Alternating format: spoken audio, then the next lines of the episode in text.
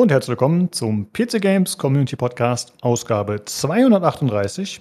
Ich bin der Lukas und bei mir ist der Jan. Ja, hi. Der Tobi. Halli, hallo. Und der Olli. Hallo. Jo, hi. Äh, ja, der Jan ist heute überraschenderweise dabei. Wir haben äh, ein bisschen Orca-Talk vorher gehabt und er war da und hat gesagt, hey, dann mache ich mit. Äh, sehr cool auf jeden Fall.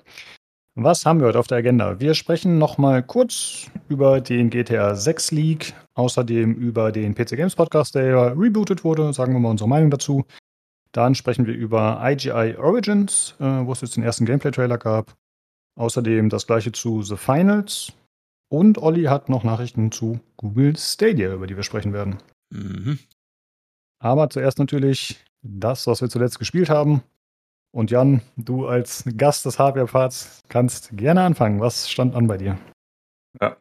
Ähm, ich habe South Park 2 gespielt. Also ich hatte letzte Woche, glaube ich, rezitiert, dass ich eins durchgespielt hatte. Und jetzt habe ich quasi direkt den zweiten Teil nachgelegt. Also The Fractured But Whole.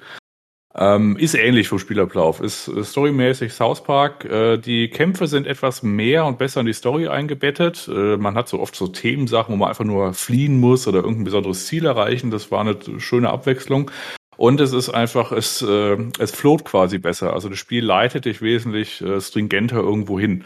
Und dann wird es auch nie langweilig. Also du betrittst irgendwie so ein neues Areal und dann bist du da irgendwie eine halbe Stunde oder dreiviertel Stunde und dann geht's ins nächste. Und das ist wie so eine Achterbahn. Das geht einfach so durch. Und irgendwann waren, weiß ich, so 20 Stunden vorbei und ich hatte das Hauptspiel beendet und die zwei DLC noch beendet. Es gibt drei DLC, so wie ich das gesehen habe, und da kann, die kann man bereisen. Also ich hatte quasi den Credits gesehen und es gibt die sogenannte DLC-Bushaltestelle. Das fand ich ganz süß. Dann kann man in so einen Bus steigen und dann kommt man im DLC dann an.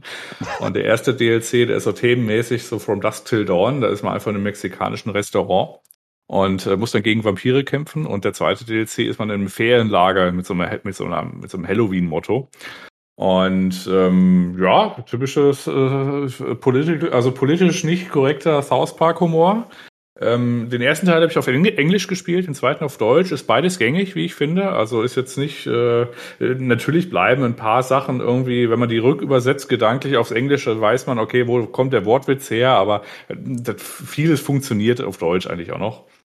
Und ähm, fand ich sehr solide Spiele. Also ich weiß jetzt nicht, wie erfolgreich die damals waren, aber in meinem äh, Testmonat Ubisoft Plus war ich jetzt quasi äh, jetzt nicht dankbar, aber ich weiß, ich finde ich fand es jetzt nicht schade, dass ich die gespielt habe. Also das war schon ganz okay.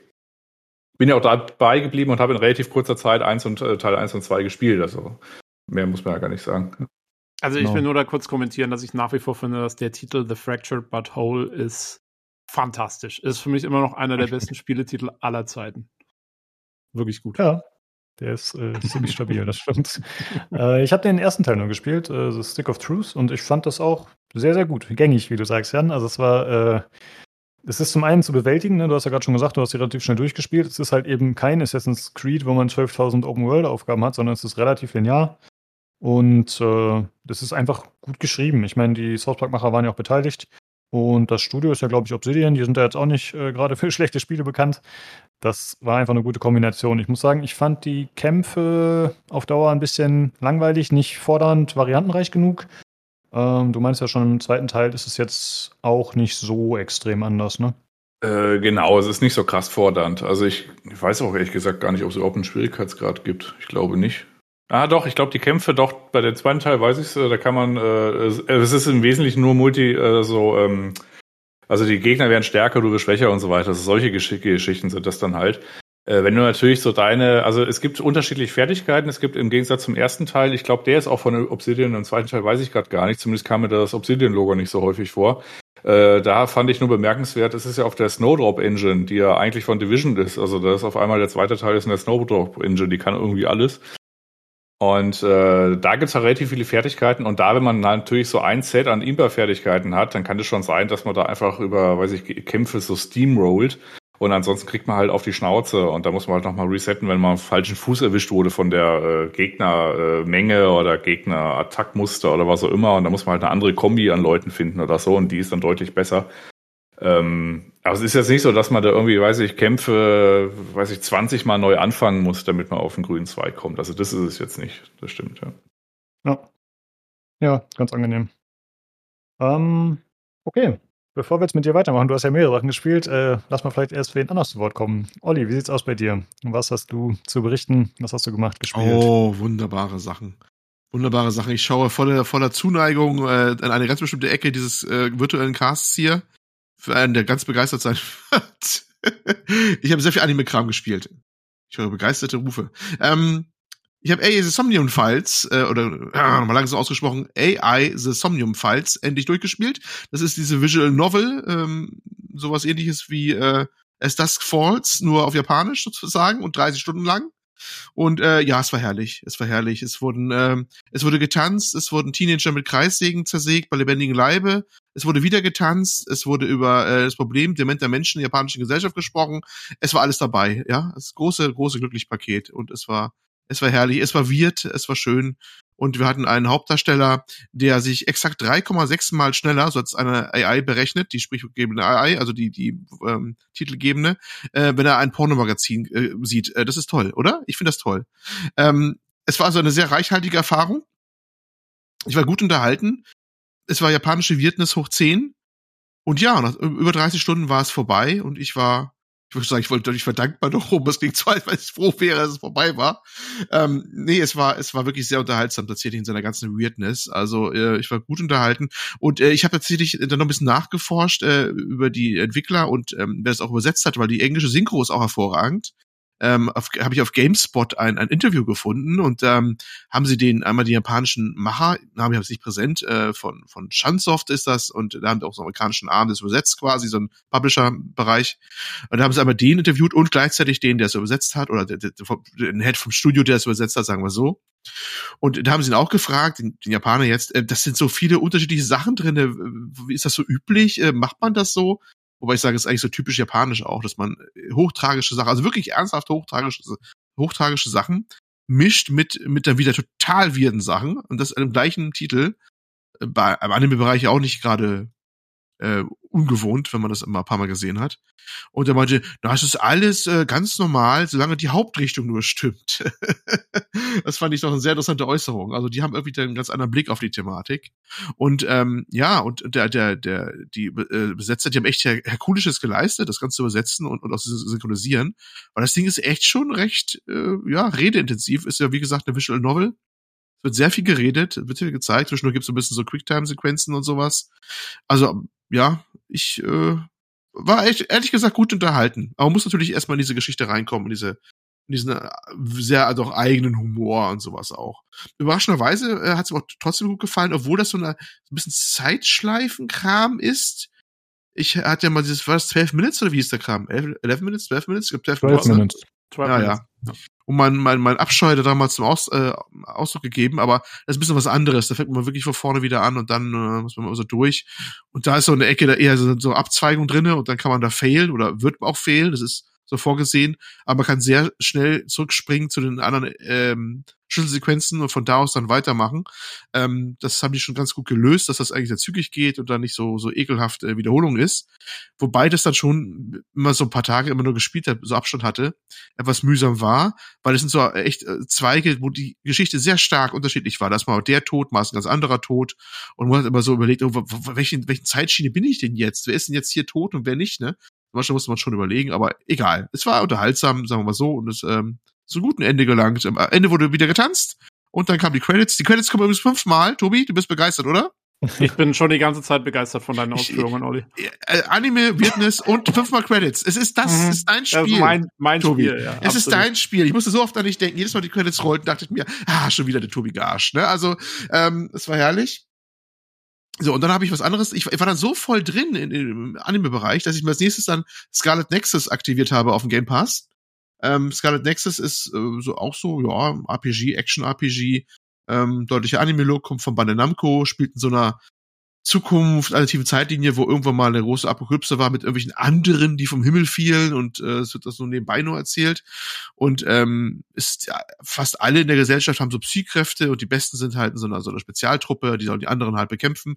Das übliche Bla halt und alle sehen aus wie 16 gefühlt, auch wenn sie 50 sind, aus so ein Trope. Das war äh, ja auch, auch wieder herrlich, äh, ja Hm? War ja auch so ein bisschen Community-Vorschlag jetzt. Ne? Ich glaube, der Kuri hatte mit angefangen ja, und dann ja, sind so verschiedenste Leute in diese in dieses Rabbit Hole reingerutscht. So. Genau, du hast fassungslos an Seite gestanden und zugeschaut, wie alle in dieses Rabbit Hole gegangen sind. Das habt ihr ja, ja, gemerkt? es war, es war, es war, es war, es war, es war verstörend und zerstörend. Und ähm, ja, ich bin da auch mit reingerutscht und äh, ja, habt auch mal einen großen Spaß daran bisher. Ähm, ist ganz nice, hat, bringt diese Anime-Optik auch sehr gut rüber. Ganz geiles Kampfsystem eigentlich. Ähm, was so, so aufbaut mit erstmal normalen Schlägen und dann kann man so gleichzeitig so Sachen von der Gegend so ansaugen, quasi mit Telekinese und draufwerfen, wenn der Gegner geschwächt ist und muss erst Panzerung wegmachen. Also das, es geht echt ganz flüssig von der Hand. Muss man schon sagen, das hat auch so spielerisch durchaus äh, so ein bisschen Flow, der mir sehr gut gefällt. Oder wie das ist das Gegnerdesign. Ich sag nur schon mit die ersten Gegner. Ähm, quasi Bl Blumensträuße auf Frauenbeinen mit roten, äh, hochhackigen Schuhen. Das ist auch naheliegend. Ja. Das sieht so aus, als ein spontaner Begeisterungsausruf. Ja, sorry, ich habe nur ein, äh, ein Geräusch des Ekels ausgestoßen. Äh, ja, das klingt alles schon sehr weird, ja. Ja, es geht genauso weird weiter und auch die nächsten Gegner sind alle so weird. Da gibt's auch Gegner, die, wenn sie Öl verteilen, drehen sie sich am Kopf so ein Ventil auf, so richtig mechanisches und hast du nicht gesehen. Japanische Weirdness. Ähm, was ihr Hörer jetzt nicht sehen könnt, ist das Kopfschütteln in der Videoübertragung von Lukas. das, war, das, ist, das ist Tobi sein Part, Lukas. Mach ihn nicht nach, bitte, ja? Also ich war sehr gut unterhalten und ja, das ist so momentan mein Ding, was ich mache. Ähm, nebenbei, ich spiele immer noch auch Saints Row weiter, wenn man wieder was Gutes, Geerdetes haben will. Was Vernünftiges, nicht wahr? Ähm, Saints Row, ich bin eigentlich noch ganz gut unterhalten, auch wenn es wirklich ein sehr durchschnittlicher Titel ist, aber ich habe eine Waffe, die muss ich mal kurz erwähnen, äh, die kann man so später in so, in so einer Criminal Venture, gibt es da so Nebenbehandlungen da, erwerben quasi. Das ist eine Art Football und wenn man den, wenn man mit trifft mit diesem Football, dann haftet der so ran und dann zündet der so einen Raketenantrieb und die Leute werden weggeschleudert und schießen dann in den Himmel und zerplatzen dann irgendwann. Das Ach, ist schön. Nice. Ja, so Ja, gut. Und das geht auch bei Autos. Also du schmeißt einfach ein Auto ran. Das ist eine ziemlich mächtige Waffe sogar, erzähle ich. Du haust einfach in irgendein Auto ran und dann fängt das Ding an, wild an zu rotieren und geht dann so weg wie eine Silvesterrakete irgendwann. Und macht natürlich Riesenchaos. Das ist auch eine echt ziemlich mächtige Waffe, das Ding. Und das ist schon wieder Saints Row typisch so ein bisschen wieder. Ne? Aber da komme ich erst, ich weiß nicht, wie viele Spielstunden ich das Ding erst gefunden habe. Auch, auch nur, weil ich das Venture, da, Criminal Venture da durchgemacht habe. Also hin und wieder haben sie so alte Saints Row Anleihen und das ist dann wieder ganz nett. Also bin ich da immer noch milde gut unterhalten, ja. Bist du eigentlich da inzwischen mit der Story durch oder und machst Nee, du noch Open World ich, Kram ich, oder? mach, ich, ich, ich weiß nicht, ich will mal die, Open- ich will immer die, die Story weitermachen und dann äh, äh, ertappe ich mich dabei, wie ich einfach durch die Gegend fahre und immer diese Nebenaufgaben abhake. Das mache ich gerne bei Open Worlds leider, weißt du? Und äh, ja, was heißt leider? Aber ich mache das ja auch irgendwie so perversen Spaß und wenn man es auch nur so wieder immer nur kurz mal macht, ist man auch nicht so schnell von ermüdet, denke ich mal.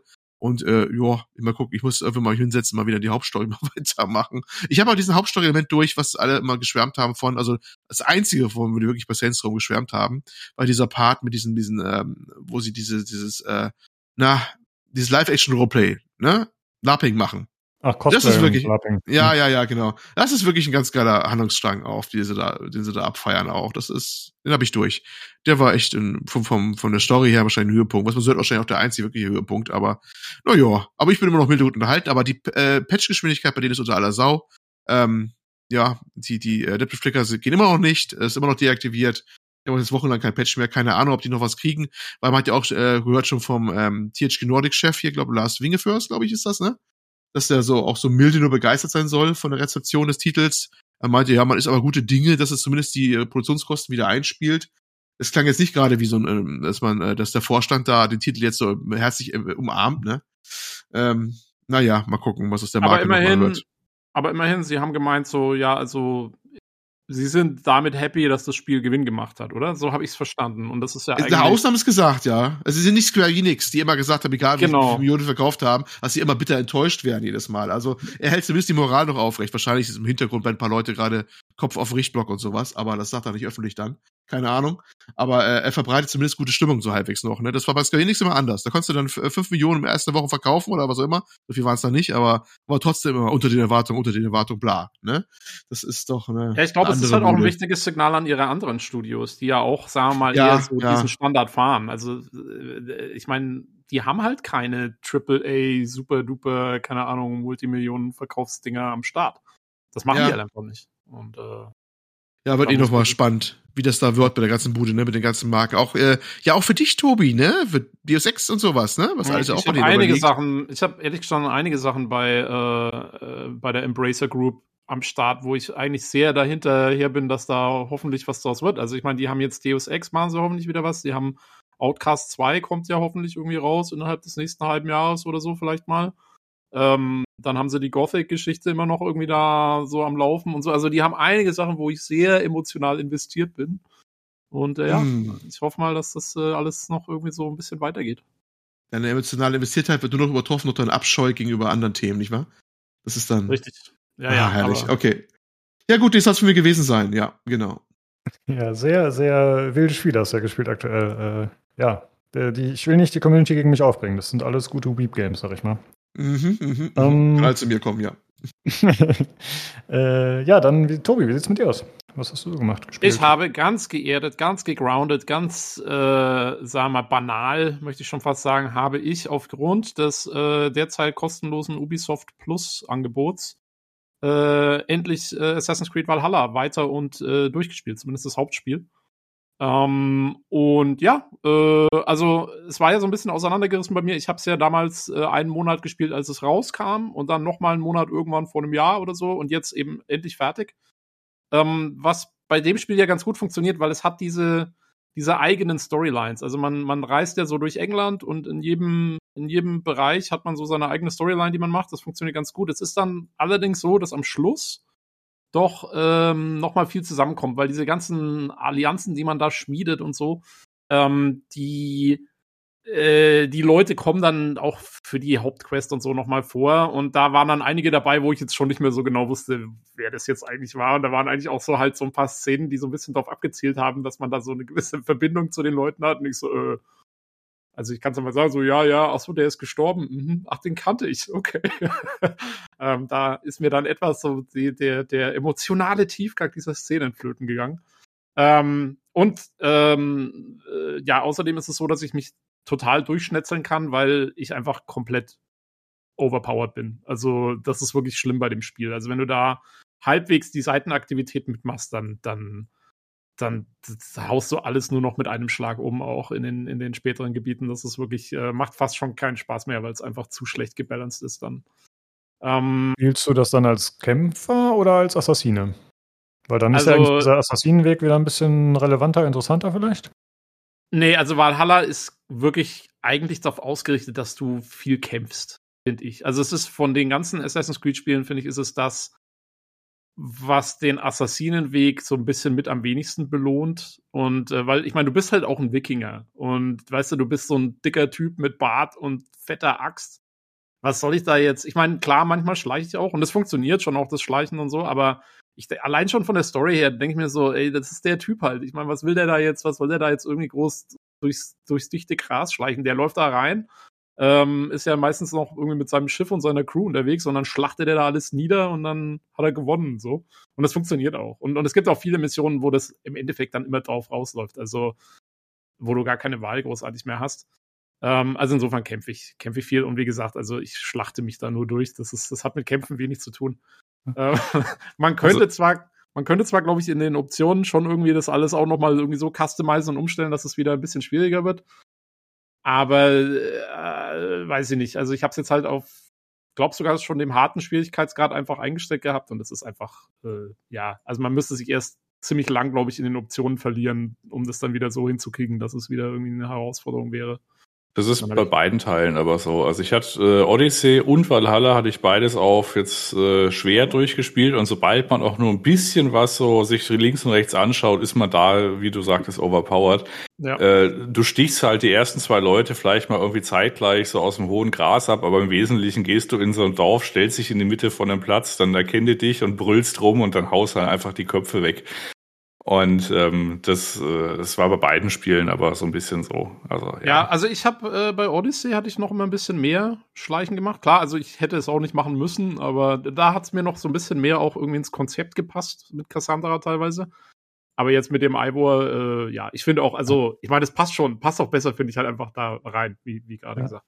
Ich muss mal sagen, also ich habe das Ende jetzt gesehen, auch von der Jetztzeit-Story. Und da will ich nur kurz sagen, also ganz großes Lob an die Autoren von Valhalla. Ich finde, dieses Ende ist fantastisch. Ähm, das schafft etwas, womit ich überhaupt nicht mehr gerechnet habe. Und zwar, es bringt sowohl diese Trilogie, äh, jetzt diese letzte Trilogie so auf einen Nenner, also mit der Laila äh, als, als Hauptcharakter in der Jetztzeit, die kriegt einen ganz schönen Abschluss. Ähm, und stellt auch wieder einen Bezug her zu den, zu den alten Teilen, zur, zur ursprünglichen Trilogie und so, womit ich gar nicht mehr gerechnet habe. Und ähm, also klar, die Handlung ist zurzeit, die Handlung des Assassin's Creed-Universums ist komplett verworren und, und, und macht Schleifen und Knoten und alles. Und, und ich will auch nicht jetzt kein Urteil darüber fällen, wie realistisch sie jetzt irgendwie ist oder so. Ähm, aber ich finde, die haben das jetzt zu einem Punkt gebracht, der besser ist als alles, was ich erwartet habe. Also das war wirklich äh, meiner Meinung nach doch eine Herausforderung, da noch was draus zu machen. Und äh, das haben sie sehr gut hingekriegt. Und ich bin gespannt, wie es jetzt weitergeht. Ich weiß jetzt auch, wieso sich Assassin's Creed Mirage um Bass 7 drehen wird. Das hat schon alles einen Sinn und eine Bewandtnis. Und ich hoffe, sie können jetzt irgendwie damit was anfangen, mit diesem neuen, neuen Gerüst, was sie da aufgebaut haben, weil, also, ganz ehrlich, da, da war ich sehr positiv überrascht. Ich habe wenig erwartet und, und es wurde viel geliefert, muss ich schon sagen. Also, okay.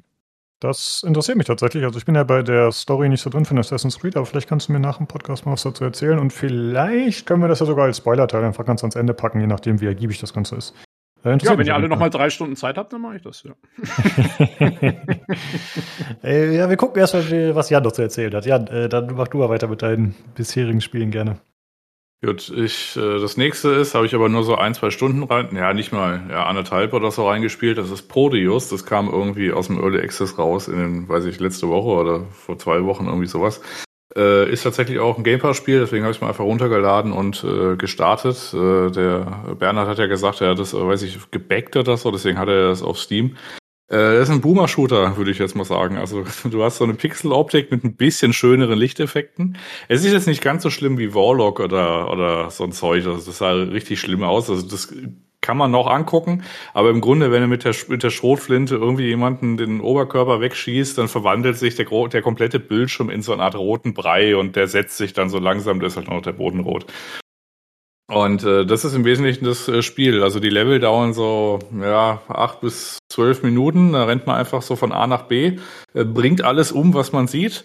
Äh, es gibt so ein relativ smartes Waffenwechselsystem. Das heißt, du nimmst halt einfach die Waffe, die gerade Munition hat und dann sendst du einfach alles weg, was du irgendwie findest. Also, weiß ich, Kuh ist dann und dann Raketenwerfer, da hinten was, dann wieder Schrotflinte, dann irgendwie hier mit der Gatling Gun und dann äh, ja, pulverisierst du äh, dich da so durch die Level. Und das ist jetzt kein Spiel, was man dann, also ich glaube, das dauert so sechs Stunden oder so, habe ich mal auf How Long to Beat gesehen. Das ist jetzt kein Spiel, was man so in einem Stück oder in einem Sitting so durchspielt. Also äh, das kann man mal eine Stunde irgendwie machen und dann ist auch gut. Also das hat so unterschiedliche Level, wie gesagt, die dauern so zehn Minuten und interessant fand ich, also du hast so eine Oberweltkarte und nach jedem Level fragt es dich, ja, fandest du es, fandest es doof? War es okay oder fandest du es gut?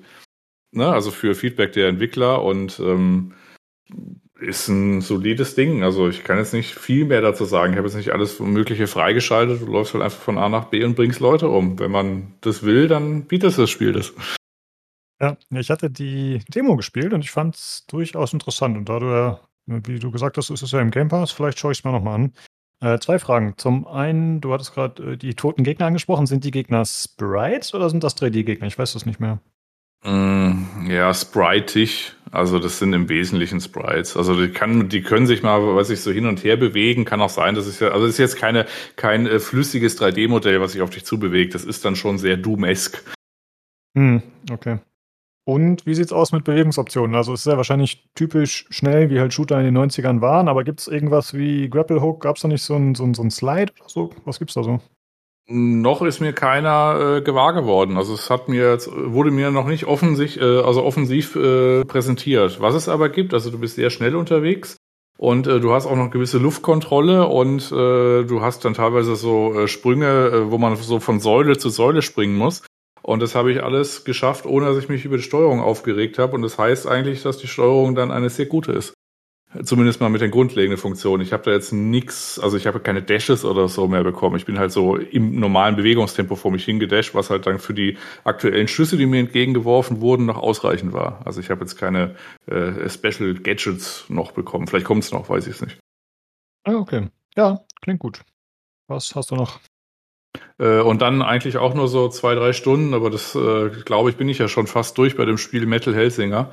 Äh, hatte ich ja schon letztes Mal gesagt, gibt eigentlich nicht mehr so viel hinzuzufügen. Ich habe ja ein bisschen die Sonderlocke, dass ich das auf dem OLED-Fernseher spiele. Ich habe dann tatsächlich nochmal irgendwie in diesen Delay-Settings irgendwas rumgemacht. Ich weiß auch gar nicht, was ist delayed. Also ähm, wenn ich da irgendwie so neun Millisekunden drauf mache, dann treffe ich den Takt deutlich besser, als wenn ich es nicht mache. Ich weiß jetzt nicht, ob es daran liegt, dass es quasi optimiert ist für normale Bildschirme oder ob, äh, weiß ich, das OLED-Ding jetzt irgendwie anders ist oder ob ich einfach alt bin. Man wird es nie erfahren. Auf jeden Fall geht es jetzt besser und dann ist es auch nicht mehr ganz so nervend. Also dann kann man da schon das in einem gut durchspielen und dann ist es auch verhältnismäßig widerstandslos. Wenn man den, Multiplik den Multiplikator hoch hat, dann macht man auch ordentlich Schaden und dann krebst man nicht so, weiß ich, mit wenig Energie irgendwie so, weil dass man einem nach jedem Schuss irgendwie stirbt. Also das geht dann schon. Dann wird's, äh, ich will jetzt nicht sagen trivial, aber deutlich einfacher. Aber hast du, äh, ganz kurz, hast du, äh, ich habe es jetzt nicht ganz, ganz genau verstanden, also hast du quasi, ist die Einstellung, dass du dass das Fenster breiter wird, das Zeitfenster für dich? Oder hast äh, du nur den Delay umgestellt, dass quasi die Synchronisation. Ich habe nur den Delay umgestellt, dass, sie, okay, dass das ja. irgendwie anders matcht. Also das ist, ist nämlich, ich glaube, dass das stark vom System immer abhängig ist. Ich musste bei Beat Saber damals, musste ich genau das gleiche machen. Da habe ich extrem lange am Anfang umstellen müssen mit den, da hast du auch so einen Slider, wo du einfach einstellen kannst, wie das synchronisiert genau. Mhm. Kannst du halt mit Plus und Minus und so. Und da habe ich lange rumprobiert, bis ich genau das gefunden habe, dass es dann endlich mal gepasst hat. Das ist ja. bei so Audiosachen ist das echt äh, eine Frickelei teilweise, ja. Also es gibt ja absurderweise auch so einen Testmodus. Und er hat mir gesagt, nee, kannst null Millisekunden machen, alles gut. Dann habe ich es halt gespielt und kam halt irgendwie nicht so wirklich. Also ich muss mich dann krass konzentrieren, dass ich das treffe. Und mit diesem, weiß ich, mit dieser Einstellung von, ich sag mal, neun bis zehn Millisekunden, äh, da ging's dann. Und da musste ich nicht mehr so drüber, da musste ich mich nicht mehr so anstrengen. Und dann hat das halt mehr geflowt. Und ansonsten musste ich quasi immer wieder anstrengen und auf diese Zeit gucken. Und dann, also das war halt irgendwie doof. Aber wie gesagt, ich musste halt irgendwie ein bisschen drumherum bauen, ja. Ja. Immerhin das, geht's. Äh, das scheint ja tatsächlich je nach Einstellung sehr unterschiedlich auch zu sein, wie schwierig das Ganze dann ist. Also wie du es gerade auch schon sagst, und ich glaube, der Bernhard hat ja geschrieben, der Neues mehr, dass er auch drei Stunden oder so gebraucht hat für das Spiel. Mhm.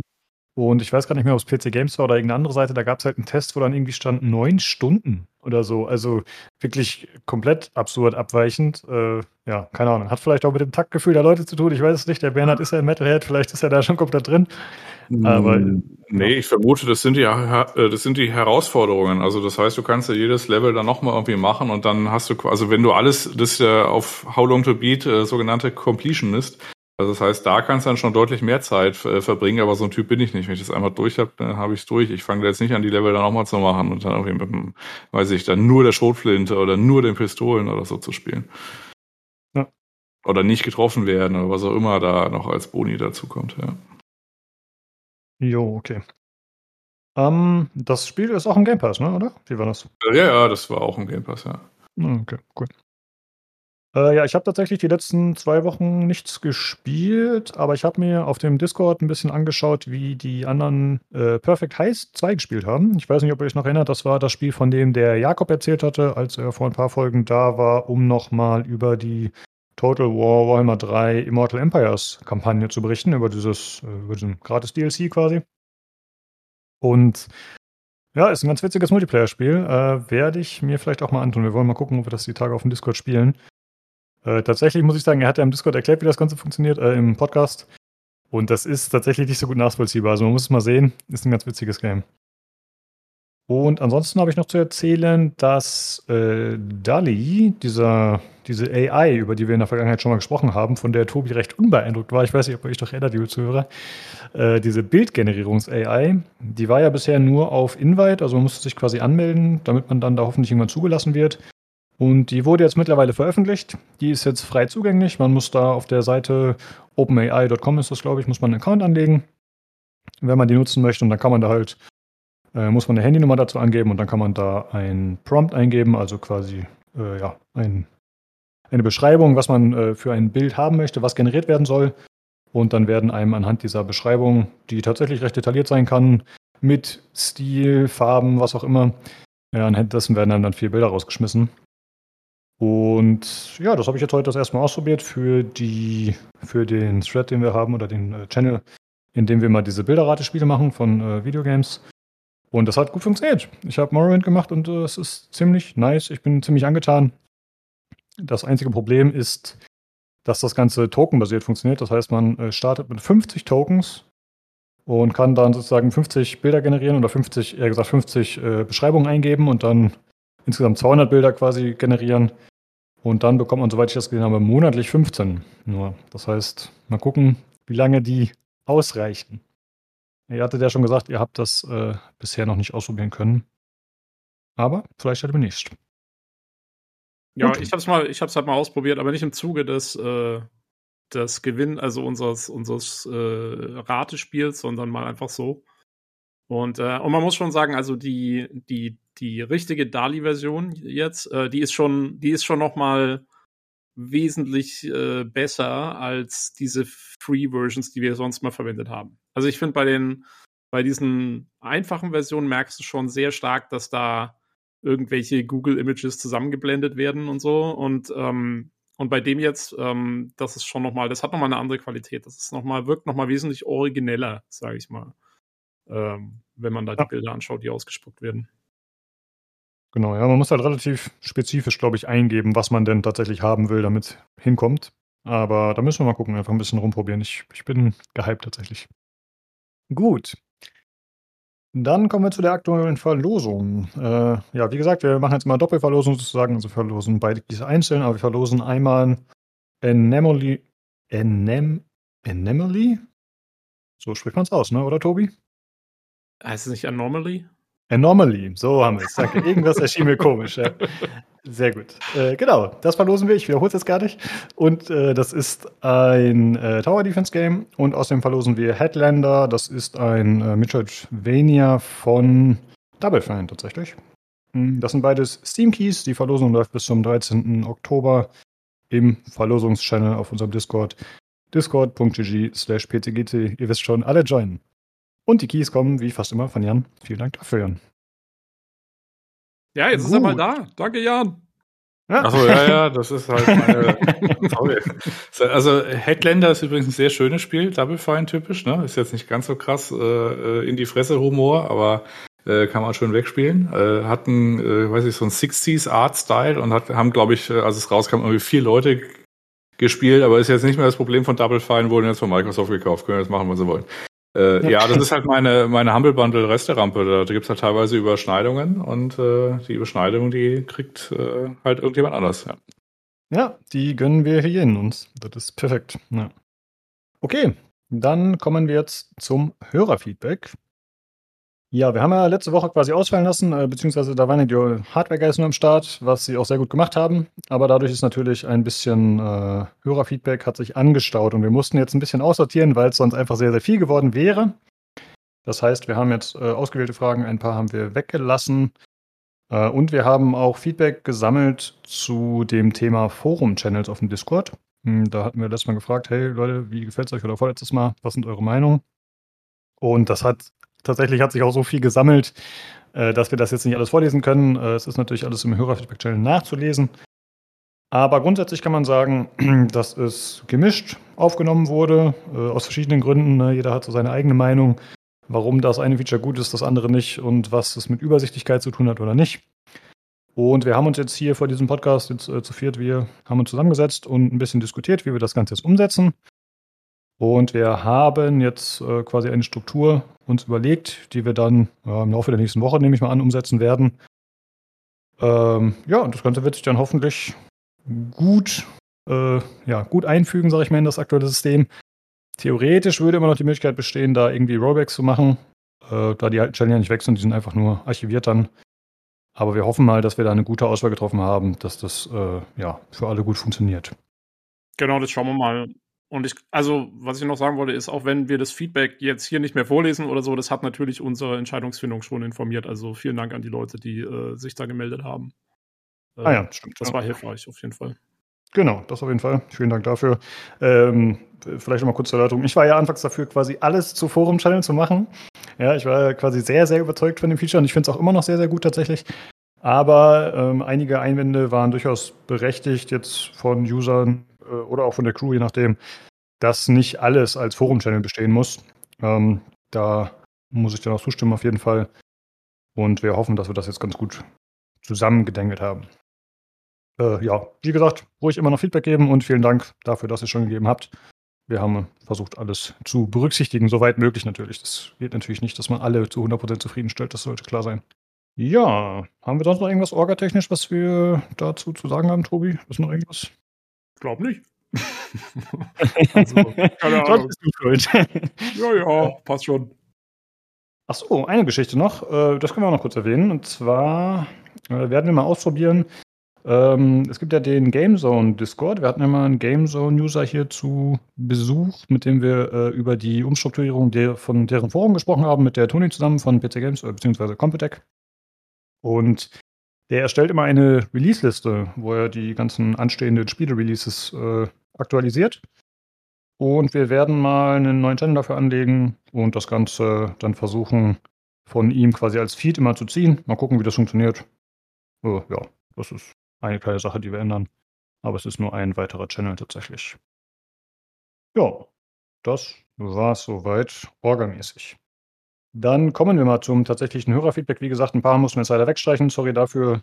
Äh, ja, liegen halt. Sonst wäre es sehr, sehr viel gewesen. Ihr habt ja gesehen, ich hatte die Liste gepostet, was wir alles hatten. Es war äh, sehr, sehr viel. Ja, ich glaube, die Sachen, die wir gestrichen haben, sind auch zum Teil schon von euch Hardware-Jungs letzte Woche drangenommen worden, glaube ich sogar auch. Also, so ist ja auch Ich nicht. Ich glaube, ich habe die. Ich Oh, hab die okay. aber ich bin nicht 100% sicher. Da war auf jeden Fall noch mehr. Also es wäre sonst noch mehr gewesen. Ja. Noch mal. Na gut, also wir haben, äh, wir, haben, wir haben das Beste rausgezogen, auf jeden Fall. Ja. Also wir Hardware Bros, wir haben tatsächlich nur die Wochenfrage beantwortet. Äh, Achso, ja, ich habe nur gesehen, ja, ja, und ihr habt sie äh, mit basically mit Nein beantwortet. Wollt ihr das? Nein. ja, mein Gott, das ist halt auch eine Antwort. Ja, ja, nee, passt schon. Man muss sich ja Eben. treu bleiben auch irgendwie. Ja, und die 4090 brauchte Platz. Ja, ganz klar. Okay, dann lese ich mal das erste vor. Das ist von Vanity. Weil ihr im Cast mal Keyseller angesprochen hattet. Wer ist denn der Keyseller eures Vertrauens? Kauft ihr dort regelmäßig? Jan, du hast vorhin schon gesagt, du bist äh, Humble-User. Wie sieht's aus? Musst du noch Keyseller nutzen? Nutzt du sie?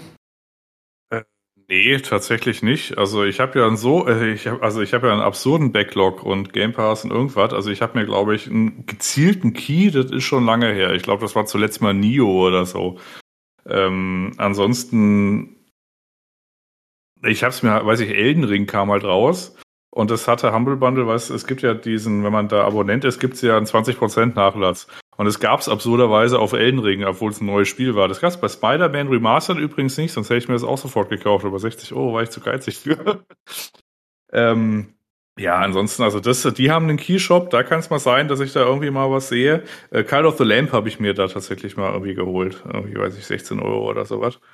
Und ansonsten, ganz früher hatte ich mal, also so ein paar schlimme, die möchte ich gar nicht, gar nicht nennen tatsächlich, äh, verwendet. Ansonsten weiß ich noch aus dem Internet, der ist ein bisschen internationaler, weiß ich noch, dass zumindest Greenman Gaming einen ganz guten Ruf hat, dass es nicht mit geklauten Kreditkarten gekauft wurde. Und damit endet allerdings auch schon mein Dateien. Da kann ich kurz einsteigen, weil Greenman Gaming ist auch der einzige, den ich nutze.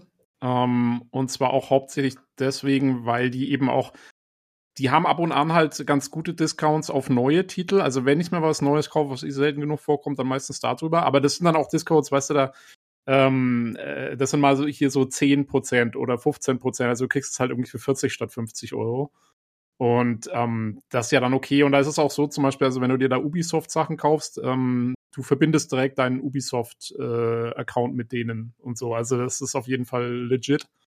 Ähm, und deswegen habe ich da auch kein, kein schlechtes Gewissen oder so. Also ich glaube, bei denen, das ist wirklich ein ganz, ganz reputabler äh, Keyseller. Ja. Da kann ich mal Mhm. kurz einsteigen bzw. nachfragen.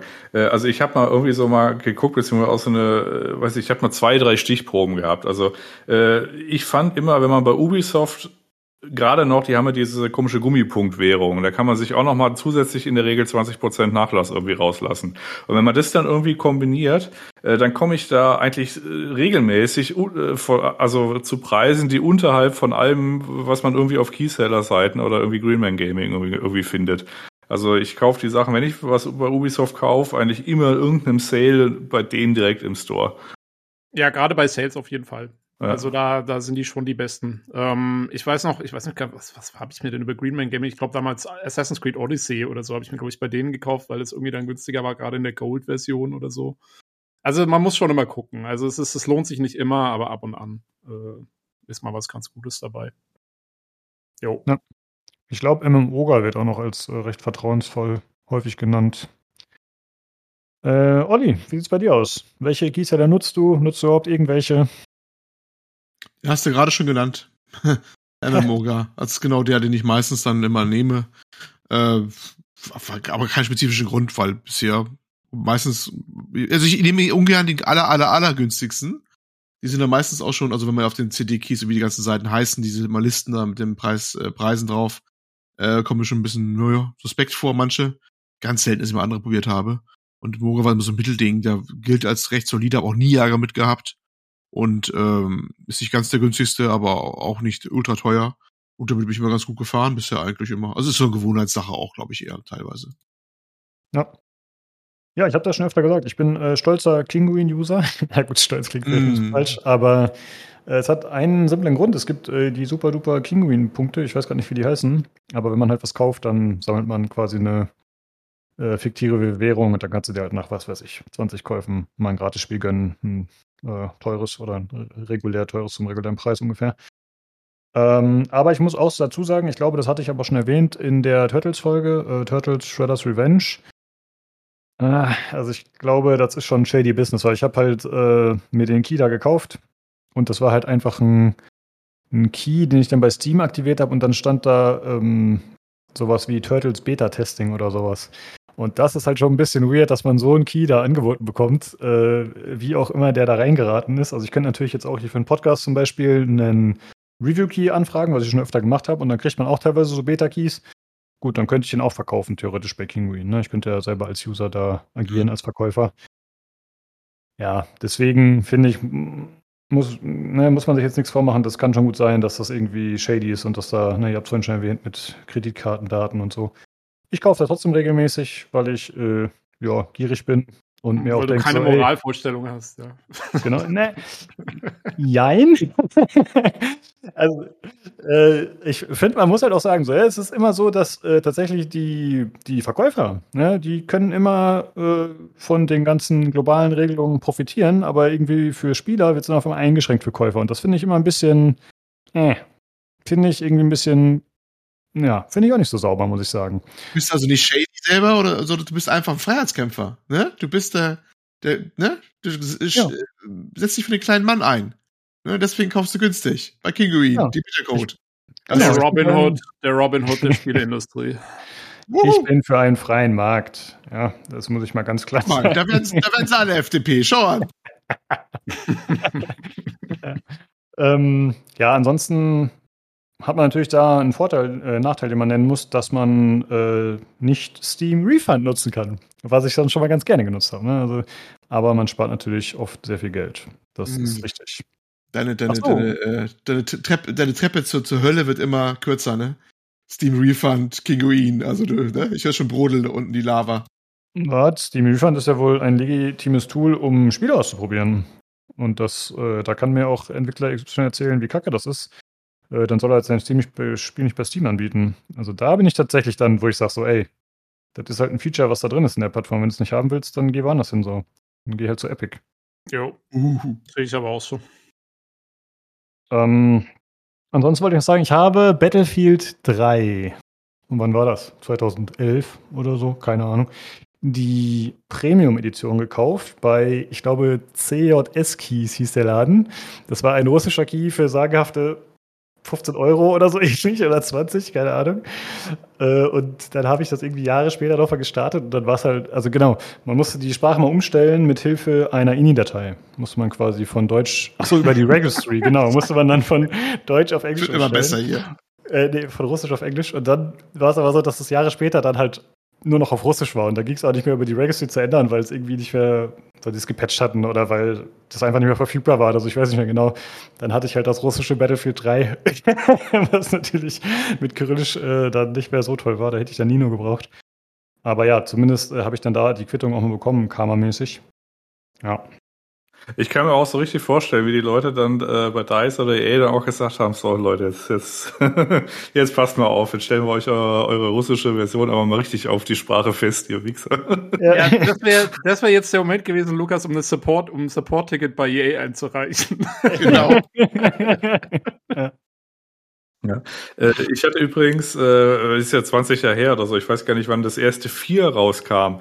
Das hatte ich oh. damals auch in so einer, äh, weiß ich, irgendwas Version. Und die war auch auf irgendeinem Ostblock-Start oder so. Und ich habe keine, ich habe nichts verstanden und hatte quasi, weiß ich, bis ich glaube zehn Stunden in dem Spiel keine Ahnung, dass es eine Zeitlupenmechanik war, äh, gab. Damals war ich aber irgendwie, weiß ich, 15 oder so und da war ich noch äh, so fix, dass ich das quasi gerade noch so durchgespielt habe. Irgendwann war halt dann vorbei, als die unsichtbaren Gegner irgendwie kamen in unserem Hochhauskomplex. Das war dann auch weird, ja. ja. Also ja, vier hatte ich auch auf einer selbstbeschrifteten CD oder so irgendwie. noch.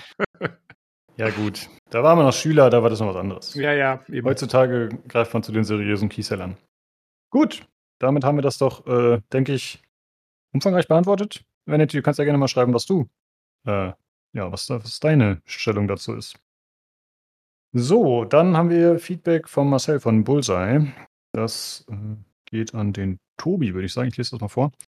Mal aus Interesse. Ich kenne mich damit gar nicht so aus. Ist es eigentlich generell mehr Aufwand, bei einer längeren Folge zu schneiden oder liegt es eher an dem Einbauen von den Einspielern, zum Beispiel bei Showcases, die dann mehr werden? Also das Drumherum. Jo, ich glaube, also Olli und ich, äh, wir haben beide gesagt, naja, das ist mal eine ganz witzige Frage, um sie im Podcast zu beantworten, weil es ist, ich finde es eigentlich ganz interessant. Also lustigerweise finde ich, die Folgenlänge hat mit dem Schnitt gar nicht so viel zu tun. Klar, man muss es einmal durchhören und so. Aber ich finde, was eigentlich wirklich am meisten ausmacht, ist Spurenqualität. Also die Folgen, mit denen ich bis jetzt immer am meisten Zeit verbracht habe, sind Sachen, wo wir vielleicht mal einen Gast hatten, der jetzt nicht das perfekte Sound-Setup hatte und dann viel Nebengeräusche und viel Noise und so. Ähm, was dann der automatische Noise-Filter, den wir am Anfang eh immer drüber laufen lassen, nicht hundertprozentig rauskriegt. Und dann musst du halt wirklich, weil da musst du beim Durchhören halt auch ähm, keine Ahnung, alle 30 Sekunden anhalten und wieder irgendwas wegmachen. Ähm, und das, das zieht Zeit. Also äh, grundsätzlich, je mehr Leute dabei sind, desto, desto schwieriger wird's, weil dann halt mehr Spuren da sind. Ähm, und und äh, eben so Nebengeräusch-Sachen sind schwierig. Einspieler finde ich gar nicht so tragisch, äh, außer man braucht jetzt ewig, um die rauszusuchen oder so. Die reinzuschneiden ist relativ schnell. Also das wäre so mein, das ist so meine Erfahrung eigentlich damit. Ich weiß nicht, Olli, siehst du es ähnlich oder hast du ein anderes? Ja, sehe ich, sehe ich so ähnlich. Also also Worst Case ist, ähm, das, das geht jetzt nicht gegen Gäste oder sowas und Equipment, aber es ist einfach so, wenn einer jetzt nicht so die optimale Equipment hat und so ein Dauerrausch drin hat oder irgendwie ein Nebengeräusch manchmal, was du nicht rausgefiltert bekommst und äh, oder gerne auch, ich sag mal so Horror ist so ein raschelnder Bart, ja, im Mikro, der immer zwischendurch nur auftritt. Und du musst ihn per Hand irgendwie rausnehmen oder sowas, ne? Solche Dinger. Da hast du ja, manchmal genau. viel mit zu tun. Das, das äh, kriegst ja nicht wirklich sauber ähm, jetzt einfach so mit irgendeinem Filter raus, beziehungsweise könntest du erstmal forschen, was für eine Filtereinstellung da wirken würde, effektiv, ohne was anderes kaputt zu machen. Dann machst du es dann doch per Hand. Ja, und das ist dann eigentlich immer, was am, längsten mit dauert, ne? Ja, das Ding ist ja, auch, also wir lassen, wir lassen, wir machen erst den Noise raus und dann lassen wir einen Kompressor drüber laufen, der quasi die Audiospur so ein bisschen normalisiert, damit, ähm, damit die Lautstärken mehr oder weniger gleich sind und das nicht großartig schwankt, weil das stört sehr beim Zuhören. Und der hat den Nachteil, dass er quasi auch kleine Nebengeräusche oft mal dann sehr stark äh, ja, verstärkt. Ja. Und, und dann hast du ein Problem, weil dann, wenn dann irgendwie das Atmen von jemandem noch genau über dem Level ist, wo es halt nicht mehr passt, dann ist es auf einmal, ist es halt super ja, laut. und dann, und dann darfst du anfangen, jeden, jeden Atmer rauszunehmen und dann dauert es ewig. Hab also ich, das hab ich auch schon so, gemacht, ja. Ja, also es sind so, so, so, so Kleinigkeiten, an die man gar nicht so denkt, die eigentlich den, den Schnitt ausmachen. Ähm, aber jo, also es ist wirklich äh, kann man vorher immer schlecht einschätzen, finde ich. Also ich bin schon an Folgen ja. lange gesetzt, wo ich dachte, oh, kein Problem, und dann äh, andere so. durchgelaufen mhm. sind. Ja. Ich glaube, so lange dachte ich erst, oh Gott, oh Gott, das wird ewig dauern und es ging relativ smooth durch, ne? Jo. Und äh, wir hatten auch schon, das kennen wir aber wirklich beide Folgen, denkst du, oh, das machst du heute Nachmittag mal eben weg. Mhm. Und äh, dann schlug alles zu mit irgendeiner Spur, die verrauscht war. Dann hatte unser Aufnahmebot irgendwie noch so eine komische fünf Minuten und Dropouts und uh, oder oder damals, als wir noch die Zeitverschiebung teilweise hatten, schon ganz verdrängt wieder die Ära als unser, ne? Als er so spontan mal anfing, ja, ja. Spuren zu verschieben. Ah, das war, war herrlich. Ja, der Aufnahmebot ja, hatte, hatte auch, der ist zum Glück besser geworden jetzt wieder, aber der hatte eine Zeit, da hat er ziemlich umgespuckt auch. Ja, genau. Jo, ja, gut, aber, aber das ist, ja. äh, genau, also das ist so, so die Tücken des Schnitts. Mal so angerissen. Äh, habt ihr Lust, ich weiß nicht, ob ihr, da, ob ihr, das machen wollt, aber habt ihr Lust, äh, denjenigen zu schämen, bei dem es äh, am schlimmsten war, als ihr schneiden musstet, wo ihr die meisten Probleme hattet? Wisst ihr das noch? Nee, weiß ich, ich nicht mehr. Jetzt, ich wüsste jetzt auch nicht mehr. Also, ich will auch, also ich will auch äh, noch dazu sagen, dass äh, wir wollen da niemanden, also ich mache das dann trotzdem gerne. Ich habe lieber einen Gast, dabei, auch wenn er Genau. vielleicht nicht so tolles Equipment hat und machst dann danach raus, als dass jetzt Leute sagen, äh, ich mach doch nicht mit, weil äh, mein Equipment ist zu schlecht. Also lasst euch davon nicht abhalten. Das ist dann unser Ja, Problem. muss ich auch noch ganz ausdrücklich sagen, das ist unser Problem dann. Wir Genau. haben ja gerne Leute hier, die was machen, also nicht zurückhalten, egal wie euer Headset oder Mikro oder was auch immer klingt. Egal, wir haben auch schon Leute mit Webcams aufgenommen oder schlag mich tot. Hauptsache seid dabei. Das ist dann unser Problem. Äh, Können wir uns zwar drüber, da mal mich drüber aufregen. Lass das unser Problem sein, ist alles gut. Ja, das machen wir dann im Orga-Channel, da sieht's keiner. Das passt schon. Ja, wir heulen uns bei Lukas aus auf seinen breiten Schultern, seinen gestählten jetzt. Ja. Ja, ja. ja, okay. Äh, ach so, ich habe übrigens äh, heute durch Zufall, weil wieder ein bisschen Discord Organ-Zeugs war, habe ich äh, gesehen, dass wir den Discord-Server äh, 2016, warte mal, 2016 oder was? 2017? Moment, sorry. Es müsste 2017 gewesen sein. Ich glaube, 2016 gab's uns noch nicht. Stimmt, scheiße. Wir haben wie finde ich 17 das erst angefangen. Jetzt, jetzt, jetzt sehe ich das nicht mehr, weil ich hatte heute irgendwie gesehen, äh, leider weiß ich nicht mehr, wo es war, dass man sieht, wie lange jemand auf dem Server ist. Weil da, anhand dessen, können wir halt sehen, wann wir den Server erstellt haben. Aber ich finde es leider gerade nicht mehr. Sorry. Ich hatte es Ja. mal irgendwo gesehen. Ja, gut, dass ich es. Und damit haben wir auch wieder was zum Rausschneiden jetzt. Ich, ich wollte gerade sagen, gut, dass ich es angebracht habe, aber jetzt habe ich es gefunden. Und zwar, wenn du einen Linksklick auf den User machst. Und ich bin Mitglied seit dem 25. Februar 2018. Das bedeutet wohl, dass wir dann seitdem, ne, also seit irgendwann Februar, März 2018, anscheinend über Discord aufnehmen. Weil vorher hatten wir noch unser Teamspeak-Spektakel Mhm. oder so ähnlich. Ich weiß gar nicht mehr genau, wie das war. Das Thema hatten wir schon, weil ich habe alles schon wieder verdrängt. Das ist so lange her. Aber wenn man die ersten Folgen nochmal hört, dann äh, klingt das auch ziemlich anders. Aber da hatten wir natürlich auch noch andere Mikros, andere Erfahrungen, anderes. Wir waren andere Menschen, sage ich mal. Oh ja. Gut. Äh, ja, danke für die Frage, Marcel. Äh, ziemlich interessant. Äh, ich bin ja ganz froh, dass ich mit dem ganzen äh, Schneidezeugs nichts zu tun haben muss. Okay, dann würde ich sagen, kommen wir zur nächsten Frage oder zum nächsten Feedback. Und zwar haben wir von dem Leinert mal wieder was bekommen und das Ganze kam per E-Mail. Und wer soll das vorlesen, wenn nicht Olli? Ja, ähm, tu ich mal direkt. Ähm, hey, mal so an die Tarkov-Spieler. Habt ihr das hier schon auf euren Schirm? Marauders, Marauders the Game, mit Link und anderem dran, das geschickt hier. Könnte vielleicht interessant sein. Ich merke es mir je- jedes Mal, äh, jedenfalls, ich merke es mir jedenfalls mal vor und schaue irgendwann mal da vielleicht rein. Können wir noch kurz mal einen Cut machen hier vielleicht? Äh, wer wer äh, hat das schon mal gesehen, gespielt? Äh, ich kann da wahrscheinlich am besten einspringen. Ich habe mir ein paar Videos dazu angeschaut, ein paar Streams. Äh, der Neusmeier, der Bernhard, spielt das ganz gerne mal. Bei uns auf dem Discord hat es auch schon mal gestreamt. Äh, es ist im Prinzip es ist ein Tarkov in Space, aber das Ganze hat so ein Dieselpunk-Setting, würde ich sagen. Also eher so Richtung Zweiter Weltkrieg oder sieht ein bisschen aus wie zum Beispiel äh, Metro, so vom Look. Und äh, ja, dann wird man mit dem Schiff, landet man in so einer Basis, wo man dann looten und entkommen muss, auch wieder gegen Bots und echte Spieler, ein bisschen wie bei Tarkov halt auch, Extraction-mäßig. Man kann aber gleichzeitig mit dem Schiff auch noch irgendwie andere attackieren und so. Das ein bisschen, hat ein bisschen andere Mechaniken. Aber ich muss sagen, ich kann mit dem Setting einfach überhaupt nichts anfangen. Also es ist auch ein First-Person-Shooter, aber dieses, ja, wie gesagt, dieses Dieselpunk oder was das ist, das äh, spricht mich in dem Fall überhaupt nicht an, dieser ganze Look. Und deswegen bin ich da raus und so geht es anscheinend auch ein Großteil der anderen Leute auf dem Discord. Also Bernhard ist der Einzige, der sich bisher dafür begeistern konnte, obwohl wir ja mit Nino, Philipp und auch noch ein paar anderen auf jeden Fall Leute haben, die sich grundsätzlich für das Genre Extraction Shooter interessieren. Gut. Ja. Ähm, ja, für mich war es für mich war es nicht so interessant. Na gut.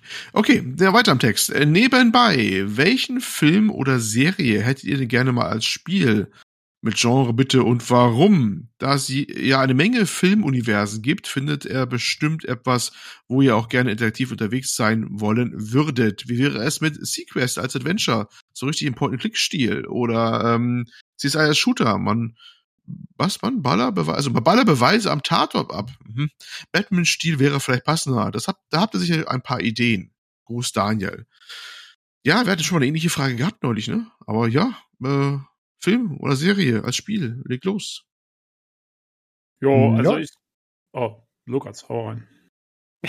ich wollte es nicht schon wieder an mich reißen. Äh, aber okay.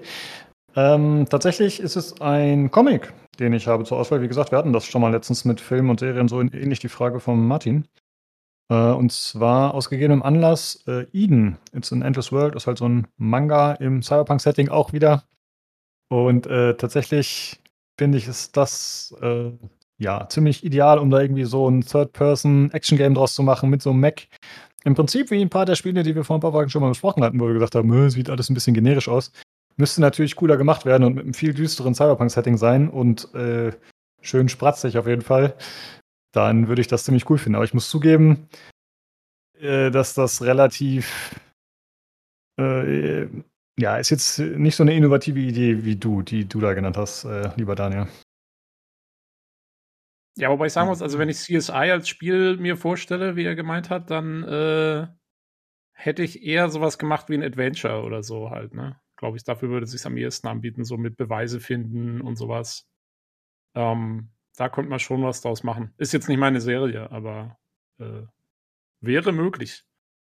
Also was mich angeht, ich meine, gut, ich hätte halt gerne, ich finde, also es gibt einige Science-Fiction-Serien, die meiner Meinung nach gut gewesen wären für Umsetzungen und nie so richtig welche bekommen haben. Äh, also sowas wie, keine Ahnung, gerade so aus den 90ern. Da gab es einige coole Serien, wo man, finde ich, auch äh, nette Games zu hätte machen können, die nie realisiert wurden. So, so Stargate oder Farscape oder, keine Ahnung, dann später auch Firefly oder so. Das sind Universen, da könntest du, könntest du irgendwelche RPGs drin machen und so. Ähm, Ansonsten äh, fände ich, ähm, keine Ahnung, ich hätte jetzt gesagt, irgendwie sowas wie äh, 24 oder Born-Identität oder James Bond. An sich würde ich nur ein Alpha Protocol 2 haben. Also, äh, aber sowas in der Richtung vielleicht noch wäre mir eingefallen. Und ähm, ja, nee, aber sonst äh, weiß ich auch nicht. Ich habe ja, ich glaube, wir hatten es, die Frage, die wir vorher hatten, waren mit Büchern. Die hatten wir mal beantwortet. Ähm, aber jetzt so zu, zu irgendwie Serien oder so fällt mir sonst auch nicht so wahnsinnig viel ein, muss ich sagen. Ich hoffe, ich habe nicht genau das gleiche letztes Mal gesagt. Vielleicht habe ich letztes Mal schon Eden genannt, dann wenn es wirklich Bücher nee. waren. Ich, ich, erinnere mich nicht. War was anderes, glaube ich. Ja. Ich okay. Ich hoffe so. Ja. ja, wenn ich als nächster soll, ähm, ja, ich hätte mir gedacht, äh, also äh, was ich mal als richtig gute Umsetzung haben wollen würde, es gab schon Umsetzungen, aber so vielleicht mal zeitgemäß und neu, äh, Ghost in the Shell, die, da gibt's ja so einige mh, hm, schöne Sachen. Äh, und das mal als gutes Spiel, ähm, schön im Anime-Look, ne, Tobi, was für dich wieder so. Ja, und dann so ein bisschen mit moderner Grafik, aber so als mit, mit den Städten, Hochhäuser und äh, schönen Neon, Neonfarben und Schlag mich tot. Das hätte schon irgendwie was. Ähm, das könnte ich mir mal vorstellen. Ja, oder tut sich ja, glaube ich, nichts, dass das mal irgendwie mal Spieleform versoftet wird, glaube ich nicht. Und was ganz anderes, das ist jetzt ein bisschen wieder Gedanke, ähm, da ich gerade so ein paar ältere, na so richtig alt noch nicht, so halb alt mittlerweile Sitcoms wegbinge, Comedy-Serien. Zum Beispiel hole ich äh, gerade Community nach. Ne? Community ist ja auch schon Klassiker, kann man sagen. 2009 habe ich gesehen, war die erste Staffel. Ist erschreckend, wie modern die Dinge aussehen, wenn die 2009 aufgenommen worden sind, weil sie schon in Full HD waren und schlag mich tot. Ähm, könnte man sowas als, als Adventure bauen, aber das ist schwierig wegen Humor, ne? Humor in Spielen ist ganz schwierig, vor allem mit dem Timing, und wenn das so ist, glaube ich, das wird ganz schwierig. Aber da habe ich auch gedacht, dass das noch keiner, ja gut, wir hatten ja vorhin gerade mit, mit ähm, ähm, South Park hier, ne, auch sowas äh, gesprochen, wo es ja auch ein bisschen noch Comedy war. Aber das würde ich manchmal auch mehr wünschen, dass man so Serien vielleicht sowas mal versoftet irgendwie, äh, so, so eine Comedy-Serie oder so, ob man da was machen kann. Aber es ist, glaube ich, ultra schwierig klingt immer so einfach, aber ich glaube, es ist ultra schwierig, dass das brauchbar um, umgesetzt wird irgendwie, dass man die Charaktere wieder erkennt und daraus eine, eine Spielehandlung auch bauen kann, ist ja eine ganz andere Nummer. Aber das war vielleicht das Ungewöhnliches mal. Ja, das ist mir noch so eingefallen. Ja, das äh, stimmt natürlich, dass das was Cooles wäre. Und das Humor ist immer schwierig, ist richtig, aber wir gehen ja jetzt immer davon aus, dass das äh, auf jeden Fall klappt. Deswegen bald das Community Game. Aber ich musste gerade sehr grinsen, weil du hast Ghost in the Shell genannt und dann fühlen wir wieder ein, ach, das war das, was ich letztes Mal gesagt habe. ach, deswegen also, dieses. genau, ja. Ich bin halt eine große Inspirationsquelle für dich, Olli, ich weiß. Ah, ja, es ist, bist du immer, ja. Ja, man muss nur so, weiß ich, vier Wochen zwischen der Aufnahme lassen und schon dreht, drehen wir uns im Kreis. Das ist alles immer nur so, ach, keine Ahnung. ja, ist wirklich so, ja. Ja, Jan, was hast du denn letztes Mal gesagt? Was ist denn deine heutige Antwort wieder? Ich habe gesagt, dass mich nicht interessiert, dass Medium da bleiben soll, wo es ist. Ich habe da keinen besonderen Wunsch. Ich kann das, also ich bin genauso pumpig wie letztes Mal. äh, ich habe gerade noch so ein bisschen drüber, drüber, drüber sinniert, weil ich glaube, letztes Mal war es im Hardcore-Teil. Jetzt habt ihr davor direkt was gesagt und äh, nicht Nino, der pumpig meine gleiche Meinung hatte. Ähm, und zwar das würde ja bedeuten, dass mir irgendwas besonders am Herzen läge. Und wenn mir was besonders am Herzen liegt als Medium, dann kann ich eigentlich nur so ein bisschen enttäuscht sein. Also ja, ist ganz nett, wenn man irgendwie so in der Welt drin ist, aber ich hätte dann halt immer das Problem, dass ich halt ständig diesen Vergleich ziehen würde. Und dann laufe ich um die Ecke und dann klappt irgendwas nicht. Und dann denke ich mir, oh. Oder nehmen wir mal das andere Beispiel oder, oder halt umgekehrt in meinem Fall. Äh, zu League of Legends kam ja jetzt die Serie äh, äh Arcane raus, die halt äh, sehr, sehr gut ist wenn ich jetzt zum Beispiel die Serie gucke und ich habe zum Beispiel nie League of, League of Legends gespielt und ich starte dann League of Legends und dann werde ich einfach von, weiß ich, fremden Leuten auf der Midlane beleidigt, dann denke ich mir, die Serie war doch so schön, was ist denn das für ein Spiel?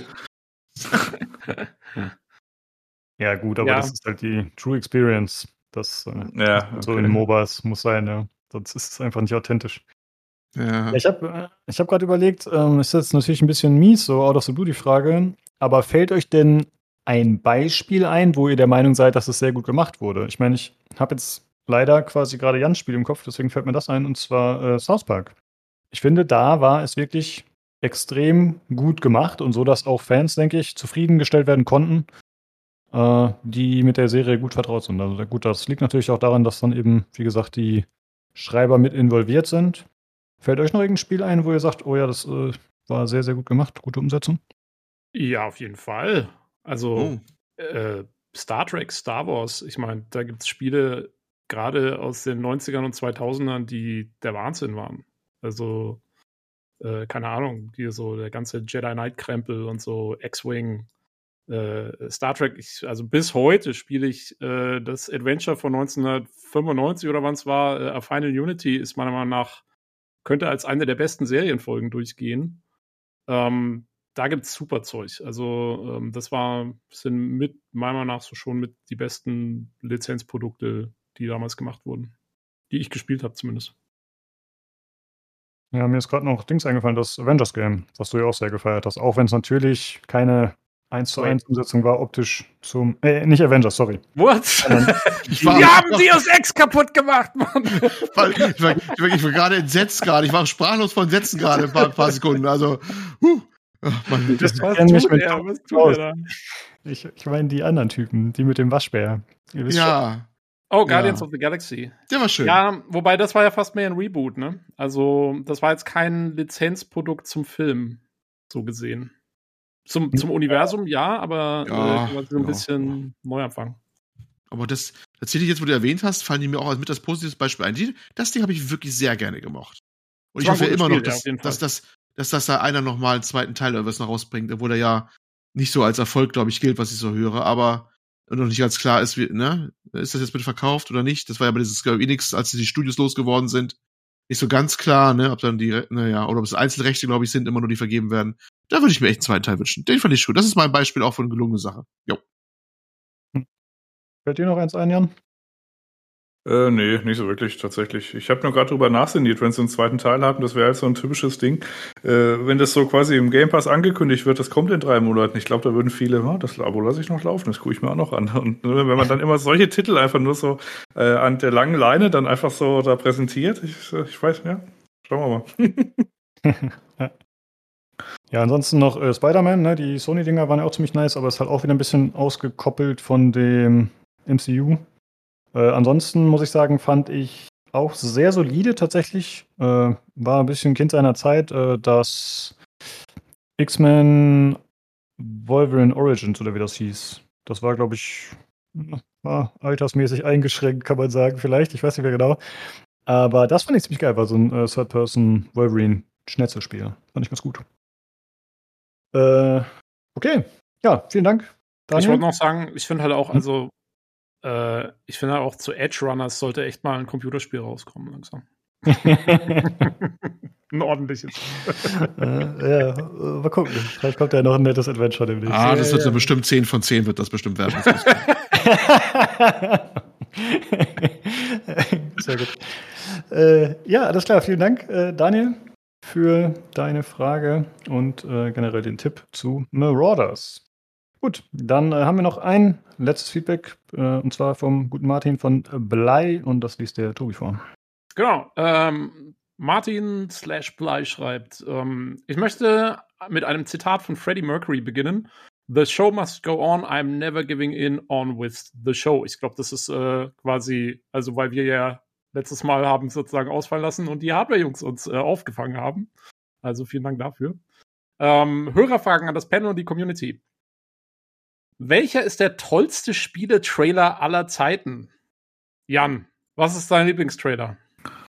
Äh, ich habe keinen. Also mal von abgesehen, ich habe mir wie immer keine Gedanken vorher äh, gemacht, wenn Blei eine Antwort, also eine Frage gestellt hat. Und ich finde das eigentlich alles, äh, weiß ich, also in jüngster Vergangenheit äh, fand ich tatsächlich den Trailer von dem äh, Deck 13 Ding gar nicht so schlecht. Aber cool fand ich den The, The Lords of the Fallen Trailer aus irgendeinem Grund. Der hat irgendwas in mir äh, geweckt. Das war so schön düster, ich weiß auch nicht. Ja, ja so, fand ich auch sehr cool. Aber es gibt jetzt keine aller Zeiten. Es gibt halt so einen Trailer, wo ich denke, oh, hier, das ist cool, stimmungsvoll, aber ich wache da jetzt nicht nachts auf und denke mir, oh ja, 2013, das war ein gutes Trailer, ja. Ich, ich habe genau das. Äh, genau das, also ich habe ich habe also für mich war damals, ich war natürlich auch total gehypt. Ich habe es glaube ich auch schon im Discord gepostet. Für mich war der Launch Trailer zum Mass Effect 2 damals mit äh, der Musik von äh, Two Steps from Hell und so und und dem Schnitt und allem drum und dran habe ich das Ding abgefeiert. Also, ich meine, im Prinzip ist es ein ganz normaler so Trailer, aber äh, der hat halt bei mir gerade genau so ins Schwarze getroffen, war der Wahnsinn. Äh, richtig gut. Und im Großen und Ganzen will ich überhaupt mal sagen, ähm, das war ja so auch so eine Zeit seit 2012, 13, 14, ähm, als BioWare auch sehr viele Cinematic-Trailers zusammen mit Blur gemacht hat, der Firma Blur. Ähm, unter anderem zum Beispiel die äh, The Old Republic Trailer, falls, also die Cinematic Trailer, diese, da gab es so drei, vier Stück, die damals äh, für äh, The Old Republic, äh, nee, heißt es The Old Republic? Ja, doch, The Old Republic, ja. das, das äh, MMO äh, rauskam, diese, diese, diese drei, vier auch relativ bekannten Story Cinematic Trailer. Und die waren schon, das war, das sind ja wie kleine Star Wars Kurzfilme und die sind schon, oh, also die sind schon vom Feinsten einfach von der Animation her und so. Ja, ich erinnere mich da auch noch explizit an diesen einen Trailer, da haben die, glaube ich, so eine Festung oder so gestürmt, so eine Pyramide. Dann kam da der Oberbösewicht und so, das war cool, ja. Genau, es gibt den, wo sie den, den Tempel, den Jedi-Tempel auseinandernehmen. Und dann gibt es noch einen, wo sie, ähm, wo sie auf so einem Planeten sind, mit so, äh, wo die Klonen oder die Republic Trooper irgendwie besiegt werden und so. Also es gibt so drei, es sind so drei Stück, glaube ich, die nebeneinander rauskamen. Jo. Die waren schon gut. Olli, wie sieht's bei dir aus? Hast du einen Trailer, der einfällt dazu? Ah, nee, also eigentlich geben wir Trainer bei mir äh, ins eine Auge rein, im anderen Auge raus. kann man, glaube ich, gar nicht sagen. Ne? Das geht um Ohren. Aber egal. Ähm, es gibt einen, ich weiß gar nicht, was ein Trailer ist. Es ist eigentlich ein Intro. Ähm, das war auch noch die Zeit, da gab es wahrscheinlich nicht großartig Trailer, weil es gab noch nicht so viel Internet. Und zwar ist das von 1995. Jo. Ähm, MacWarrior 2 Intro. Und das Ding äh, war für mich legendär. Das war auch so ein Ding, das, das lief damals, ich glaube, in den damaligen Mediamärkten auf ganzen Monitor, Röhrenmonitorwänden äh, immer laufenden Band, weil das halt ein sehr cooles Intro war. Und das ist tatsächlich eines der wenigen Dinger, die mir total in Erinnerung geblieben sind. Ich habe es gerade tatsächlich hier nebenbei auf YouTube nochmal hochgeholt. Manche Sachen sollte man vielleicht einfach in der Vergangenheit lassen, wenn man sich die Pixel jetzt anguckt heute. Aber das war, äh, das ist eines, das ist wirklich haften geblieben, dieses Intro. Ist vielleicht nicht der klassische Trailer, aber ziehen wir mal dazu, ne, Intro. Und das ist, das ist meins. MacWarrior 2, 1995. Jawohl. Okay. Ja gut, als, als Minderjähriger habe ich mich äh, auch mit dem Kumpel feierlich vor dem PC des, äh, des Vaters versammelt und wir haben uns das Resident Evil Intro äh, zigmal angeguckt in Schwarz-Weiß. Ja, das äh, hat da noch andere Regionen erreicht. Ich kann mich auch noch erinnern, äh, StarCraft 2 habe ich noch, äh, 1, sorry, habe ich noch ein paar Videosequenzen in Erinnerung. Und äh, was war das andere? Oh, das terranische Ende von StarCraft 1, ja. Oh, ich glaube, ich habe StarCraft tatsächlich durchgespielt. Ja, aber vielleicht äh, hast du die Videos trotzdem gesehen oder so. ja, das kann sein. Äh, Diablo 2 wollte ich noch nennen, genau, weil ich fand das, also oh, ne, ja, das waren ja, ja wirklich ja, fantastische Cinematics damals.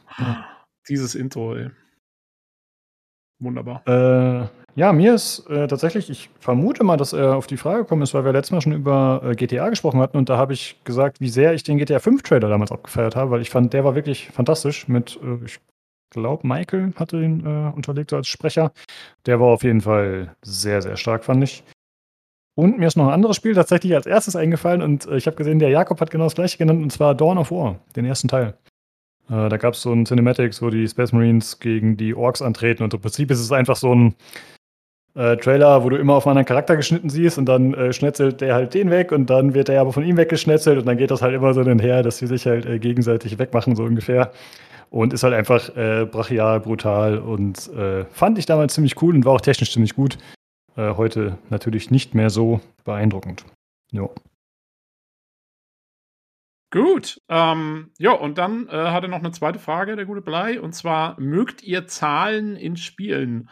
Min-maxt euren Charakter und liebt Paradox-like Games? Oder gehen euch sogar aufsteigende Schadenspunkte auf den Wecker? Ähm, ja, wer will anfangen? Wer hat, äh, wer hat viel Bezug zu Zahlen? Weiß nicht. Hi, ich, da habe ich es hinter mir. Oh, nee, nee. Jan, hau, hau rein. Ich verabscheue es äh, also gerade bei gerade bei South Park war es so, es gibt so ja so, ein, ja so eine Art Machtlevel und es gibt so Missionen, da steht, ja, du musst halt Level 500 sein. Da habe ich halt irgendwelche Artefakte zusammengebaut, dass ich halt Level 500 war und dann konnte ich halt Leuten auf die Schnauze hauen. Und dann, das war okay. Ich habe äh, mal ein Jahr lang oder halt in meiner Studentenzeit relativ intensiv Vanilla WoW gespielt. Und da habe ich irgendwelche, weiß ich, äh, Schurken äh, und Hunter-DPS-Sachen in, äh, in Excel-Listen, die man sich quasi so geschert hatte, runtergeladen. Als ich damit aufgehört hatte und dann festgestellt hatte, hatte nach einem halben Jahr oder so, es war gerade auch egal, was ich mit meiner Zeit da äh, äh, gemacht habe, habe ich mir gedacht, also für Videospiele werde ich nie wieder sowas anfangen, hier so wie Number Crunching oder irgendwie Min-Maxing oder so. Äh, entweder das passiert oder das passiert nicht, aber ich fange da jetzt nicht an. Also ich weiß, das sehen manche Leute anders, aber es hat mich quasi für auf Lebzeit quasi nachhaltig geschädigt. Diese äh, Spreadsheets für Hunter DPS in Raids. Okay, ich sehe das tatsächlich anders. Jan, du hast keine Ahnung. Ja, man, es ist wichtig, dass man eigentlich viel mehr Zeit damit bringt, seine Ausrüstung anzupassen und alles auf den letzten Punkt auszumaxen, anstatt da irgendwie äh, ja, Gameplay zu erfahren. Ja, also man muss schon wirklich Zeit in Menüs verbringen. Und äh, so spiele ich da bei den Spielen meistens auch. Ich muss aber zugeben, dass ich so Paradox-Games, glaube ich, noch nie gespielt habe. Ähm, keine Ahnung, weiß ich jetzt nicht. Äh, aber zum Beispiel dieses Guardian Quest, ja, da habe ich einfach sehr viel Zeit da reingesteckt, das so zu spielen, äh, da einfach alles zu optimieren. Und das hat mir auch sehr viel Freude bereitet. Ähm, ja, Paradox ist mir, glaube ich, tatsächlich gametechnisch ein bisschen zu trocken, aber müsste ich vielleicht mal ausprobieren. Ansonsten mag ich das doch sehr, sehr gerne. Wie sieht's bei dir aus, Olli? Ja, ja, äh, nein. das bezahlen auch nicht so. Die, mich stören zwar aufpoppende Schadenszahlen jetzt nicht so. Und das für mich Indikator und gut ist, aber so mit Maxing und so geht mir ziemlich am Eimer vorbei. Da halt ich wieder Jan. Da möchte ich mal einfach so pumpig sein wie der Jan. Einmal. Traum mit war. Also alles scheiße. So, kann man dann so runter die verdammten Zahlen. So. Lieber Olli, ich lade dich ein, äh, das mir gleich zu tun. Äh, setz dich neben mich, alles gut. Ein Traum wird wahr, das machen wir. Wir machen da einen Termin aus. Also ich bin nicht so pumpig, aber ich, ähm, ich bin auch kein Fan. Also wenn ich schon, wenn ich so ein Screenshot, äh, so, also weißt du, das, das ist so, du gehst so in Steam äh, gehst du auf die Seite von so einem Spiel und dann kommen ja diese ersten zehn, also erstmal kommen drei Trailer, die klickst du weg und dann kommen irgendwie zehn Screenshots. Und wenn auf fünf von diesen zehn Screenshots Tabellen zu sehen sind, dann bin ich normalerweise schon raus. Weil ah, ja. ich habe sonst genug mit Tabellen zu tun. Ich arbeite viel mit Tabellen und Zahlen. Das brauche ich in Spielen nicht. Und das andere Problem, was ich damit habe, ist, ähm, ich, ich spiele Spiele vor allen Dingen eben, ich, ich weiß nicht, also ich mag das halt, wenn wenn ich mich in diese Welt so reinversetzen kann. Ich möchte ein Charakter sein, der irgendwas macht. Deswegen spiele ich auch so viele RPGs und so. Und ich mag das nicht, wenn man so distanziert ist vom, vom Spiel selber. Und das ist halt mm. halt leider bei Tabellen mm. meistens so. Also äh, das zieht mich dann immer ziemlich raus und deswegen dann ist mir lieber, wenn ich, wenn ich eher so, äh, weiß nicht, da muss ich dann schon eher in der Welt versinken können und da ist, sind Tabellen leider eben nicht das Beste. Sehr guter Grund. Ja, also auch Paradox und so, nee, da bin ich auch raus. Hier bei Rollenspielen ganz häufig so, da will ich die Rolle so spielen, also was heißt die Rolle spielen, aber ich bin ja eher so in der Geschichte drinne und denke mir, du würdest da auch nicht im realen Leben jetzt irgendwelche Statistiken da durchexerzieren, ne? Das ist, das ist, äh, weiß ich nicht. Genau. Immer gegen Strich irgendwie, ja, es ist irgendwie nicht so, es ist auch nicht so meins. Also ich meine, die Zahlen sind ja dann sowieso immer unten drunter, ist ja klar, aber äh, das muss dann irgendwie so fließend Ja, aber nicht so mit dargestellt sein. Drei, drei Stunden drüber nachdenken, was ich davon equippe oder so, mache ich nicht, nee. Jo, jo. Gut, ähm, jo, das war's vom, vom Blei. Vielen Dank wieder für die Fragen. Ich finde es immer coole Fragen, die er hat. Also äh, gerne weitermachen. Auf jeden Fall. Genau. Vielen Dank euch allen für das Feedback und die Fragen. Und äh, ja, wie gesagt, wir konnten leider nicht alles mit aufnehmen, diese Folge. Okay, dann kommen wir jetzt zum Hardware-Teil mit Nino und dem Zukunftsjan.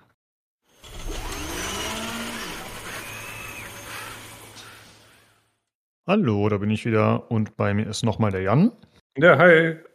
und außerdem der Nino. Servus. Ja, hallo zusammen. Äh, ja, wir haben ein bisschen Feedback noch speziell auf die letzte Hardware-Folge bezogen, das wir noch aufgreifen werden. Und außerdem hat Nino ein bisschen was zu erzählen, weil du, glaube ich, beim Schrauben an deinem Rechner ein bisschen Abenteuer erlebt hast, aber das äh, hören wir dann gleich. Erstmal sprechen wir darüber, was zuletzt gespielt wurde. Jetzt überlege ich gerade, Jan, hattest du das im, im Maincast, hast du das schon erzählt, ne? Dann bist du ja raus quasi. Nein, bin Nino. ich nicht. Das, nein, es waren Ah. Stunden dazwischen. Heute war ein, Son ein, ein, ein regnerischer Sonntag. Ich habe mehr Sachen gespielt, Lukas. okay, dann erzähl, dann hau was raus. Nee, aber ich, ich kann es relativ kurz machen. Ich bin ja in der äh, im Ubisoft Plus Monat noch drin und ich habe dann tatsächlich Division 2 gestartet. Und äh, damals gab's als Pre-Order oder als Bonus für irgendeine Ultimate Edition äh, gab's sogenannte Classified Missionen. Und das sind wirklich ganz, ganz kurze Missionen, dafür aber mittlerweile irgendwie zehn. Also da kamen ein paar hinten nach. Und die habe ich tatsächlich dann durchgespielt, weil das Ubisoft Plus Abo sorgt dafür, dass meine Billo Schaben äh, Division 2 Version abgegradet wurde auf das teuerste und beste. Und da habe ich mir jetzt einfach diese ganzen blauen Missionen da jetzt einmal durchgemacht. Das fügt jetzt der Welt nicht, also das fügt dem Spiel jetzt nicht so krass viel hinzu, aber es wird zumindest mal nett zu sehen. Und so nach zwei oder wie, weiß ich, vier Jahren oder so oder äh, wie alte Spiel ist, finde ich das halt ein bisschen blöde, dass man nicht nach, weiß ich, zwei, drei Jahren gesagt hat, ey, weißt, wisst ihr was, wir haben die Level gebaut, die sollen jetzt halt mal alle spielen. Sondern die verschimmeln halt einfach für die Leute, die halt die dicke Version damals gekauft haben und die werden die auch nie wieder spielen. Also die hätte ich mal schon irgendwie Zeit verwertet, weil du rennst eh die gleichen Missionen sich mal hintereinander und da hättest du die auch noch dazu mischen können, auch wenn die nur so kurz, nur so kurz sind. Also die sind teilweise nur so zwei Räume. Gehst du rein, kommen Gegner, ist die Mission zu Ende. Und dann, also es gibt aber so drei richtige, ein bisschen, ein bisschen längere. Aber fand ich ein bisschen seltsam. Aber jetzt habe ich die auch mal gespielt, aber richtig verpasst hat man nichts. War ein bisschen Backstory. Ja.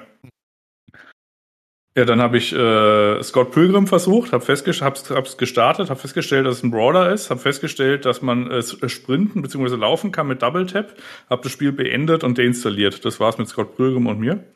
Und dann habe ich Riders Republic äh, äh, gestartet, äh, habe alles ignoriert, was mit Tricks zu tun hat und mit, mit dem Fahrrad den Berg runtergefahren, so zwei, drei Stunden heute Nachmittag. Und äh, das war sehr schön. Äh, ich werde es mir trotzdem danach nicht kaufen, aber ich fahre noch ein paar Stunden den Berg runter. Ja. Dann Nino, was hast du so gespielt? Ich habe mir, nachdem ich letzte Woche ja schon vom traurigen Flight Simulator gesprochen habe, äh, ein Gamepad dazu, dazu gekauft. Das ist deutlich einfacher, als mit einer Tastatur zu fliegen und macht mir deutlich mehr Spaß. Dann bin ich äh, in der Welt rumgeflogen und habe mich gefreut, meiner Existenz.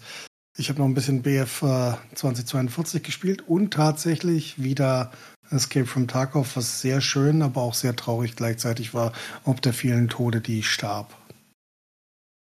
Testserver oder regulär? Mm, Testserver sind down gerade. Ähm, also So. tatsächlich, tatsächlich regulär mit, äh, mit dem guten Philipp. Zwei Abende, das war okay. Ja. Ähm, war bei Battlefield 2042 die neue Map jetzt schon verfügbar? Also die überarbeitete, die. äh, Ich ist habe nicht die geringste Ahnung. Dazu müsste ich wissen, wie die Maps vorher aussahen. Ich habe Ah, irgendwas okay. gesehen, dass irgendwas Überarbeitetes kam als Pop-up, bevor ich rein bin. Aber gespielt haben wir sie nicht. Okay. Ja. klar. Gut, dann äh, würde ich sagen, kommen wir mal zum Feedback. Äh, zum einen haben wir was von Freezer. Der schreibt: Danke an die Hardware-Jungs, gut gemacht und ich bin froh, dass du nicht Lukas bist, Nino. äh, ja, Darüber bin ich auch sehr froh.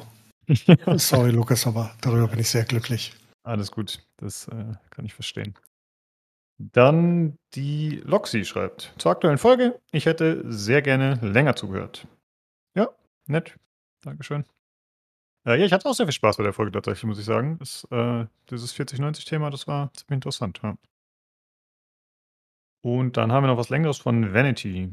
Er schreibt, mir hat die Hardware-Folge auch sehr gut gefallen, waren viele nützliche Infos und Einordnungen dabei. Danke dafür. Traurig irgendwie, dass ihr die Macht in euren Mikros hattet, Nino aber tragischerweise gar nicht Tag gespielt hat die Woche. Verrückte Dinge passieren derzeit. Eine Frage, nachdem mein Lieblingsbordpartner EVGA die grünen Segel gestrichen hat. Habt ihr einen bevorzugten Bordpartner oder macht ihr das immer von den jeweiligen Benchmarks und Daten abhängig? Oder kauft ihr lieber direkt Stock bei Nvidia oder AMD? Jan, das ist für mich. Nee, nee, macht, macht Nino. Äh, das ist deutlich komplexer dann die Antwort. Bei mir, ich kaufe ja nicht so oft Grafikkarten. Ach so, ja. Ähm, re re relativ einfach. Also ich kaufe am liebsten Founders Edition Karten, wenn es denn geht und wenn man sie bekommt. Ansonsten würde ich mir, habe ich mir früher auch sehr oft EVJ-Karten gekauft. Das geht logischerweise nicht mehr. Muss dir halt dann tatsächlich angucken, welche die bessere Kühllösung hat. Bei den 3090 und so weiter gab es da nicht so viel Unterschied. Ähm, wie das jetzt bei den 40er-Serien aussehen wird, das kann dir keiner sagen. Aber da musst du dann wirklich gucken, was einfach die beste Variante ist. Ein, ein, ein gutes, ein guter Anlaufpunkt ist immer, ist immer Asus oder ähm, KFA2 Galax. Ähm, die haben immer relativ ordentliche ähm, Kühllösungen. Ich hatte auch sehr viel äh, Glück mit Gigabyte in Form von Aorus in den letzten Jahren, aber das kann dir für die kommende Generation aktuell keiner beantworten. Ja. Ja, außer die Aorus-Karte, die äh, auf dem Indianerfriedhof produziert wurde, wo wir nicht wissen, wieso der ja. Lüfter auf 8000 Umdrehungen dreht, aber gut. Ähm, ja, ich hab's, äh, ich hatte eine 1070 von MSI, ich hatte eine 2070 Super von äh, MSI und jetzt habe ich eine von XFX, äh, einfach weil die günstigsten war.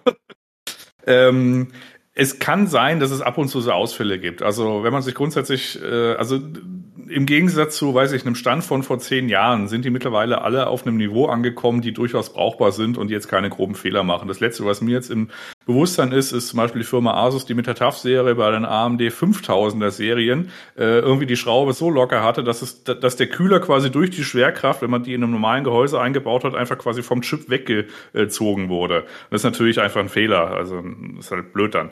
Und das wurde dann halt erst später gefixt. Das war zum Beispiel was, was der YouTube-Kanal Hardware Unboxed ohne, also so ziemlich prominent ans Licht gebracht hat. Und das ist im Grunde auch die Antwort zumindest mal für mich. Also ich schaue halt so, es gibt halt genug unabhängige Reviews für irgendwelche Karten, die halt schauen, okay, wie heiß wird der Speicher, wie heiß wird die Spannungsversorgung, wenn es da Sensoren gibt, wie heiß wird der Chip und so weiter. Und äh, so richtig krasse Verfehlungen gab es zumindest mal in der letzten Generation nicht, die mir gewahr ist. Ähm, Bildsäult, wenn es einen interessiert, macht noch irgendwelche PCB-Layout-Analysen, äh, aber das ist für uns Normalsterbliche im, also im Grunde vollkommen irrelevant. Also äh, der hat es halt aus der aus der Brille eines Hard eines äh, eines eines Overclockers und freut sich, wenn es dann irgendwie, weiß ich, äh, äh, Spannungsfilterung äh, im Eingang gibt und äh, das ist für uns eigentlich äh, wurscht. Also so einen richtigen Boardpartner habe ich jetzt nicht. Also aktuell, wie gesagt, die letzten beiden Historien, wo ich persönliche äh, Erfahrungen mit habe, war MSI und äh, XFX. Beides war okay. Okay. Ich denke mal, ich bin nicht gefragt, aber ich habe auch keine Präferenz, nur um es einmal hinzuzufügen. Gut, und dann haben wir noch äh, von dem guten Martin wie immer was geschrieben und Fragen. Und er schreibt erstmal: Jan und Nino haben den Podcast in Not souverän auf Kurs gehalten. Offensichtlich können die Grumpy Hardware Guys inzwischen auch eine ganze Show schultern. Good job. Äh, ja, auf jeden also Fall. Natürlich, Entschuldigung, Entschuldigung, natürlich können wir das. Alleine schon, weil Jan ungefähr 40 Stunden darüber äh, philosophieren kann, was er letzte Woche gespielt hat. Bei mir wird es dann halt ein bisschen eintönig. Das ist immer die Problematik. Und außerdem, ich weiß nicht, wie das bei Jan ist, aber ich will gar nicht. Ich rede, rede ausreichend unter der Woche und nehme mir die Zeit, mit euch und für euch zu sprechen. Ja, ich fand das auch cool, dass ihr da quasi spontan gesagt habt, hey, wir machen es trotzdem. Also hatten wir im Maincast schon gesagt, aber du warst ja nicht dabei, Nino. Also es war äh, ja nett auf jeden Fall, genau. Gut, dann hat er noch wie immer Fragen. Die sind jetzt nur speziell an dich gerichtet, Nino, denn wir haben die alle schon beantwortet.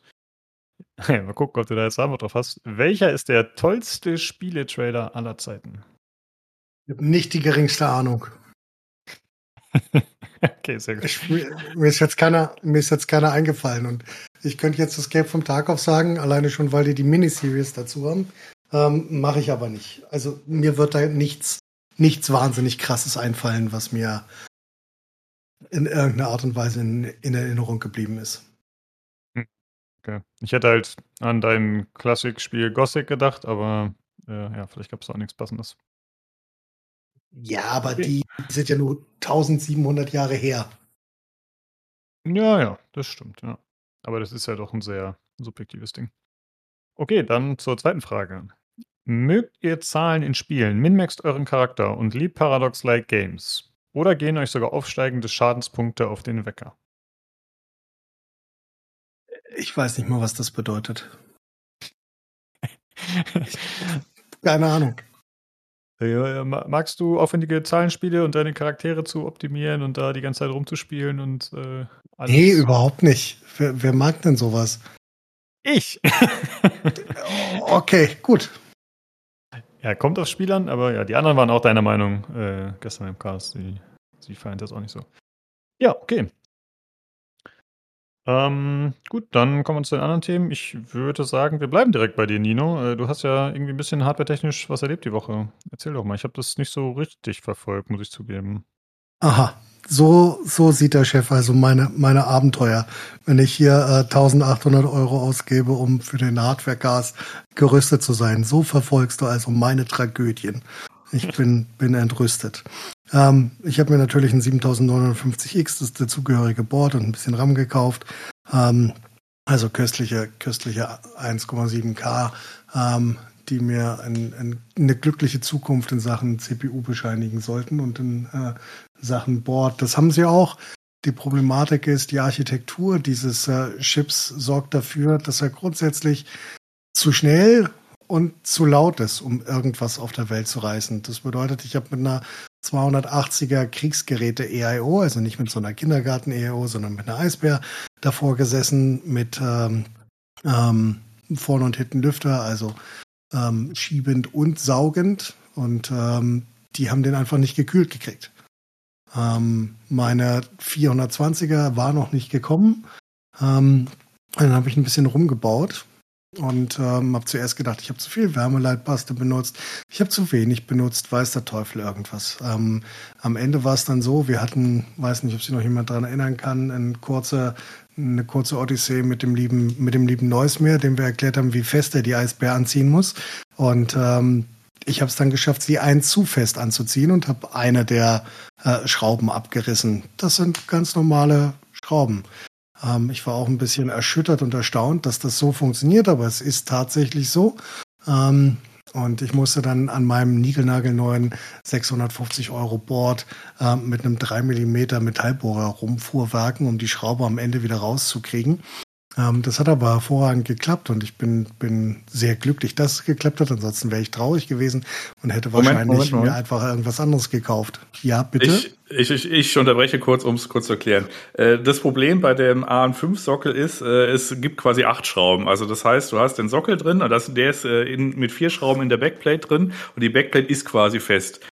Und wenn du dann jetzt natürlich äh, ein, also einen Kühlblock hast und du ziehst den mit den vier äußeren Schrauben an, also mal davon abgesehen, also äh, weiß ich, während der Aufnahme gestern hat, äh, hast du mir ja dieses Foto geschickt, wie einfach so eine abgebrochene Schraube traurig äh, in diesem Gewinde liegt. Und ich war schon ein bisschen schockiert, du hast mir später das Bild von hinten gezeigt, wie man das dann noch ans Gewinde kommt. Also man kommt da grundsätzlich ran, weil das quasi äh, mhm. jetzt nicht hinten geschlossen ist, sondern quasi einfach durchgeht.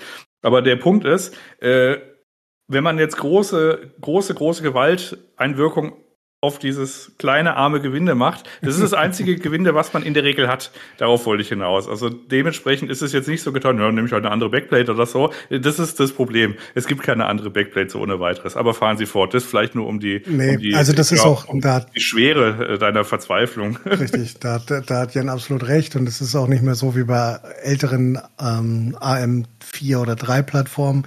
Du kannst sie nicht so einfach austauschen. Also selbst, die ist nicht nur festgeschraubt, sondern die ist auch festgeklebt. Ähm, ich musste sie tatsächlich heute trotzdem entfernen, weil ich habe zuerst gedacht, ich kann sie, kann, kann das rausschrauben. Das hat aber nicht funktioniert. Und ähm, musste sie trotzdem, sie ist beim ASRock-Board ziemlich fest verklebt, musste dann mit einer Rasierklinge entfernen und dann, weil ich einfach nicht im Board bohren wollte, um die Schraube rauszukriegen. Die ähm, man muss sich das so vorstellen, die Eisbärhalterung hatte eine Schraube mit zwei unterschiedlichen Gewinden, M2 und M5. Und ähm, die der M5-Teil, also der dickere Teil der Schraube, ist einfach, hat einfach auf diesen M2-Teil aufgesetzt. Das sollte normalerweise nicht sein, das sollte normalerweise eine Schraube drüber sein. Das war bei mir aus Gründen, die ich nicht, nicht verstehe, nicht der Fall. Ähm, und dann konnte ich einfach mit einer Handdrehung aus den, aus den äh, Neandertaler Oberarmen die Schraube abdrehen. Das war dann traurig, war aber so.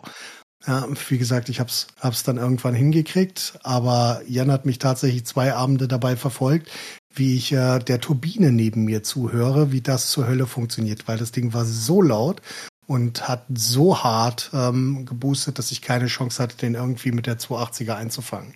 Ähm, Eins noch, dann auch kurz, zur, kurz zur Einordnung. Also wir hatten damals, also als wir da zusammen drauf geguckt haben, wir haben auf die Package-Temperatur geguckt. Die ganze CPU hat ungefähr im Idle so, weiß ich, 40, 45 Watt verbraucht. Das kriegt man, weiß ich, mit dem Tower-Kühler bei 500 Umdrehungen weggekühlt. Das sollte nicht das Problem sein. Das macht meiner jetzt auch. Der verbraucht irgendwie, weiß ich, 45 Idle und ich höre davon nichts, weil er halt nichts macht. Aber das, das Problem war, dass er auch selbst mit dieser, mit dieser geringen Last aus irgendeinem Grund auf 60 war und die Lüfter hatten aber schon auf 1600 Umdrehungen gedreht und wenn man die runtergesenkt hätte, wäre er direkt auf 70. Also nur mal, um äh, das Problem noch ein bisschen mehr zu beschreiben für die Leute, die sich jetzt fragen, wo ist denn das Problem? Das, das war auch die erste Frage, die Jan hat, mit den Worten, warum machst du die Kurve nicht anders? Weil er dann einfach heißer wird. Also der boostet dann einfach höher und wird einfach heißer. Und da kannst du auch äh, nichts, zumindest nicht so einfach, ähm, kannst, kannst du ihn nicht so einfach anfangen, einfangen. Was ich jetzt getan habe und was ähm, die Variante ist, die ihn tatsächlich, die ihn tatsächlich einfängt, sind köstliche äh, 10 äh, Noctua ähm, Lüfter und eine 420er EIO, um sicherzustellen, dass das funktioniert. Und das funktioniert jetzt, ist traurig, aber ist leider so, funktioniert nicht anders. Ähm, aber jetzt ist er tatsächlich äh, köstlich leise. Ähm, boostet immer noch auf köstliche 95 Grad hoch, wenn du irgendeine ähm, Heavy Task machst. Ähm, bleibt dort aber und ähm, erstaunlicherweise boostet der Single Core bis 5,825 Gigahertz, was sehr schön zu sehen ist, mir aber tatsächlich, ich weiß nicht, was bringt. Ähm, nichtsdestotrotz ist das Ding ein ordentlicher Schritt von einer, ähm, von dem 5950. Der bringt saubere Mehrleistung, ähm, und macht viele Dinge tatsächlich schneller und smoother. Also ich habe das Gefühl, wenn ich das äh, in der Retrospektive betrachte, zum Beispiel in Tarkov, was ja beschissen läuft, weil es beschissen programmiert ist, ähm, läuft es aber auf einem 7950 deutlich weniger beschissen. Ich habe grundsätzlich 25 bis 30 Frames bei gleichen Einstellungen mehr, ähm, ohne die, die Grafikkartenlast irgendwie angehoben zu haben. Ja, ähm, das ist schon ganz angenehm. Das bedeutet im Umkehrschluss, dass die IPC logischerweise das einigermaßen hält, was sie versprochen hat. Ich habe jetzt noch nicht so viel getestet. Das schaffe ich auch diese Woche leider nicht. Vielleicht schaffe ich es nächste Woche Samstag, dass ich mich hinsetze und ähm, meine normalen Benchmarks mache. Für jetzt war erstmal das Ausbohren einer abgebrochenen Schraube und die Relevanz, ähm, ähm, die Relevanz, ähm, die äh, Kühlung auf die Kette zu kriegen, das Wichtigste. Aber das funktioniert jetzt. Ein paar Beobachtungen noch nebenbei. Jan hatte mir das wunderschön noch auf Reddit unter die Nase gehalten. Ähm, ASRock hat in den ersten Chargen ihres High-End Motherboards ähm, ASRock Taiji 670E ähm, einen Sticker auf die ähm, auf die RAM-Slots getan, um darauf hinzuweisen, dass das Memory Training ähm, extrem lange dauert. Und mir wäre das mit großer Wahrscheinlichkeit gar nicht negativ aufgefallen, weil ich das halt von HEDT oder Serverboards durchaus gewöhnt bin, dass da ein Bootvorgang zumindest beim ersten Mal, bis ähm, die Sachen sich eingeschossen haben, sehr, sehr lange dauert.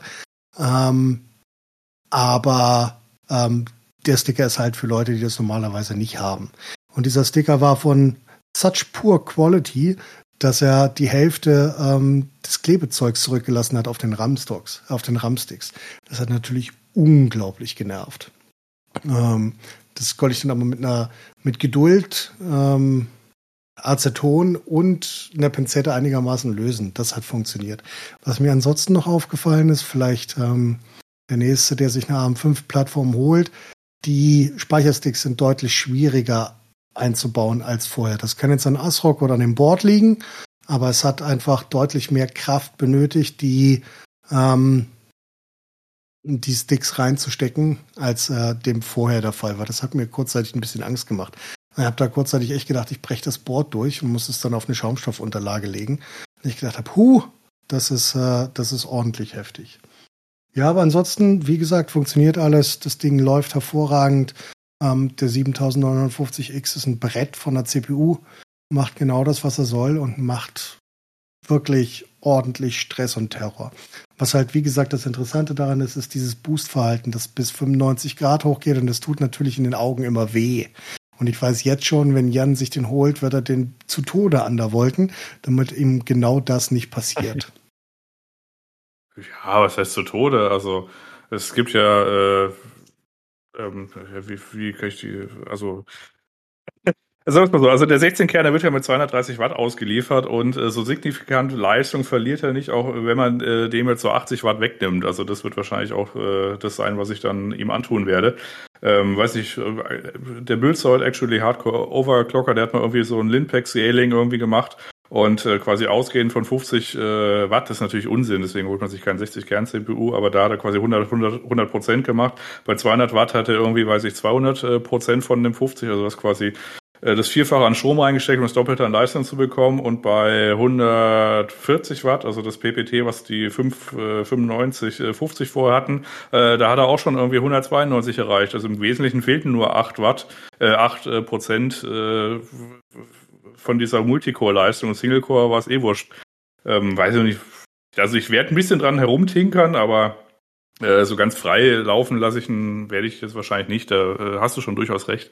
Ich habe eine äh, nicht ganz uneigennützige Frage und zwar, äh, woran lag es denn jetzt, dass der sich jetzt äh, wohlfeil verhält und vorher jetzt nicht? Also weiß ich, ein 360er Radiator mit irgendwie den Lüftern äh, hätte die 50 Watt auch noch irgendwie abführen können, aber das ist dann wahrscheinlich jetzt eine Anpressdruckgeschichte gewesen. Oder wie hast du das jetzt gelöst?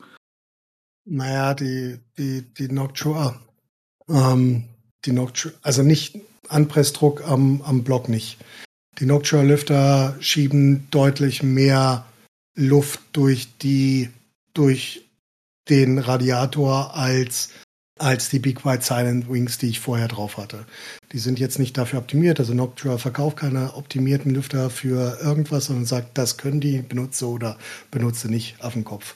Ähm, ich habe mich für das Benutz sie entschieden ähm, und der Radiator ist deutlich dicker. Also ich habe nicht nur ähm, 140 Millimeter mehr Radiatorfläche, ähm, sondern ich habe auch noch einen 4 cm dicken Radiator anstatt einen äh, 2,5 cm dicken Radiator. Ähm, das macht ein ganzes Stück an Kühlleistung Unterschied. Und wie gesagt, vorher ist er ja auch nicht, ähm, also er ist ja nicht ins Idle gelaufen oder weiß der Teufel was. Der ist ja ähm, 95 Grad, 5,7 Gigahertz oder 5,3 All-Core ist er ja sauber gelaufen. Da ging es ja nicht darum, dass er das nicht macht, weil das macht er ja so oder so, sondern es geht darum, sicherzustellen, dass die Kühlleistung die effektivste und bestmöglichste ist. Und ich bin auch wirklich, bin wirklich, wenn ich sehe, wie die CPU sich verhält und wenn das ungefähr das ist, wie sich alle CPUs verhalten, ähm, habe ich halt sehr große Angst, dass AMD sagt, naja, eine 240er ähm, EIO oder eine ähm, ähm, oder ein Tower-Kühler bis 150 Watt ähm, sollten irgendwie reichen, weil das wage ich zumindest für den Großen stark zu bezweifeln. Ähm, also da, ähm, ja, fand ich, fand ich schon krass. Also und auch die, die Be Quiet sind deutlich lauter als die Nocturas bei gleicher Drehzahl. Also die, die ich gerade, die aktuell laufen, die bei mir, ähm, wir sind jetzt bei 42, äh, bei 42 bis 46 Grad um Idle, äh, laufen die auf äh, 1200, ähm, 1200 Umdrehungen und sind unhörbar. Und die gehen halt maximal bis 2000 und selbst dann sind sie immer noch leiser als die Big Whites bei äh, 1600. Dafür sind es aber halt auch 25 Euro Lüfter. Ähm, das ist halt die, die, die grundlegende Problematik daran. Aber Hauptproblem äh, war Wärmeabführung. Ja, aber Und wie gesagt, das war jetzt, das war jetzt die vorletzte, das war jetzt die vorletzte Variante vor Custom Loop. Ja, okay. Ja gut, ich hätte jetzt drauf getippt, dass es irgendwie, weiß ich, vielleicht doch irgendwie Montage ist, um die 50 Watt im Idle irgendwie wegzukriegen, weil da war ja die, äh, die hoch, dass er quasi auf Last, auf Volllast da irgendwie, weiß ich, da ein dicker Radiator irgendwie mehr bringt, ist mir jetzt auch schon klar. Aber beim Idle hätte ich jetzt, hätte ich das jetzt nicht gedacht. Aber gut. Ja. Ja, okay. Und wie sind jetzt die weiteren Aufrüstpläne dann für die Zukunft? Ne, ich, also meine, meine, ähm, meine zwei RAM-Sticks kotzen mich visuell an. Ähm, das ist mein visuelles Problem, dass ich da große Lücken habe. Ähm, da wird mir also früher oder später nichts anderes übrig bleiben. Das wird dann halt schwieriger, ähm, äh, vier Sticks auf äh, 6000 Stable laufen zu lassen. Da hatte er hier schon ein bisschen Probleme. Ein, zwei Mal brauchte er ein bisschen. Hab dann überlegt, ob ich mehr Volt gebe, habe mich dagegen entschieden ähm, und, und läuft jetzt aber stabil, ohne Probleme. Ähm, auch nach auch eine Nacht Falten, ähm, ohne, ohne größere, ohne größere, was heißt ohne größere, ohne Ausfälle. Ja, und ich werde halt ähm, schauen, dass es eine 4090 wird. Aber diesmal wird es definitiv eine Faunus Edition. Ja, und die sind noch nicht verfügbar, oder? Weil ich habe irgendwie gesehen, dieses 12. November. Ah, Ja, also es gibt erst, gibt erst, gibt erste Listings, ähm, gibt erste Listings, glaube ich, ein schwedischer Anbieter beim Pro Shop.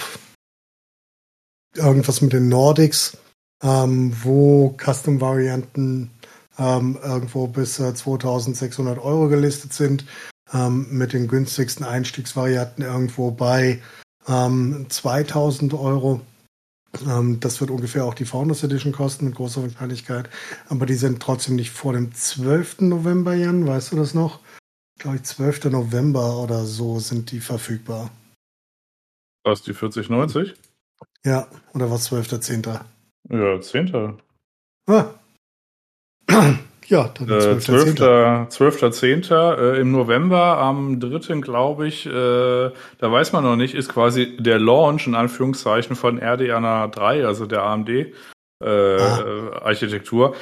Ob das, also hat man jetzt aber nichts mehr gehört, da war quasi kurz vor der Nvidia-Ankündigung im September, war dann quasi so ein Tweet, ja, hier der Launch ist quasi Anfang November. Ob davor noch mal eine Vorstellung kommt oder ob die mein Launch ist quasi die Vorstellung, weiß man aktuell noch nicht. Aber aktuell, nach dem Zeitplan, äh, ist Nvidia quasi einen Monat eher dran. Ja. Ja, ich habe halt, ich bin halt ein sehr großer Fan einiger Feature-Sets und sollte es nur Broadcast sein von äh, Nvidia, deswegen, wenn die Leistungsfähigkeit eine ähnliche ist, wird es bei mir wieder eine Nvidia-Karte werden. Ja, gut. Und Jan, du ziehst dann ungefähr so nach, oder je nachdem, wie, wie sieht es bei dir aus? Ja, ich gucke mir jetzt halt noch ein bisschen die, äh, die Erfahrungsberichte an. Ähm, aktuell ist schon geleakt, die, äh, ich, ich, ich glaube jetzt einfach mal dein Thema, Nino, äh, die, der, äh, der Chipsatz des kleinen Mannes. Äh, AMD hat ja das Grundstück ver, äh, fabriziert, äh, vier verschiedene Chipsätze irgendwie anzukündigen, nämlich den X670, nee, 50, 70, 70, ne? Also die X-Chipsätze und die B-Chipsätze. Die B sind quasi die billigen und selbst die gibt's ja noch in den Extreme- und Nicht-Extreme-Varianten. Lange Rede, kurzer Sinn. Äh, die äh, Boards, die jetzt auf dem Markt sind, das sind, das sind die teuren X-Chipsätze, die kommen quasi noch mit äh, mehr Gewalt an PCI äh, Express Generation, Generation 5. Und äh, bei den B-Chipsätzen kann man sich das im Wesentlichen situativ aussuchen. Da ist es obligatorisch, dass es halt einen M2, also für die SSD quasi, die man sich aufs Mainboard schraubt, mit Generation 5 PCI Express gibt und der Rest ist halt 4 oder was auch immer sich der äh, Hersteller dann irgendwie ausdenkt. Und äh, die haben die positive Eigenschaft, dass sie deutlich günstiger sind als die X-Chipsätze. Und die kamen aber einen Monat äh, später. Das ist wie äh, früher im Opiumhandel in Asien, die mit den schnellen Booten, die waren quasi zuerst da, um die hibbeligen Drogenabhängigen sofort zu füttern mit den hohen Preisen. Und wenn man da ein bisschen wartet, genau, wenn man da ein bisschen wartet, dann, äh, dann wird es ein bisschen günstiger. Und äh, das kommt dann in, äh, ich sag mal, zwei bis drei Wochen. Äh, da kommen dann quasi die B-Platinen. Und aktuell sieht es auch noch danach aus, dass sich Zen 4 nicht so viel oder so krass auf der Welt verkauft. Also bei äh, den äh, 5000er Serien vor zwei Jahren gab es noch in den USA Schlangen vor äh, dem Micro Center. Das ist hier sowas wie, weiß ich, Mediamarkt, also nicht ganz Mediamarkt, das ist so ein DIY-Mediamarkt, also DIY, also so ein PC-Bauer-Mediamarkt. Ne? Und äh, da gab es so Schlangen und die sind diesmal ausgeblieben. Mittlerweile hat äh, äh, sogenanntes Micro Center jetzt angefangen, quasi 200 Euro RAM äh, Kits damit äh, für die, äh, also für die Prozessoren damit beizulegen, damit die ein bisschen irgendwie einen Anreiz haben, da über die Ladentheke zu gehen. Und man munkelt wohl auch, dass die Margen für den Händler einigermaßen äh, auskömmlich sind, was AMD-Prozessoren betrifft, also so 10 bis 20 Prozent. Und stellt sich jetzt aber raus, die Leute, die sind äh, angesichts von, äh, also gerade in Europa, was so, äh, weiß ich, allgemeine äh, politische Lage, äh, Rezession, Inflation, bla bla bla, halt äh, offensichtlich nicht so gewillt, einfach für so ein, für so ein Spaßprojekt irgendwie signifikant Geld in die Hand zu nehmen. Und dann müssen wir mal gucken, wie es so wird. Aktuell wird äh, sogar gemunkelt, dass AMD jetzt jetzt einen Monat später keinen Price Cut macht, aber zum Beispiel mal eine Non-X-Variante für die kleineren Chips rausbringt und dann sagt einfach, ja, okay, die sind dann halt irgendwie 100 Dollar günstiger. Äh, und dann erspart man sich aber die Peinlichkeit zu sagen, ja, wir machen nach einem Monat irgendwie so einen, Preisverfall und dann werden dann irgendwann die Anti-X-Chips dann quasi in folgenden Wochen wahrscheinlich so langsam auch dahin diffundieren, wo halt die Nicht-X-Chips äh, vielleicht, wenn sie denn rausgebracht werden, dann irgendwie dahin gehen. Das ist aber aktuelle Gerüchtelage, muss man sich jetzt nicht kümmern. Äh, Stand aktuell, was gesichert ist, die B-Platinen kommen, was mit den Prozessoren passiert, weiß aktuell nur die Firma Nvidia, äh, AMD. Entschuldigung. Also bei den B-Platinen und auch bei den niedrigeren X-Varianten ist es halt auch einfach, ist es halt auch einfach so, ähm, dort ist die Fertigungsqualität ist nicht ganz so relevant, weil die halt nicht so viele ähm, Gen 5 PCI-Lanes haben. Ähm, und das macht das Ganze relativ günstig. Und ich habe auch darüber nachgedacht, ob ich mir halt ein günstigeres Board hole. Dann aber einfach gesagt, nee, es ist mir, es ist mir egal. Ich mache es einfach so. Ähm, wenn ich mir schon den größten Chip hole, dann hole ich mir auch das dazu und ähm, laufe dann halt die nächsten zwei Jahre wieder ähm, auf, auf dem einen Board, ohne das Upgrö upgraden, upgraden zu müssen. Für mich und meine persönlichen Empfindungen. Und wie gesagt, auch das, wer jetzt eine 3000er oder 5000er Variante hat, dem bringt das nicht so viel. Also niemand, niemand muss jetzt updaten, wenn er das nicht möchte und nicht braucht. Das ist, ähm, ist zu 95 Prozent Spielerei ähm, weil ich es mag, weil ich es liebe und weil ich es kann. Genau, also kann ich nur unterstreichen. Also gerade CPU, äh, was in den letzten, ich sag mal, vier Jahren rausgekommen ist, das ist alles noch schnell genug, äh, wenn man jetzt nicht irgendwie Valorant mit 600 oder 800 Frames spielen will. Äh, und selbst da äh, ist es fraglich, ob man das muss. Äh, wenn man quasi typischerweise mit sowas wie, weiß ich, Weco HD und aufwärts spielt, äh, dann limitiert er eigentlich immer die Grafikkarte. Es gibt so ein paar Arschlochspiele wie irgendwie Tarkov, wo man das einfach mit roher Gewalt erschlagen kann. Ähm, aber ich sag mal, die üblichen Spiele, die rauskommen, äh, CPU-Leistung oder CPU-Limit, wie gesagt, Ausnahme sowas wie Cyberpunk, wenn man auf diesem dusseligen japanischen Markt steht, aber mehr fällt mir fast schon nicht ein, außer irgendwie die dusselige Programmierkunst der Tarkov-Leute und dieser Markt in, in, Cyberpunk. Ansonsten limitiert immer die Grafikkarte und die CPU, die, ich will jetzt nicht sagen, die langweilt sich, aber man braucht auf jeden Fall da nicht das größte, schnellste und irgendwas. Also wenn man da irgendwie so ein Ding hat, was einigermaßen modern ist, kann man das auch noch ruhig zu Ende fahren. Also das ist, wie gesagt, nur persönliches Hobby und Interesse und Spaß am Gerät. Ja. Hm. Das ist ja wahrscheinlich dem geschuldet, dass die Entwickler denken, es lohnt sich nicht, dementsprechend darauf zu programmieren, weil das nicht genug verbreitet ist oder so, oder? Äh, nee, das ist nicht mal nötig. Also, äh, also selbst bei den Grafikkarten beziehungsweise bei der Grafiklast halten sich die Entwickler ja deutlich zurück, äh, weil sie jetzt sehen, okay, die haben jetzt quasi als Benchmark vor ein paar Jahren, als die, also was heißt vor zwei Jahren, als die rausgekommen sind, jetzt die neuen Konsolen bekommen. Da sind wir von der Grafikkartenleistung jetzt wieder weit vorne dran. Aber äh, klar kann man, äh, kann man als Entwickler dann noch ein paar Regler machen, irgendwie um das Ultra oder Psycho oder wie auch immer dann irgendwie Setting zu machen. Und es gibt äh, dann auch so ein paar Leute, die müssen das unbedingt machen. Aber wenn man den Kram einfach auf High stellt, was so, ich sag mal, immer noch über einem Konsolensetting ist, dann kann man sich drüber freuen und hat immer noch mehr Frames, als man also mit einer einigermaßen modernen Grafikkarte, äh, also fängt man jetzt nicht an, irgendwie auf 30 Frames oder so abzusacken.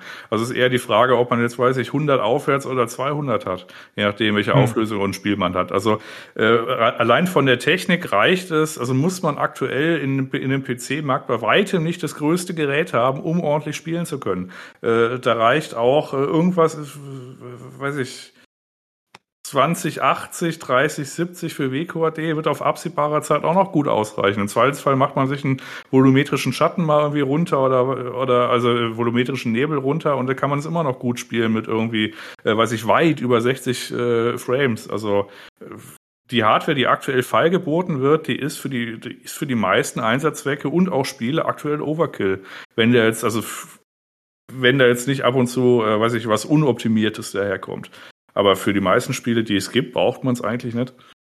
Mhm. Ja, und also wir dürfen, wir dürfen auch immer nicht vergessen, dass wir halt zwei limitierende Faktoren haben. Das sind einmal die Auflösung ähm, und die aktuelle Konsolentechnik. Die ist nämlich schon wieder, so wie Jan gesagt hat, ist die fast schon wieder zu alt für das, was wir tatsächlich machen. Und kein, kein Entwickler wird darüber weit hinausgehen. Also quasi das, was Jan gesagt hat. Hinzu kommt noch, und das will ich vielleicht noch erwähnen, ähm, wenn man nicht gerade in, in irgendwelchen wahnwitzigen Auflösungen 4K oder Ultra WQHD spielt, dann ist es, ist es am Ende auch Bums. Äh, wenn du das dringende Bedürfnis hast, auf 1440p zu spielen, dann reicht eine, eine High-End äh, zwei Generationen oder mediokre Karte der letzten äh, Generation oder der aktuellen Generation locker, um deutlich schöner als irgendein PS5-Yogi spielen, das Spiel spielen zu können.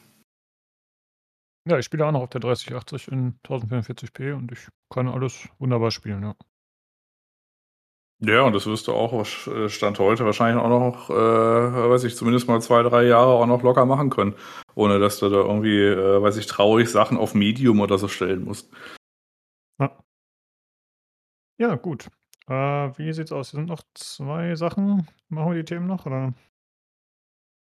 Was ist dein letztes hier mit What's Going On? Ach, ja, ach, Nvidia hat die Menschen beruhigt und ihnen gesagt, wie groß die ähm, Netzteile sein müssen, die sie haben. Und das sind ist ein 800 Watt, 850 Watt Netzteil für die 4090 und ein 750 für alles, was drunter ist. Also völlige Entspannung, außer für dich halt. Na gut, also mein Thema äh, kann ich nur anreißen, das ist quasi DLSS 3, da gibt's halt ein Video äh, von Digital Foundry, wo sie sich das ein bisschen angucken. Äh, ich hatte, weiß ich, in der großen Hardware-Folge ja schon gesagt, das kann man sich so ein bisschen vorstellen wie eine, wie eine Zwischenbildberechnung beim Fernsehen. Also gerade wenn irgendwie, weiß ich, der Spider-Man hinter dem Zaun ist, dann gibt's halt Bildartefakte. Und Allerdings äh, werden die halt nur dargestellt in der Hälfte der Frames, weil da, dazwischen ist quasi ein gerenderter Frame, dann kommt quasi der ausgedachte Frame durch Magie und KI und dann kommt wieder ein gerenderter Frame und das ist quasi diese dieses Generieren von Frames, die eigentlich nicht da sind.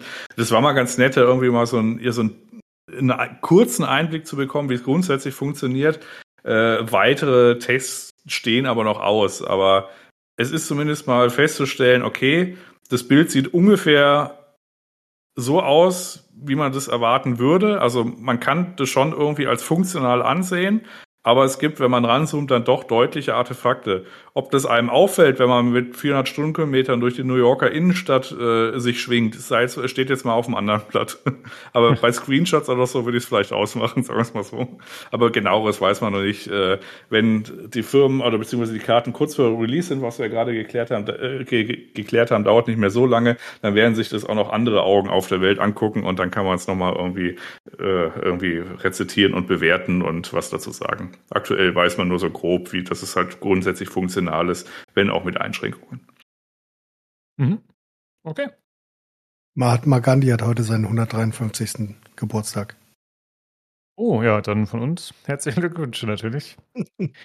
Okay, dann äh, würde ich sagen, äh, kommen wir zum Ende. Danke, dass ihr am Start wart, Jungs. Und dann hören wir uns nächste Woche wieder zum Hardware-Teil. Bis dann.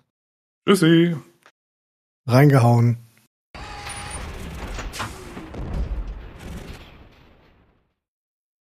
Gut, das war der Hardware-Teil. Dann kommen wir zu den News. Und zwar zuerst zu den Short News. Da gibt es ein paar Ankündigungen zu Spielen, Verschiebungen, Daten.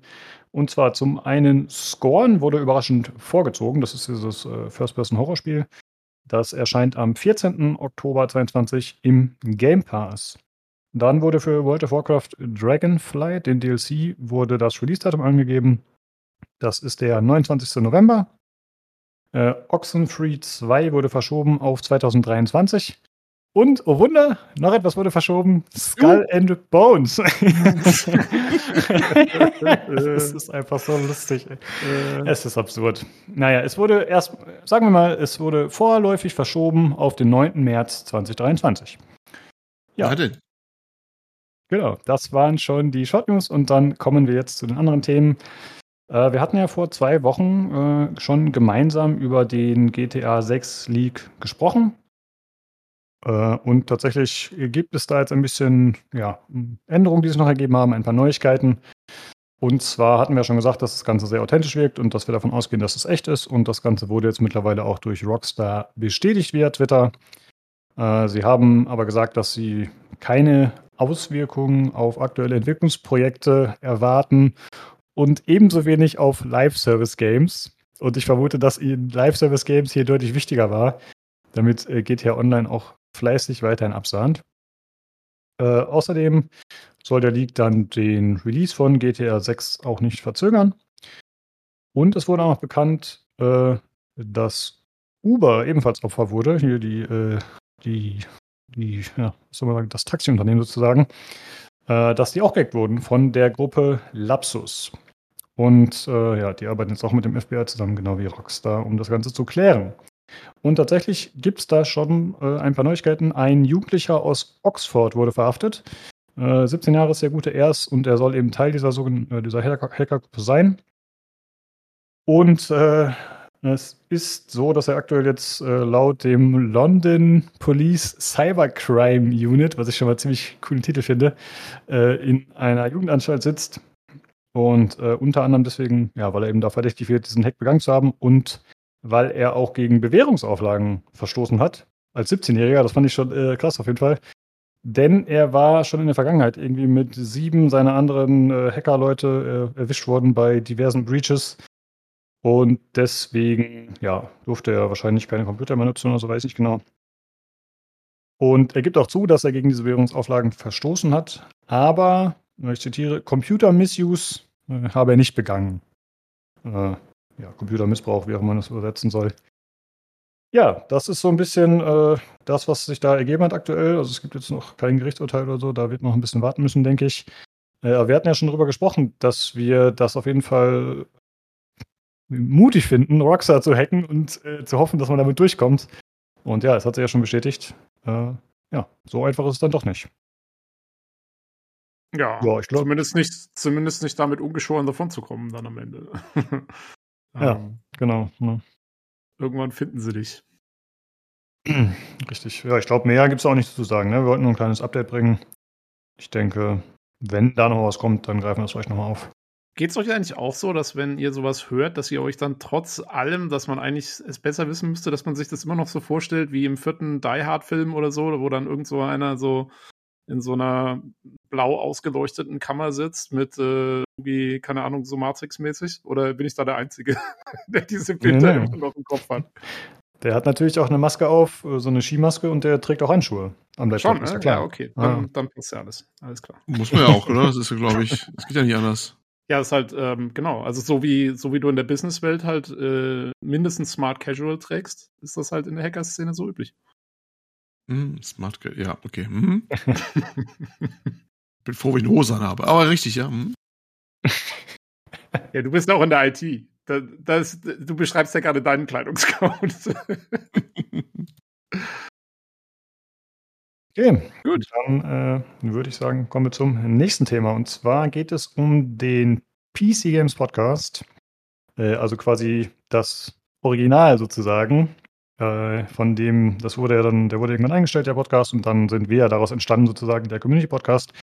Und ja, jetzt war dieser Reboot stattgefunden, die ersten zwei Folgen sind erschienen und da wollten wir mal kurz drüber sprechen, wie wir das so finden, ob die Erwartungen erfüllt sind, ob die vollmundigen Ankündigungen erfüllt wurden und wie es so aussieht.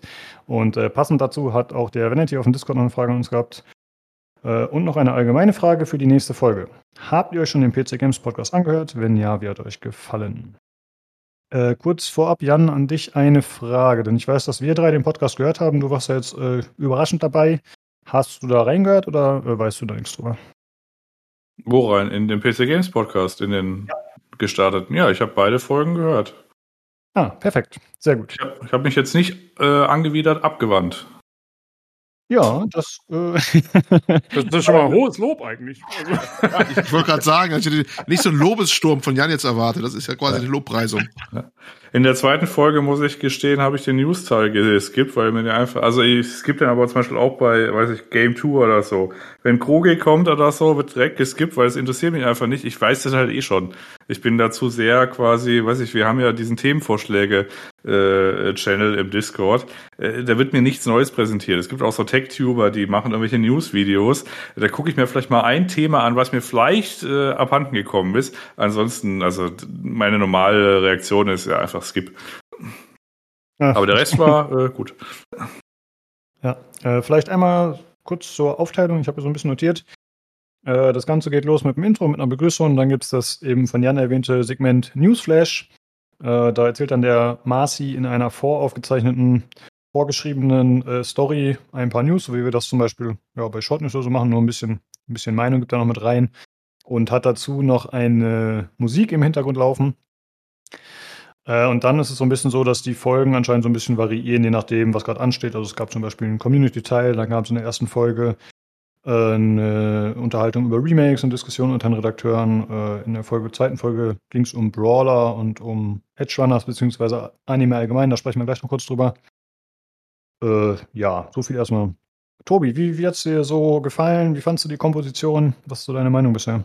Also im Allgemeinen fand ich es ganz gut. Ähm, es ist, ähm, ja, also kann man sich durchweg gut anhören. Ich fand, äh, es ist sehr strukturiert, also fast schon zu viel. Ähm, ich also ich meine, äh, ich habe ihn jetzt nicht geskippt, aber der News-Teil, den halte ich auch noch für verbesserungswürdig.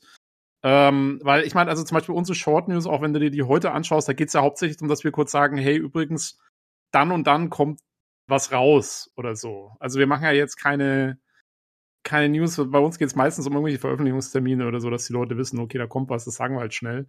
Ähm, aber also der Marci macht da ja richtig News durch so, also keine Ahnung, und teilweise auch ziemlich, also ich weiß nicht, das im, im ersten, glaube ich, hatte er das GTA 6 Leak zum Beispiel in den News damit drin und so.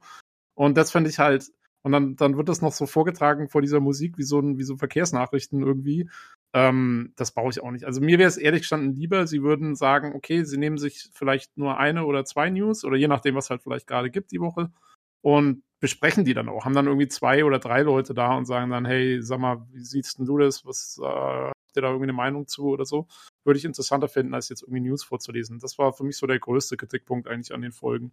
Ansonsten finde ich es ganz gut. Es sind ein bisschen viele Jingles und so. Also es springt dann doch ein bisschen hin und her teilweise.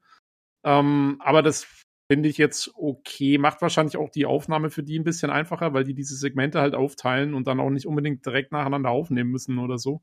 Da können sie sich wahrscheinlich besser einteilen unter der Woche. Ähm, ja, aber so fand ich es gut. Also sie haben, ich finde vor allen Dingen auch schön, dass sie jetzt immer quasi die Leute auswählen nach den Themen. Äh, weil das war sowas, wo der Games Aktuell Podcast auch zum Beispiel äh, teilweise so ein bisschen gestrauchelt ist, ist, dass äh, sie dann irgendwie die Leute im Podcast hatten, die gerade da waren und die jetzt aber nicht unbedingt vielleicht die besten waren für die Themen, die sie besprochen haben. Und dann hat es halt mal gepasst, mal nicht so. Ähm, das ist jetzt, haben sie halt immer genau die richtigen Leute für die richtigen Themen und das merkst du auch schon so ein bisschen, da ist jeder involviert in die Diskussion, das ist schon ganz cool. Also ja, im Großen und Ganzen äh, guter Start, finde ich. Ja. Ähm, ja, sehe ich recht ähnlich. Ich muss sagen, der Newsflash-Teil, ich finde den eigentlich ganz okay. Also mich stört er nicht so sehr wie euch. Ähm, die Hintergrundmusik war auf jeden Fall deutlich zu laut in der ersten Folge, aber haben sie schon korrigiert in der zweiten. Ich glaube, der Carlo scheint da der technische Mensch zu sein. Ähm, der hat schon geschrieben, dass er versucht hat, alles ein bisschen mehr anzugleichen und so. Das war in der zweiten Folge auf jeden Fall deutlich besser schon. Äh, ansonsten, ich muss sagen, mit so komplett vorgelesenen Texten, das finde ich immer ein bisschen wack, ehrlich gesagt. Also, das macht der, der GameStar-Podcast zum Beispiel auch ganz gerne, äh, dass der Michael Graf da seine Begrüßung vorschreibt und ich weiß nicht, ich finde das nur ein bisschen ist halt nicht gerade persönlich so, ne? Also ich meine, klar, man, man hat so natürlich den perfekten Text sozusagen und es ist irgendwie alles gut ausformuliert und on point witzig. Aber es ist halt auch überhaupt nicht authentisch. das ist so ein bisschen mein Problem damit. Ja. Ähm, deswegen würde ich mir fast auch wünschen, dass sie das entweder kürzer gestalten oder ein bisschen anders gestalten. Aber es stört mich jetzt auch nicht. Also es ist jetzt nichts, was ich skippe. Wie ist es bei dir, Olli?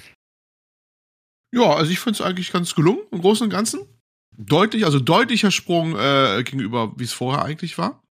und äh, hat mir schon sehr gut gefallen. Also ich äh, bin eigentlich größtenteils des Lobes. Ich weiß nicht, ob ich das News-Segment so brauche, wie die anderen Aussagen so, auch nicht mit dieser Machart, ne, mit dem, das kann man, ja, weiß ich nicht, ob ich das so haben muss.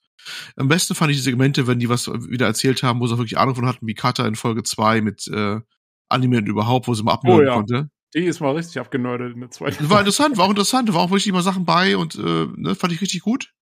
Und sowas wünsche ich mir häufiger jetzt auch mit dem das richtige, vor allem auch die richtigen Leute. da- Das ist mir wichtiger als alles andere, dass motivierte und die richtigen Leute fürs Thema da sitzen. Das ist äh, ganz, ganz wichtig. Und wenn dann die Technik auch noch ein bisschen besser wird, dann ist das, äh, wie es schon geworden ist, auch durchaus schon in der Ecke, ähm, ist das auch noch ganz positiv. Ja, und das sind eigentlich die wichtigsten Punkte. Und das äh, finde ich einfach schon mal gut. Genau, da sind wir uns auch recht einig.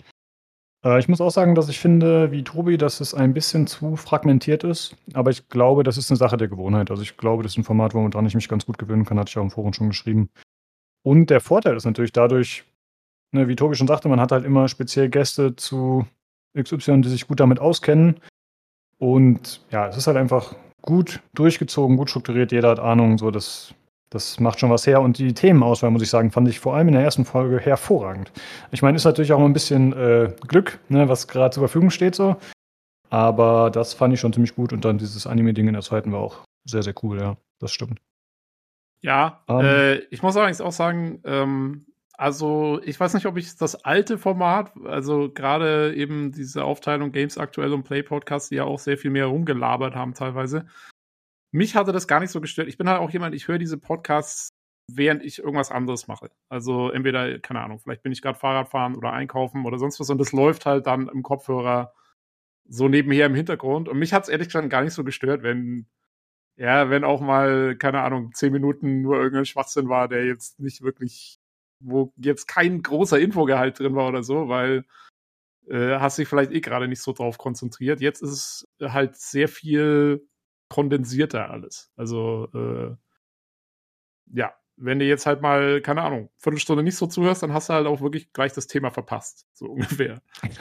ja. Was natürlich, ich meine, wahrscheinlich ist es im Großen und Ganzen natürlich besser. Ähm, aber es ist halt, es ist was anderes jetzt auch. Muss man schon sagen. Ja, das stimmt. Das ist deutlich durchgeplanter und es wirkt professioneller. Aber das war ja anscheinend auch das, was sie erreichen wollten, ne? Von dem, was der Christopher so anfangs äh, formuliert hatte in den anderen Podcasts, also als er den Reboot angekündigt hat. Äh, ja, das scheint ja schon erreicht zu werden. Wenn es jetzt so beibehalten, dann finde ich das schon ziemlich gut, ja. Ja, also es ist definitiv kein Labercast mehr. Das steht fest. Ich kann, ja, bis auf so ein paar Segmente, aber auch die fand ich ja gut. Wie gesagt, dieses gerade Manga-Gedöns, das hat ja auch dazu geführt, dass in der Community hier dann irgendwie ein reger Austausch äh, dann äh, stattfand. Ich wollte nur eins äh, noch sagen, beziehungsweise äh, ergänzen. Äh, das ist aber auch so ein Spezialthema bei mir, wenn sich der Sprachduktus ändert. Also sprich, wenn die Leute in so eine Ansprechhaltung verfallen und wenn sie irgendwas vorlesen, äh, das kann ich einfach nicht verknusen. Also ich habe, ich gucke relativ viel YouTube und wenn die Leute dann quasi, ich merke, wenn die sich, sich der Sprachduktus ändert, weil die auf was hinleiten, nämlich in der Regel ein, ein, ein Sponsoring oder so. Und ich kann das ohne hinzugucken, kann, weiß ich schon, ah, okay, der Sprachduktus ändert sich und dann kann ich schon mal eine Minute vorskippen und dann ist auch wieder okay. Und so ein bisschen ist es auch bei diesen News-Segmenten, sei es jetzt Game 2 oder irgendwo anders, äh, sobald es dann das, da so hingeht, skip, oder weiß ich, Gamestar oder so, skippe ich direkt die ersten fünf Minuten, weil es eh wurscht ist. ja. Ja, stimmt. Ja, das merkt man dann schon, ja.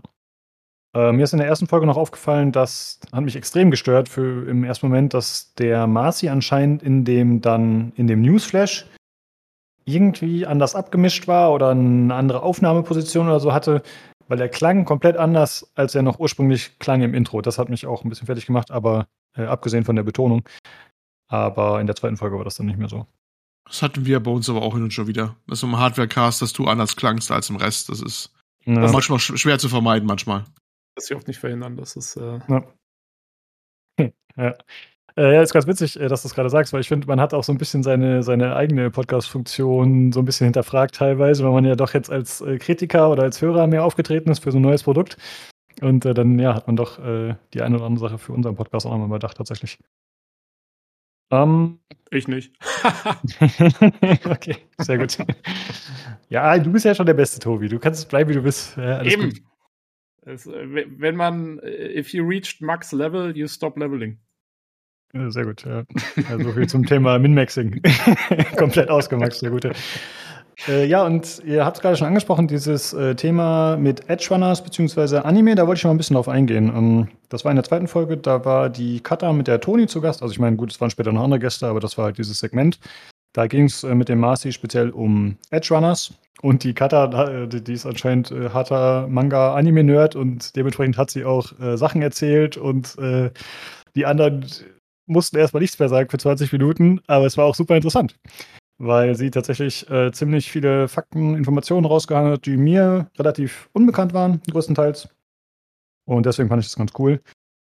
Äh, Im Prinzip ging es darum, dass, ja, sie haben über die Serie gesprochen und gleichzeitig halt, kann man halt in dem Atemzug sagen, ich glaube, das hatten sie in dem Podcast nicht erwähnt, aber äh, Edge Runners hat Cyberpunk ziemlich beflügelt, das Spiel. Ne, also die Verkäufe haben jetzt 20 Millionen überstiegen insgesamt, wurde letztens gemeldet. Und seit April wurden nochmal 2 Millionen Einheiten verkauft. Äh, es gab einen Sale vor einiger Zeit.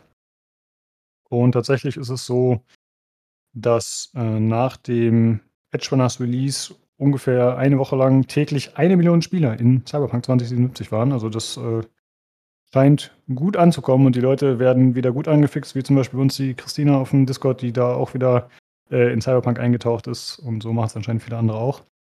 Weil natürlich gab es auch die Patches jetzt mit 1.6, äh, das letzte, das hat wahrscheinlich auch nochmal dazu geholfen. Und äh, damit wurde auch der Witcher All-Time Peak jetzt äh, überschritten. also auch da ist Cyberpunk jetzt vorne. Äh, mit, achso, mit gleichzeitigen Usern, sorry. Ne? Also All-Time Peak bei Witcher war 103.000 und äh, Cyberpunk hatte jetzt äh, gleichzeitige User 105.000. Krass. Ähm, also bei Witcher ja. ist, halt, ist halt schon eine Marke. Also äh, hätte ich jetzt nicht gedacht, dass sie die überflügeln. Ganz ehrlich. Ja, hätte ich auch nicht erwartet. Vor allem, äh, gut, ich meine, wir sprechen vom Shooter, vielleicht hilft das ein bisschen. Aber zwei Jahre nach Release halt auch noch, ne? Also ja, ist ja wirklich ja. schon krass, ja. ne? Das ist schon es ist, das freut mich aber, weil das äh, steigert dann doch die Wahrscheinlichkeit, dass aus, der, aus dem Franchise doch nochmal später was gemacht wird, weil wenn man dann zurückblickt und die, die Bitterkeit äh, äh, entschwunden ist aus den beteiligten, bei den beteiligten Leuten, ne, dass man einfach verweisen kann, hier, wir haben ein erfolgreiches äh, Produkt hier gehabt über, über die ganze Laufzeit jetzt, da kann man doch sicherlich nochmal was machen draus, ne? Da werden mit Investoren wie Entwickler selber wahrscheinlich dann doch wieder ein bisschen gnädiger gestimmt sein. Ich ähm, finde insbesondere bemerkenswert, weil sich wahrscheinlich auch ein nicht signifikanter, also nicht unsignifikanter Teil äh, Cyberpunk tatsächlich wahrscheinlich einfach auf GOG gekauft hat und gar kein Steam, äh, gar nicht in Distracking läuft. Oder? Ja, ich hab's auf GOG. Ich ja, ja, ich auch. Deswegen. Und die hatten auch ein, und die hatten auch einen Sale äh, letztens. Also ja, auf jeden Fall. Ich denke, Steam ist halt die, ist der Indikator, aber ja, das wird nicht alles sein. Auf, jo. Ich weiß auch nicht, inwiefern Konsolen äh, groß irgendwie mit einfließen und so. Die kommen ja auch noch dazu. Ja, gut, kannst du ja bei Steam nicht. Wir haben ja nur die Steam-Zahlen, die dann immer öffentlich verfügbar sind über Steam-Charts. Das ist halt das Problem. Äh, die, ich meine, in den Verkaufszahlen werden die Konsolen natürlich mit drin sein, weil das war eine offiziell von, äh, offizielle Zahl von CD Projekt Red. Ah, okay. Äh, ja, da sind auch die GOG-Leute mit drin, auf jeden Fall. Genau, da wird alles drin sein, ja. ja. Äh, ansonsten wäre noch zu sagen, äh, nochmal zum Vergleich, der All-Time-Peak bei Cyberpunk war bei 830.000 Spielern. War deutlich mehr, aber das war dann wahrscheinlich direkt nach Release, wo dann nach drei Tagen auch die meisten wieder ausgemacht haben, so ungefähr. Äh, ja. Äh, ich, äh, sorry, ich habe das jetzt ein bisschen äh, schnell übergeleitet zu dem ganzen Cyberpunk-Ding, äh, ohne jetzt groß auf den Podcast noch einzugehen. Ich wollte mal sagen, ich fand äh, das einfach sehr gut, da mit der Kata so eine Spezialistin zu haben, die einem das Ganze so vermitteln kann und da so drüber abnörden kann. Äh, das, das war wirklich äh, die perfekte Wahl. Und es hat wirklich sehr, sehr viel Spaß gemacht zu hören. Und ich habe danach gedacht, so, ey, eigentlich wäre doch irgendwie ein Anime-Spezialpodcast mit denen mal ziemlich cool. Oder halt irgendwie so ein Sonderformat oder so. Ich finde, äh, dafür wäre die sehr geeignet. Das hat mir sehr, sehr gefallen, ja. Ja, ich wollte eigentlich noch was zu Cyberpunk sagen. Jetzt springen wir natürlich ein bisschen. Ach, sorry, tut mir leid, ich habe das hier 1A moderiert. So viel zu äh, Podcast-Bewertung. Go on, ja. Äh, ich wollte nur sagen, ähm, eine Sache, wo sich wo ich mir vorstellen könnte, dass sich CD Projekt jetzt vielleicht auch fast ein bisschen äh, in Arsch beißt, sozusagen, oder vielleicht das nicht, aber äh, was mich jetzt ein bisschen wundert oder was man vielleicht hätte besser machen können von deren Seite aus, mit ihrem DLC, der jetzt noch kommt, ne? Weil jetzt gerade wäre halt der perfekte Zeitpunkt, wenn die schon ein bisschen weiter jetzt wären, äh, den jetzt entweder rauszubringen oder zumindest zu sagen, hey, und ich glaube, das geht nämlich nicht, dass man sagt, man kann den jetzt irgendwie schon vorbestellen oder so. Weil, was ich halt ein bisschen weird finde, also ich weiß nicht genau, wie der DLC funktionieren wird. Ich glaube, dass das eine ziemlich eigenständige Story sein wird, die man auch unabhängig vom Hauptspiel dann wahrscheinlich spielen werden können wird, hoffe ich mal. Ähm, aber weil jetzt spielen es gerade alle, ne? Also, und die werden alle, weiß nicht, wann das Ding, wann soll das kommen? Wissen wir das? Ich glaube, Anfang nächsten Jahres vielleicht oder so? Oder Erste 2023 Quartal, auf jeden Fall. 2023. ja, da sind die ganzen Leute halt dann alle schon wieder fertig damit, ne? Also, ich hoffe mal, dass das dann lange genug alles anhält und so funktioniert, dass der DLC davon noch profitieren kann. Da wäre jetzt halt der perfekte Zeitpunkt gewesen, das zu machen. Äh, Edge Runner sollte doch meines Wissens eine einzelne Staffel bleiben, ne? Weil man könnte ja theoretisch sagen, okay, wir brauchen eine zweite Staffel, aber ja, so schnell, dann hätte man das schon vorproduziert haben müssen wahrscheinlich. Man könnte ja, Ja, sagen, das hey, wir- Ja, Ich meine auch, die, äh, war es die Cutter oder irgendjemand im PC Games Podcast meinte irgendwie, dass dieses Studio eigentlich dafür bekannt ist, dass sie keine zweiten Staffeln machen unbedingt. ja, habe ich letztes Mal auch schon erzählt, als, äh, als ich darüber erzählt habe. Sie sind bekannt dafür, die machen keine, eigentlich keine zweimal gleichen Sachen, die machen irgendwie immer nur One-Offs. Und äh, ich sag mal so, die Handlung, da müssen sie was Neues einfallen lassen, mehr will ich nicht verraten. okay, ich muss es noch schauen tatsächlich, aber es ist auf meiner Liste. Jo, äh, also ja, ansonsten habe ich.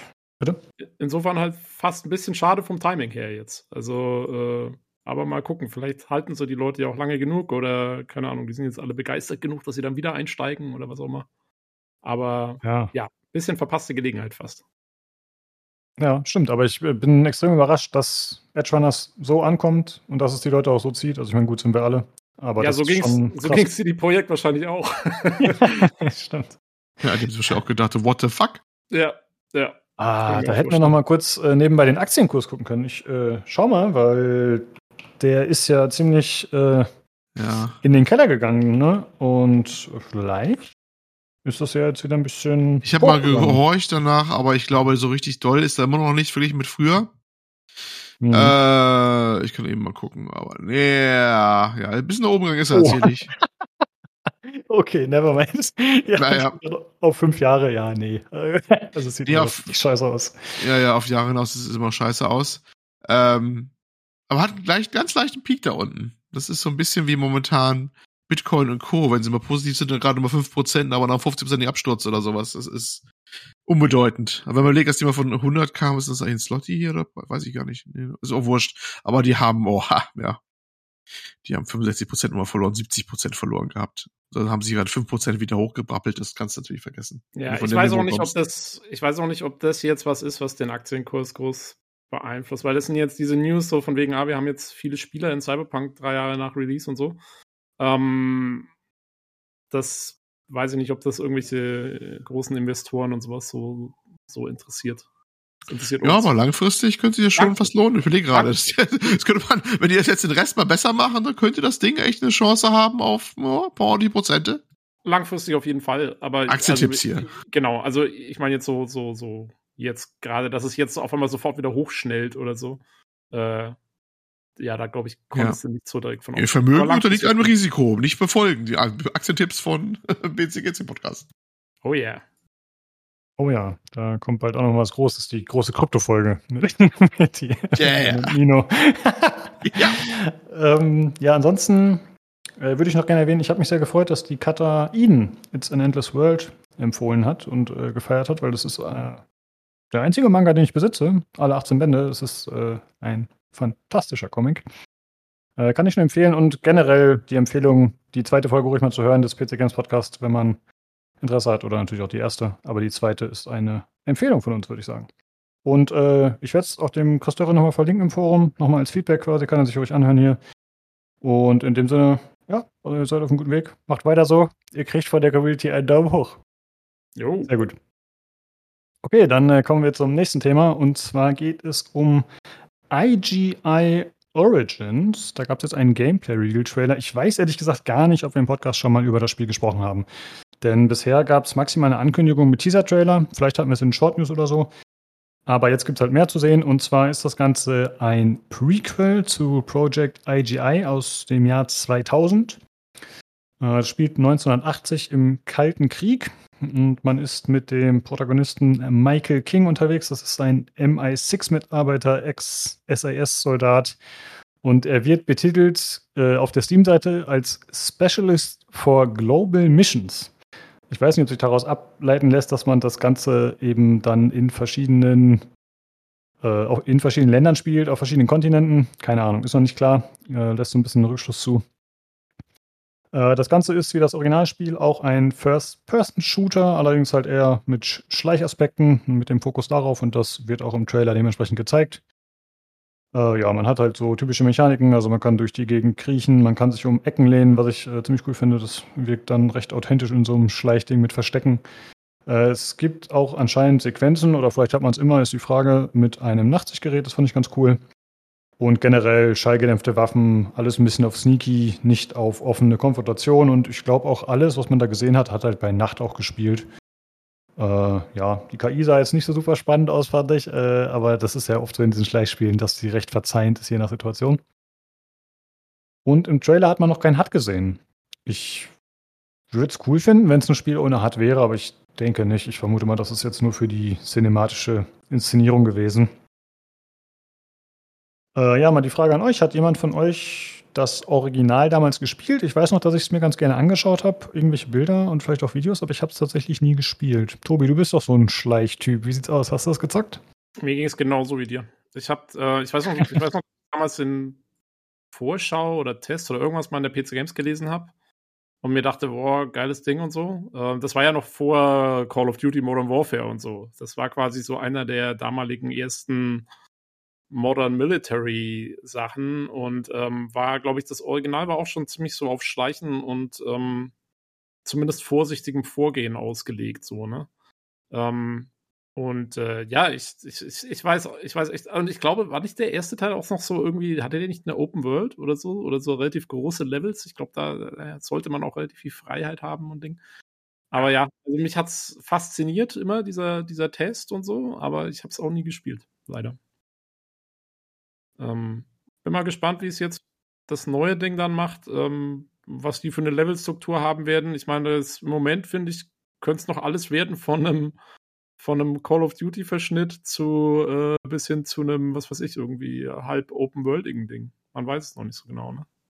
Hm. Stimmt. Also Schleichfokus ist gut. Ich habe es tatsächlich gespielt, das Originalspiel. Es war, waren schlimme Traumata, die ich äh, bis heute davon trage. Also es, äh, die Level, die waren quasi so, also große Areale, das war jetzt nicht Open World, aber es waren halt sehr große Level. Und du bist halt so am Kartenrand gespawnt und dann hast du halt die, äh, weiß ich, den Auftrag bekommen, ja hier, weiß ich, ist, äh, Schneefall und äh, besorg mal irgendwie die Karte oder das Dokument da draus.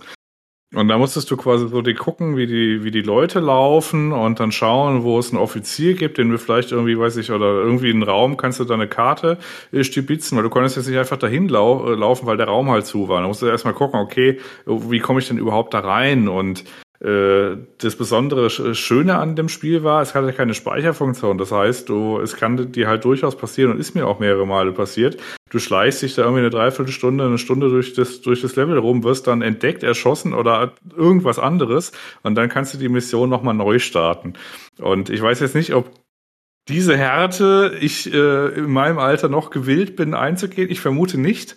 Aber das ist auf jeden Fall der Grund, wieso es mir nachhaltig in Erinnerung äh, ist. Also ich glaube, ich kann die Karte von dem einen Level immer noch irgendwie nachzeichnen. ja, ist auch die Frage, ob sie die Härte heute noch mal so umsetzen. Oder ob sie es äh, entschärfen, das Ganze. Ja, es wird bestimmt sehr viel weichgespülter sein, nehme ich jetzt auch mal an. Ja, gut, im Trailer sieht es natürlich relativ hardcore aus, aber ist ja eigentlich heutzutage immer so, dass es dann doch deutlich einfacher wird. Ähm, aber es klingt ja fast schon wie so eine Art Splinter Cell, ne? Also First Person. Ja, also ne? das war weit weg. Also du bist ja, also du hast zwar eine Knarre in der Hand gehabt, okay, ja, du konntest auch Leute erschießen, aber das wusste ich jetzt nicht, ob man die Leute auch noch irgendwie wegzerren konnte oder so. Aber die haben auf jeden Fall auch aufeinander aufgepasst und so und auch hier mit Geräusch und irgendwas. Also du bist zwar, weiß ich, ich glaube, ich bin da Dragonov oder sowas gestartet, aber im Grunde Bisher hast du gar nicht benutzt, aber äh, es war eher selten. Also das, äh, der Fokus, der war tatsächlich auf nicht gesehen werden und irgendwie gucken, wo die langlaufen und schauen, dass man halt äh, irgendwie dran vorbeigeht. Ja, ja, sieht man hier im Trailer ja auch. Das ist halt, na gut, es wird schon viel geschossen, aber es ist dann halt eher so ein bisschen, äh, ja, ausschalten. Es gibt, glaube ich, auch, es gab so ein, zwei Szenen, wo man dann äh, sieht, dass man auch Gegner mit Melee-Attacken ausschalten kann, also von hinten zu greifen.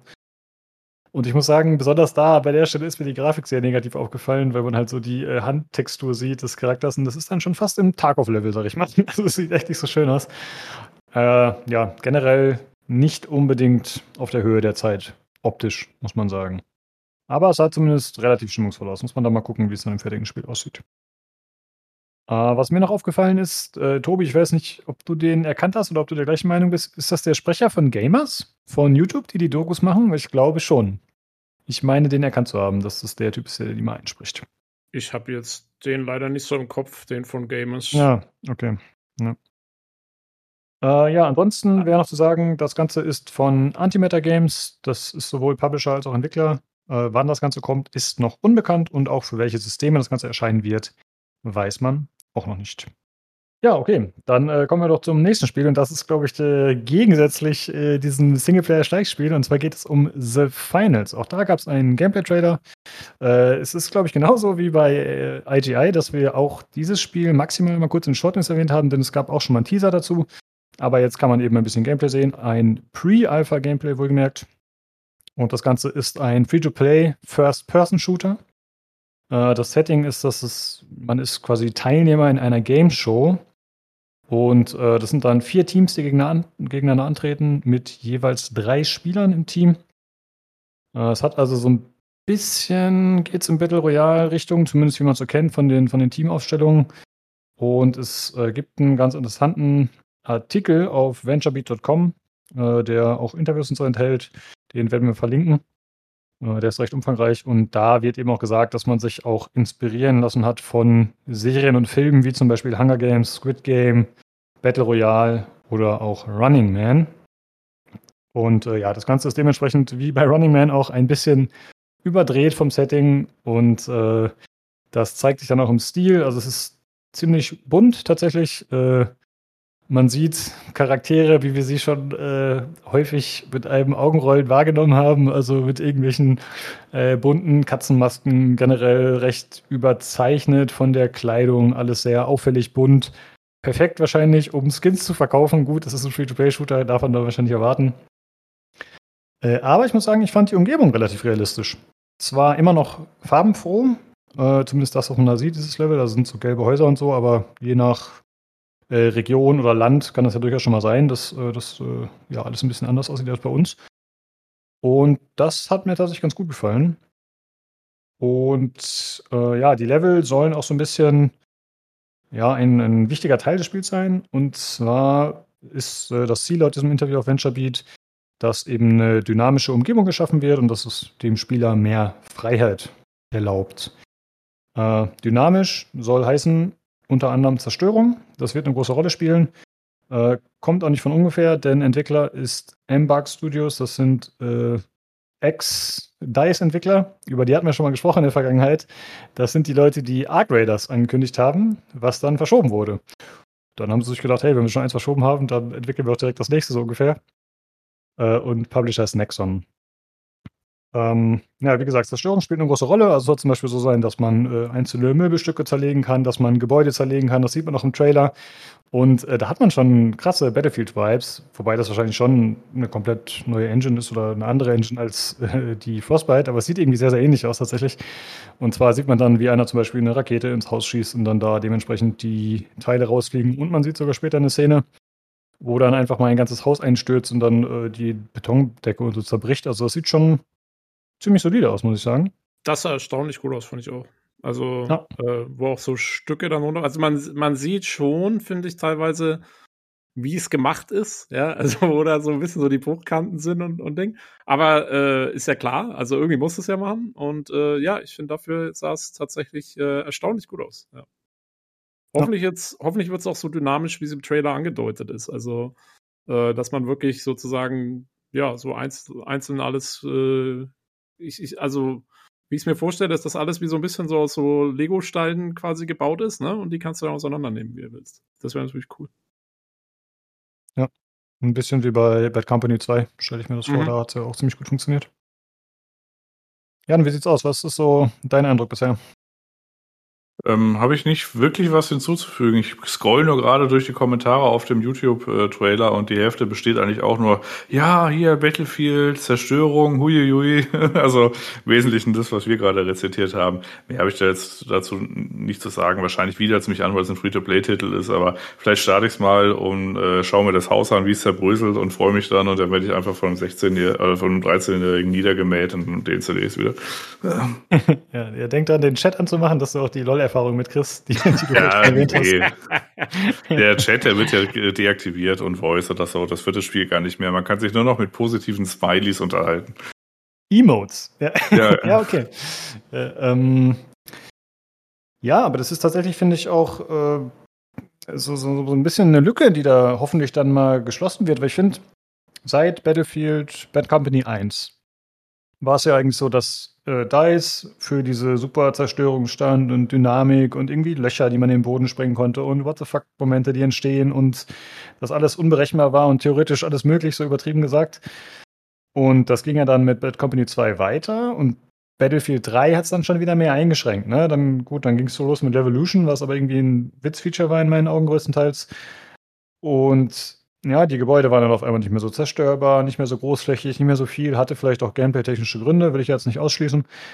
Äh, das ist halt so irgendwie sinnvoller erschienen den Entwicklern, dass man nicht alles äh, in Schutt und Asche legen kann. Aber seitdem habe ich tatsächlich sowas nicht mehr erlebt und ich fand das eigentlich gameplay-technisch doch sehr cool und erfrischend und einzigartig. Und deswegen hoffe ich schon, dass das hier gut funktioniert und so, wie Tobi schon sagte, dass es äh, eben so gut wie im Trailer funktioniert und dass es dann auch ja, schön umgesetzt ist. Und äh, sie haben auch gesagt, also genau, das sieht man auch im Trailer, zum einen, dass ich weiß auch nicht, inwieweit das sinnvoll ist, aber man kann halt zum Beispiel auch äh, Trümmerteile aufheben und werfen oder bestimmte Objekte aufheben und werfen. Äh, außerdem soll alles serverseitig passieren. Das heißt, äh, dass es für jeden zeitgleich und gleich passiert. Also es ist ja oft mal so ein Problem bei kompetitiven Spielen, dass dann bei dem einen liegt das Trümmerteil äh, auf Position X und beim anderen auf Position Y und dadurch ist vielleicht bei dem einen die Sicht verdeckt oder er kann wohin schießen, wo der andere nichts sehen kann und so. Das ist halt, da ist äh, Synchronisierung eigentlich sehr, sehr wichtig und das scheint hier geben, gegeben zu sein. Äh, ansonsten haben sie noch gesagt, dass die Arenen, in denen man kämpft, auf ikonischen äh, Gebieten basieren soll oder äh, Gebäuden, Gegebenheiten der echten Welt. Ich habe keine Ahnung, was das jetzt im Trailer sein soll. Ich hätte mal getippt äh, Mexiko, Spanien, keine Ahnung, irgend sowas. Ich weiß es nicht. Und äh, auch die Zerstörung und so, das Ganze soll durch, äh, also das Movement-System soll auch eine große Rolle spielen. Und man sieht, glaube ich, auch, wie in der einen Szene, wie er dann zum Beispiel slidet auf so einem äh, zerbrechenden Stück. Oder man sieht zum Beispiel auch so eine, eine Waffe. Es gibt so eine Formgun, also so eine, so eine Schaumpistole, wie man es aus Prey kennt, aus dem Reboot.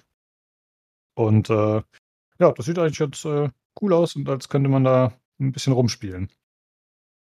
Ähm, ansonsten soll es so sein, dass die Optik der Charaktere voll anpassbar ist. Gut, hatten wir gerade schon, sehen bescheuert und albern aus und ja, dann kann man da Geld ausgeben. Aber auch die Ausrüstung, also das Loadout der Charaktere, soll sehr flexibel sein. Also man soll theoretisch so einen Nahkampf-Ninja mit der Foamgun dann spielen können oder bestimmte andere Varianten sich zusammenbauen. Äh, das klang sehr frei. Mal gucken, ob das dann tatsächlich letztendlich so ist. Äh, wie gesagt, lest euch mal den Artikel durch, ich fand den ziemlich interessant.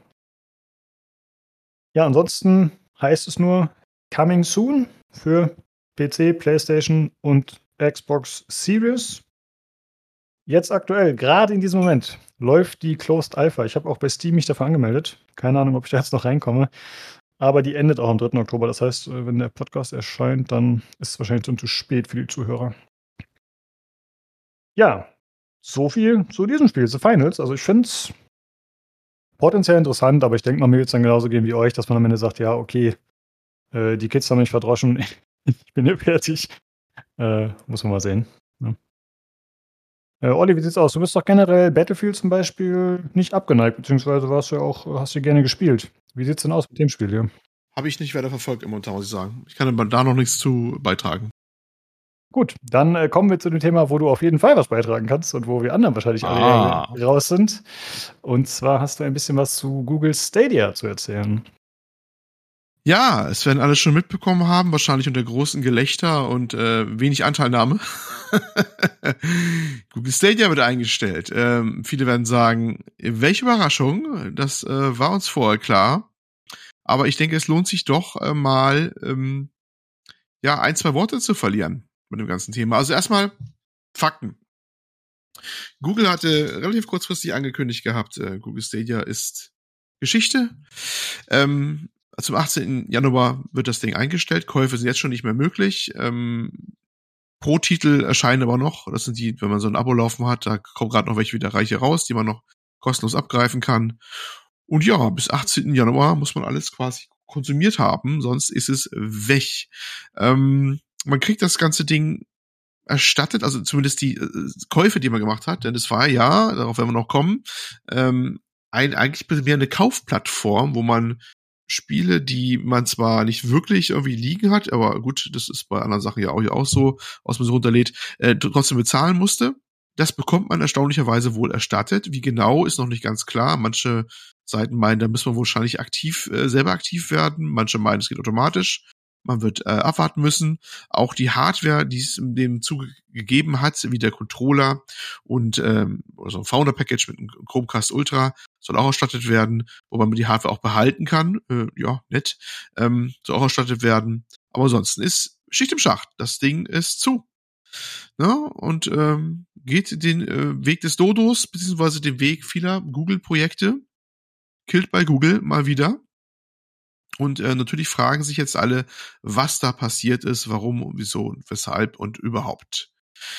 Ja, ähm, das Ding hatte ich ja selber im, im, getestet. Ich war längere Zeit äh, Google äh, Stadia Pro-Kunde, habe auch mal eine Pro-Titel fleißig runtergeladen, hab's hier unten, also Wohnzimmerfernseher quasi laufen gehabt, erst über einen Chromecast Ultra. Äh, später ging das bei dem dortigen Fernseher tatsächlich über eine App, die direkt auf dem Fernseher war, ganz gut. Meine Erfahrungen waren eigentlich von der Technik selber durchaus positiv wenn das Netz gerade nicht äh, zugerammelt war, sei es intern oder extern, weil jede Problem irgendwie sorgt natürlich für massive Probleme beim, beim, beim sowas Latenz äh, wie Game Streaming, war das eigentlich recht ordentlich, was die da abgeliefert haben von der Technik her. Muss man einfach mal sagen. Ja, sie haben ja, sie haben ja, glaube ich, in ihrem Statement, was sie dann rausgehauen haben, haben sie, glaube ich, auch geschrieben, dass die Plattform von ihrer Seite aus eigentlich äh, nach ihrem Empfinden technisch gut funktioniert hat, nur halt nicht angenommen wurde. Glaube ich, oder? Das war doch Ja, gut, so das würden sie immer so behaupten, ne? aber es, es, ich, ich kann das eigentlich bestätigen. Also natürlich, äh, Your Mileage may vary, das andere haben es anders gesehen. Aber ich, ich hatte den Eindruck gehabt, wenn die Bedingungen stimmten, sprich dein Internet war soweit okay und das gehört dazu, dass es nicht nur du eine ordentliche Downloadrate hast, das ist fast gar nicht mal das Wichtigste unbedingt, sondern dass dann auch wirklich äh, intern bei dir das Netz alles hinhaut. Gerade WLAN sind ja immer so WLAN-Aufstellung äh, bisschen schwierig. Aber auch, dass das Routing gerade von deinem Provider gerade ordentlich auch ist. Das war gerade zu Zeiten von Corona äh, manchmal sehr doch schwierig, weil irgendwelche Hub Hubs äh, quasi congested waren, verstopft waren, ne, und dann hast du halt Latenzprobleme gehabt, dann geht, ging das eigentlich echt ziemlich gut, auch von Latenz her zumindest bei mir. Also ich habe kein Problem gehabt, ich habe viel Tomb Raider, fast alle Teile durchgespielt von dem Reboot und da hatte ich eigentlich nie ein Problem, irgendwelche Kämpfe zu machen oder zu springen, und da gibt's ja so schon ein paar, paar Szenen. Das ging zumindest für solche Art Spiele immer gut genug. Also keine Ahnung, ob so ein Rhythmusspiel, was wir jetzt gerade heute besprochen haben, ob das so gut gegangen wäre, weiß ich nicht. Ne? Keine Ahnung, aber sowas Gängiges äh, lief schon brauchbar gut eigentlich. Vor allem, wenn man überlegt, wann das rauskam, 2019 kam es raus, da war es eigentlich schon auf einem Niveau, wo du sagen kannst, oh, das ist schon gar nicht mal so, so schlecht eigentlich, was sie gemacht haben. Aber es, es äh, hat natürlich einen Geburtsfehler gehabt, den viele eigentlich äh, erwartet hätten. Es war nicht der erwartete Abo-Dienst, ne? Es war eine Plattform, die eher war so wie die, ja, ich sag mal, wie PlayStation so ähm, mit PlayStation Plus dazu vielleicht noch, wenn du Pro hattest. Du hast die Spiele überwiegend gekauft und wenn du den Pro-Dienst hattest, gab es ein paar Gratis-Spiele immer pro Monat dazu, die du behalten konntest. Oder und es gab für Pro-Kunden verbilligte Angebote. Und das haben schon viele nicht verstanden. Ne? Weil viele dachten, da kommt ein Angebot, das ist wie ein Abo-Dienst ist. Du hast Streaming und dann halt bestimmte, wie ein Game Pass, bestimmte Spiele halt immer so im Angebot, die du halt nehmen kannst. Und das war nicht so. Ja, und so ähm, hat es nie so richtig anscheinend die, die Kundschaft erreicht auch nicht die, die kritische Masse an Kunden, Kunden erreicht. Das Ende war eigentlich schon mit mehreren Schritten abzusehen. Es fing ja schon damals an, als sie damals ihre mit großen Fanfaren angekündigten eigenen Studios geschlossen haben, die ja äh, eigene Spiele entwickeln sollten für Google Stadia. Und dann sind sie noch äh, dunkel mit, äh, mit Vorstand hier, Jade Raymond war dabei hier, ne, als Vorstand da von der dieser Gaming-Gruppe da, dieser, dieser Game-Studio-Gruppe. Und äh, das wurde dann irgendwann überraschend dann dicht gemacht. Das war schon das erste, vielleicht klein, kleinere Sargnagel, aber schon mal ein Zeichen, dass man äh, die Ausgaben dann doch im Griff behalten will. Und so gab es immer wieder mal so ein paar Sachen, wo man nicht mehr so den Vertrauen hatte, weil auch viele Spiele nicht erschienen sind, die eigentlich wichtig gewesen wären für die Plattform. Und äh, der, der letzte, übrigens konkrete Hinweis, dass irgendwas im Argen war, war, als äh, Assassin's Creed Mirage, ähm, Ubisoft-Präsentation, nicht mehr das Stadia-Logo hatte. Denn man muss wissen, Ubisoft war einer der großen, großen Förderer von Stadia. Die haben fast alles geportet, auch ältere Titel gebackportet, denn die mussten geportet werden, denn Stadia läuft auf Linux-Servern und braucht zumindest irgendwas wie ein Proto-Layer oder irgendwas, ich weiß nicht, wie sie es machen konkret, aber ein bisschen Anpassungsarbeit ist da schon vonnöten. Das läuft nicht mal eben so. Und ähm, dass jetzt ein Ubisoft-Titel angekündigt war und hatte nicht mehr das Stadia-Logo drauf, da haben viele schon gesagt, oh oh. Und ähm, ja, das äh, war dann auch richtig das Gefühl. Und so ging es dann halt zu Ende. Darf ich mal kurz unterbrechen? Also die Leute, ja. denen das aufgefallen ist, die drei, zu denen du offensichtlich gehörst, Kudos an der Stelle. Ähm, also ich habe nicht an Stadia geglaubt mit dem Zeitpunkt der Ankündigung. Also, äh, weiß ich, Google hat seit Google Wave, äh, haben die den Ruf, alles irgendwie abzusägen, wo sie sich gerade mal irgendwann, die stürzen sich irgendwo drauf und dann schmeißen sie den Kram einfach weg. Und mit der Ankündigung und dann halt diesem Umstand dann, ja, dann haben wir so eine Plattform und dann kann man sich auf der Plattform Sachen kaufen. Und jeder, den ich kenne, der so ein bisschen, weiß ich, Google kennt und so ein bisschen tech-affin ist, der hat sich das angeguckt und gesagt, das wird auf jeden Fall verrecken. Und die anderen Leute, die quasi vielleicht empfänglich dafür gewesen wären, sowas wie, weiß ich, so einen Abo-Dienst oder sowas zu haben, wo man halt ab und zu mal casual irgendwie was spielt, die hat es nicht erreicht, die wussten nicht mal was davon. Also bei, ja. weiß ich, was äh, Xbox jetzt macht, zusammen mit dem Game Pass Ultimate, da, da steht es halt so drin, ey, wenn du es nutzen willst, es ist halt auch da, aber es ist keine quasi krasse Plattform. Du kannst halt irgendwie so, weiß ich, wenn du keine Lust hast, 100 Gigabyte für Forza runterzuladen, startest es mal eben als Stream und testest es. Das ist halt so äh, das Angebot, aber es ist keine, die haben sich jetzt nicht hingestellt und gesagt, das ist jetzt hier die Plattform irgendwas, äh, wie das damals Google gemacht hat. Also bei der Ankündigung wusste ich schon, dass das nichts wird.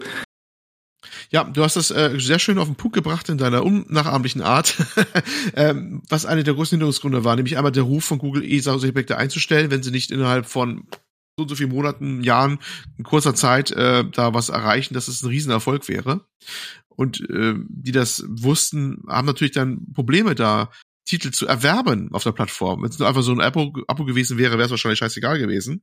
Und die anderen wussten äh, nichts von, weil die Google hat auch nie so richtig, also nie so konsequent Werbung für gemacht, nicht dauerhaft. Und da, die konnten ja nicht mehr während der Corona-Zeit da irgendwo landen, ne? Und das muss man eigentlich mal wissen. Also, wir hatten eine Zeit, da, es gab Konsolen kaum zu kaufen, gefühlt, ich weiß nicht, die neuen. Alles war schwierig. Und ausgerechnet da hätte man sagen müssen, hier, aber auch nichts kaufen. Wir kriegt ihr hier einen billigen Chromecast, da haben wir genug von da. Äh, bald könnt ihr es auf dem Fernseher so direkt spielen und äh, ab dafür, ne? Das wäre eigentlich die das Angebot eigentlich gewesen, zumindest zu versuchen, das so an den Markt zu bringen. Und nicht mehr das haben sie gemacht. Das also war auch so von eigenen, von der eigenen Warte aus so völlig half-assed, so, so halb erschig durchgezogen auch. Ja, aber ist es, ähm, ist es ein, ein, Problem wirklich des Marketings oder ist es auch ein technisches Problem, weil weil es doch seiner Zeit vielleicht ein bisschen voraus war? Beides. Also weil du kannst halt auch nicht irgendwie jetzt die fette Werbung schalten und sagen, hier hast du 4K-Gaming, ohne dass du irgendwie Hardware brauchst, wenn es dann bei der Hälfte der Leute nicht, nicht ordentlich funktioniert und dann doch irgendwie die Auflösung ja. runterskaliert wird, weil irgendwie der, die Bandbreite nicht da ist. Ja, aber für, für, das 4K hast du gar nicht mehr so viel Bandbreite eigentlich gebraucht. Das läuft mit jeder VDSL 50 oder 100 Leitung eigentlich gut. Ne? Ja, oder, aber, aber weil ja. Also wenn du es wirklich bewerben willst, wenn du wirklich da raushauen willst, deine Slogans und so, dann, dann muss es halt auch funktionieren, weil dann, dann, sonst kommen dir die Leute ja und sagen, ja, nee, ist alles ist Fake-Werbung und so. Ähm, und ich glaube, da hatten sie selber nicht das Vertrauen drin und deswegen haben sie es dann nie so verkauft und dann war einfach auch von Google. Naja, also diese, diese mit dem Werbeversprechen, das Problem hatten sie eh schon am Anfang gehabt, weil viele haben äh, gesagt, das ist ja gar kein richtiges 4K, ne, das sind hochskaliert. Na gut, da sage ich auch, äh, okay, ähm, realistisch bleiben, für echtes 4K-Gaming hätten die Server damals auch damals schon Monster sein müssen, ne, wenn wir nativ 4K gerendert hätten. Ähm, das war, glaube ich, noch die Pre-DLSS-Zeit und, und auch äh, benötigten Karten dafür wären ziemlich ordentlich gewesen. Ähm, ich glaube, die haben äh, AMD-Karten in ihren Serverblades gehabt haben sie die, ich habe die einmal kurz gesehen bei der Präsentation von Stadia. Aber das waren jetzt auch nicht die Dinger, die nativ 4K eigentlich können, definitiv nicht. Ähm, Ja, warte, ich glaube, es war, es, hm? Achso, äh, sorry, ich dachte, du wolltest jetzt schon weitermachen mit äh, deinem äh, Doc hier. Ich wollte noch sagen, ich finde, sie hätten eher diesen Game Pass-Approach machen müssen, um erstmal das Ökosystem herzustellen. Das war, glaube ich, deutlich teurer, oder? Was hat das gekostet initial? Weißt du das noch? Boah, das Pro meinst du jetzt? Oder? Mhm. Ja, das war ja nicht mal wirklich ein Game Pass, ne? Das, war's ja dann, das war ja eher PlayStation Plus im, im alten äh, Format, wo du dann immer halt dein, oder Xbox Live Gold, wo du halt immer deine drei Spiele bekommen hast pro Monat. Das war ja das stimmt, Ding. Das war ja, naja, war immer noch Spiele kaufen, ne? Naja, Genau, genau, genau. Also das heißt, du hast auf drei immer, konntest immer drei claimen und solange du immer ähm, im, im Programm warst, konntest du die auch spielen. Hast du mal ausgesetzt, waren die erst erstmal wieder weg. Und, äh, also wie man früher das auch kannte, ne? Von den anderen, also, bevor alles zum Abo wurde, ähm, die Systeme. Das war das, da waren sie so ähnlich dann auch. Und ähm, ich, ja. Aber ich gehe halt, ich gehe halt auch davon aus, dass sie es wahrscheinlich gerne als Abo gemacht hätten, aber ich, ich glaube halt, das ließ sich nicht finanzieren. Ja. Das ist halt die, die Kosten dafür, die ganze Hardware zu stellen, die Rechenleistung zur Verfügung zu stellen, den Traffic zu haben und so weiter und so fort. Da kommt schon einiges zusammen, glaube ich, an Kosten auch einfach. Okay. Also es ist billig, ist es für die nicht zu unterhalten. Und dann kannst du halt nicht noch sagen, hey, und dann kriegt ihr noch hier die ganzen Spiele, könnt ihr einfach alles spielen und so. Ich glaube, Ja, was immer die, die, die internen Berechnungen waren, ich glaube auch einfach, dass sie nicht genug Spiele haben für ein Abo-System. Was, was rotierst du da im Abo durch bei denen da? Ne? Die haben ja nicht diesen Backkatalog auch gehabt. Du musstest ja erstmal den ganzen Kram irgendwo konvertiert ja, haben gut, und so. überhaupt. Ja, naja, ich meine, Microsoft hat auch mal kleiner angefangen mit ihrem Game Pass. Das ist dann auch geworden. Also, weiß ich nicht. Also, ich glaube schon, wenn man wirklich ein Abo-Modell gemacht hätte und gesagt hätte, hier zahlt ihr eure 10, 15 Euro im Monat und dann kriegt ihr hier den ganzen Katalog hier vorgesetzt und könnt euch aussuchen, was ihr machen wollt. Das wäre schon besser gelaufen. Ich glaube einfach, ich glaube einfach echt, dass es sich nicht hat finanziert. Ja, das mag ein Grund sein. dass es sich nicht gerechnet hat. Naja, das mit dem, ähm, und, und so, äh, es geht ja eigentlich auch so weiter mit, äh, ganz komischen Entscheidungen und, und Merkwürdigkeiten. Am Anfang hatten sie auch nicht alle Features äh, zur Erinnerung der Controller, dieser weiße Stadia-Controller.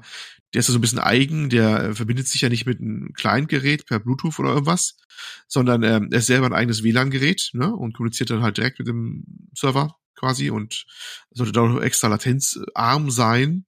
Äh, ging aber auch nur mit dem Chromecast Ultra komischerweise dann äh, nur zu, zusammen, wo er per WLAN war. Wenn man am PC spielen wollte, musste man USB-Kabel einstöpseln. Das kam dann erst viel später, dass da auch das WLAN-Feature ging. Frag mich nicht warum. Die beiden haben ja außer, dass sie die gleiche WLAN-Verbindung maximal nutzen, nichts miteinander zu tun. Ähm, war auch schon seltsam. Dann immer so, so auch andere Seltsamigkeiten, als, als dann später Google TV rauskam, das war quasi Nachfolger von Chromecast Ultra. Ähm, ja, da ging Stadia nicht drauf. Du musstest das alte Chromecast Ultra haben, das Stadia spielen konntest, weil auf dem neuen ging's nicht. Auf dem neuen Flaggschiffgerät. Und, und, und, und. Also es, es, es fühlte sich von vorne bis hinten immer so an, als hätten sie es nicht zu Ende überlegt gehabt. In jedem einzelnen Schritt. Oder auch die, die Überfläche auch, die keine Suche hatte. Man konnte die Spiele nicht suchen. Die, Google hat keine Suche gehabt für die Spiele. Das war toll. Ne? Ja, und haben sie nicht auch den Launch damals ziemlich verkackt, einfach irgendwie, wo Sachen nicht ausgeliefert wurden und so? Das kam doch Ja, auch es- dazu. Das war doch irgendwie Weiß schon gar nicht mehr. Das war aber, es war eine, eine, eine Kette von Seltsamkeiten, die das, dieses Produkt leider hatte. Ne? Im, im, Im technischen Ja, Kern also- eigentlich gar nicht schlecht, aber dieses ganze Drumherum, eine schlechte Entscheidung nach der anderen. Ja, ich, Ich, ja, ich kann mich auch kaum an positive News Ja. zu Stadia erinnern. Es war immer irgendwie, das geht nicht, das geht nicht, das hat nicht funktioniert. Ja, so ja. so. Es ist eigentlich ein bisschen schade. Also ich, ich äh, habe aus, also ich habe leider nicht sehen können, was ich an Geld ausgegeben habe bei dem Laden da, weil äh, die Purchases, äh, äh, Purchases, Purchases top, ähm, auf Google äh, Google Konto sind nicht so direkt ausgewiesen. Die, da ist so ein Verweis, ich soll auf mein Gmail Konto gucken. Aha, ich kriege wahrscheinlich so 50 bis 100 Euro wieder oder sowas. Dann, wenn es dann ja nochmal kommt, immerhin. Das werde ich wahrscheinlich einmal in eine Xbox ähm, Game Pass investieren. direkt zur Konkurrenz. Ähm, wenn ich andere Leute höre, es gab Leute, die haben ordentlich ausgegeben. Der eine, es gibt, es gibt zum Beispiel einen Streamer, der hat äh, primär über Stadia tatsächlich gestreamt ähm, und, und die Team behandelt. Der meinte, ja, da wird er wohl vierstellig zurückbekommen. Ist schon ordentlich. Aber ja, äh, sonst werden wahrscheinlich nicht so viele Leute dem hinterher trauern. Bis übrigens den einen, äh, der gerade noch ins Netz ging, der irgendwie, glaube ich, 5000 Stunden in Red Dead Online äh, verbracht hat, Red Dead Online 2. Übrigens einer der Titel, den äh, Google Millionen für bezahlt hatte mit, mit ähm, Rockstar Deported.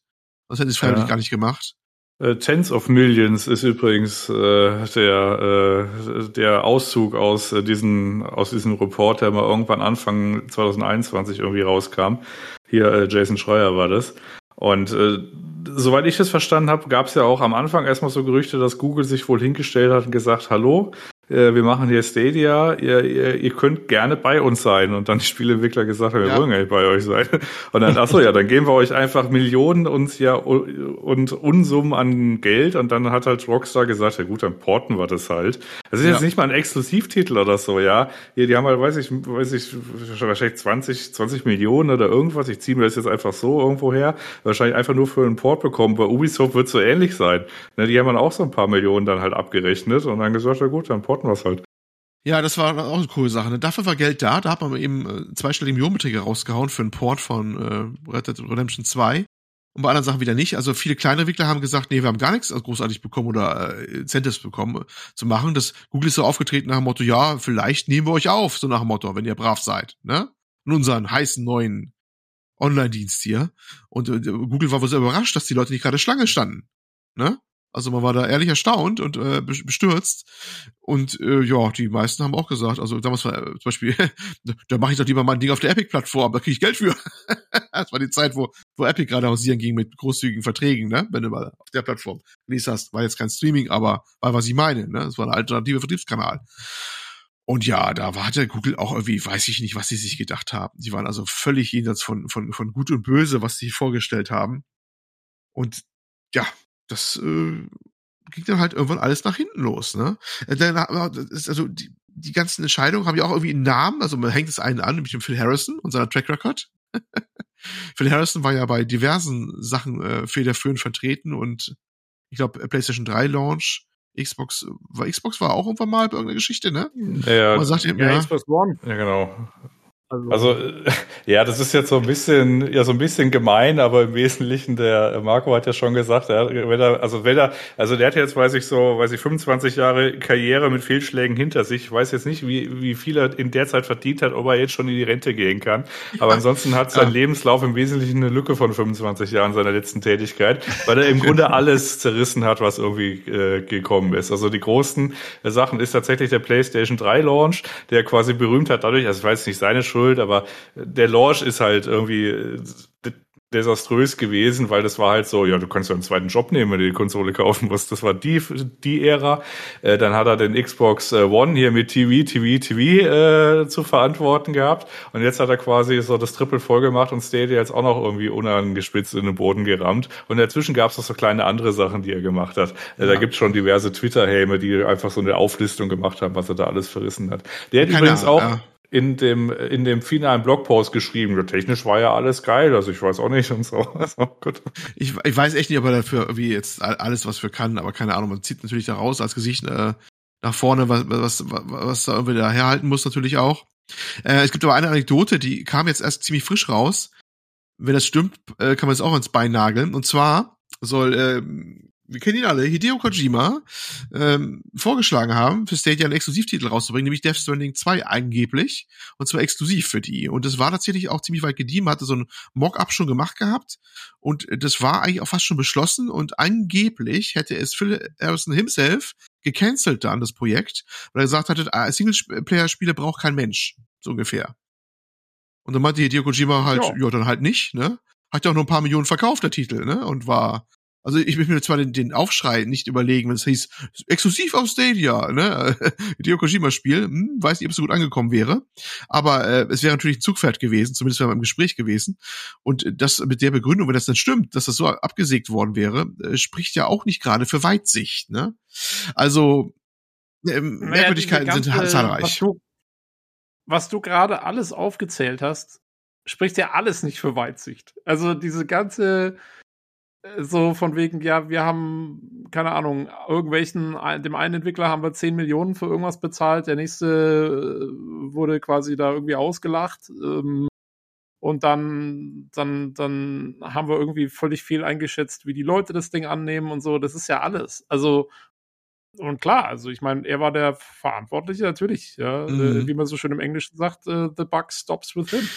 Ähm, So schaut's Natürlich halt wird auch aus. die Art und Weise der Ab Abkündigung des Produktes jetzt auch kritisiert, weil äh, es haben wohl alle, die das mehr oder minder entweder aus den Nachrichten oder sehr kurzfristig erfahren. Also auch Google intern wurde man wohl halt zusammengerufen und einer meinte, ja, das haben die Leute erfahren, die halt zum Meeting hingekommen sind, die anderen gar nicht. Ähm, dass das Produkt jetzt weg ist und ähm, da wurde auch um Verständnis gebeten. Bei Google meinten manche, also dürft ihr vergessen, es haben wirklich Leute mit Herzblut dran gearbeitet. So ist es nicht gewesen. Ne? Und auch bei Entwickler. Ja, immerhin.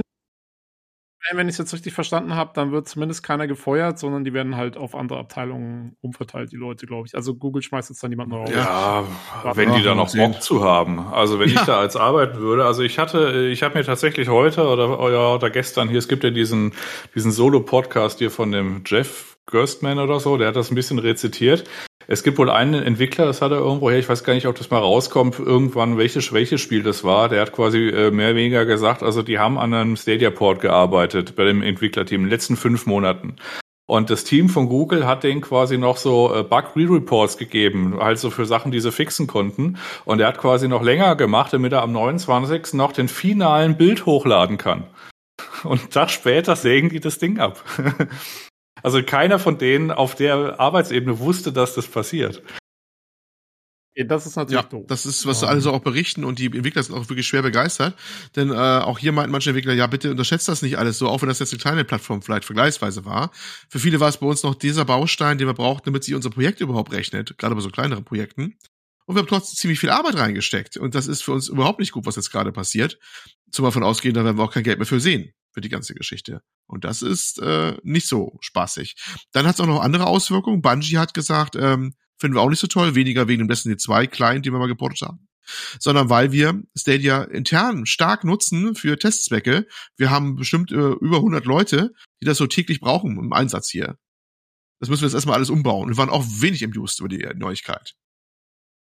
Naja, gut, aber ich meine, äh, so ist es halt. Ne? Ja, so ist es halt, aber es ist, äh, es sind doch schon ein paar Leute von berührt, mehr als man denken mag, weil meiste Tenor ist natürlich die Schadenfreude und sagt, ja, es wird die fünf Leute gerade mal so halb interessieren. Es sind da schon ein paar mehr gewesen.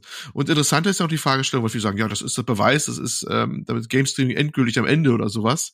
Das glaube ich eher weniger. Es ist mal vielleicht wieder die falsche Zeit gewesen und vor allem, ganz groß vor allem, war Googles Vorgehensweise halt bescheuert. Ne? In mehrerer Hinsicht. Das muss man mal sagen. Ich glaube, das war wenig- also ganz starker Punkt. Ich glaube auch wie Jan, dass das bei, bei, bei Xbox wesentlich klüger passiert, die das einfach als Beimengung zum Portfolio haben. Ne? Du kannst es halt nutzen, kannst es auch bleiben lassen, du kannst mal was anspielen über Streaming und vielleicht wird es im Laufe der Zeit mehr. Ähm, Das ist, glaube ich, wesentlich erfolgsversprechender Ansatz und auch, dass man die, äh, dass Google auch Xbox so wenig im Fokus, glaube ich, hatte, verstehe ich auch nicht. Denn Xbox war da ja schon mit dem Game Pass und solche Sachen unterwegs und da war doch ganz klar, wenn die mal mit Streaming auf den Markt kommen und das bündeln mit dem Game Pass, die haben das alles, die können sagen, hier, hier hast du und wir haben auch diese die ganze Geschichte da im Hintergrund, viel Spaß damit. Ne? Und dann bist du doch zwangsläufig Arme aus dagegen. Und das hat mich auch gewundert, dass man das so massiv unterschätzt hat. Und da wird auch so berichtet, dass man, dass die, dass ein ganz großer Knackpunkt war, ähm, als sie ihre eigenen Spielestudios bei Google eingestellt hatten, das war der Bethesda-Kauf von Microsoft, als sie mal eben äh, Bethesda weggekauft haben, Microsoft, ne?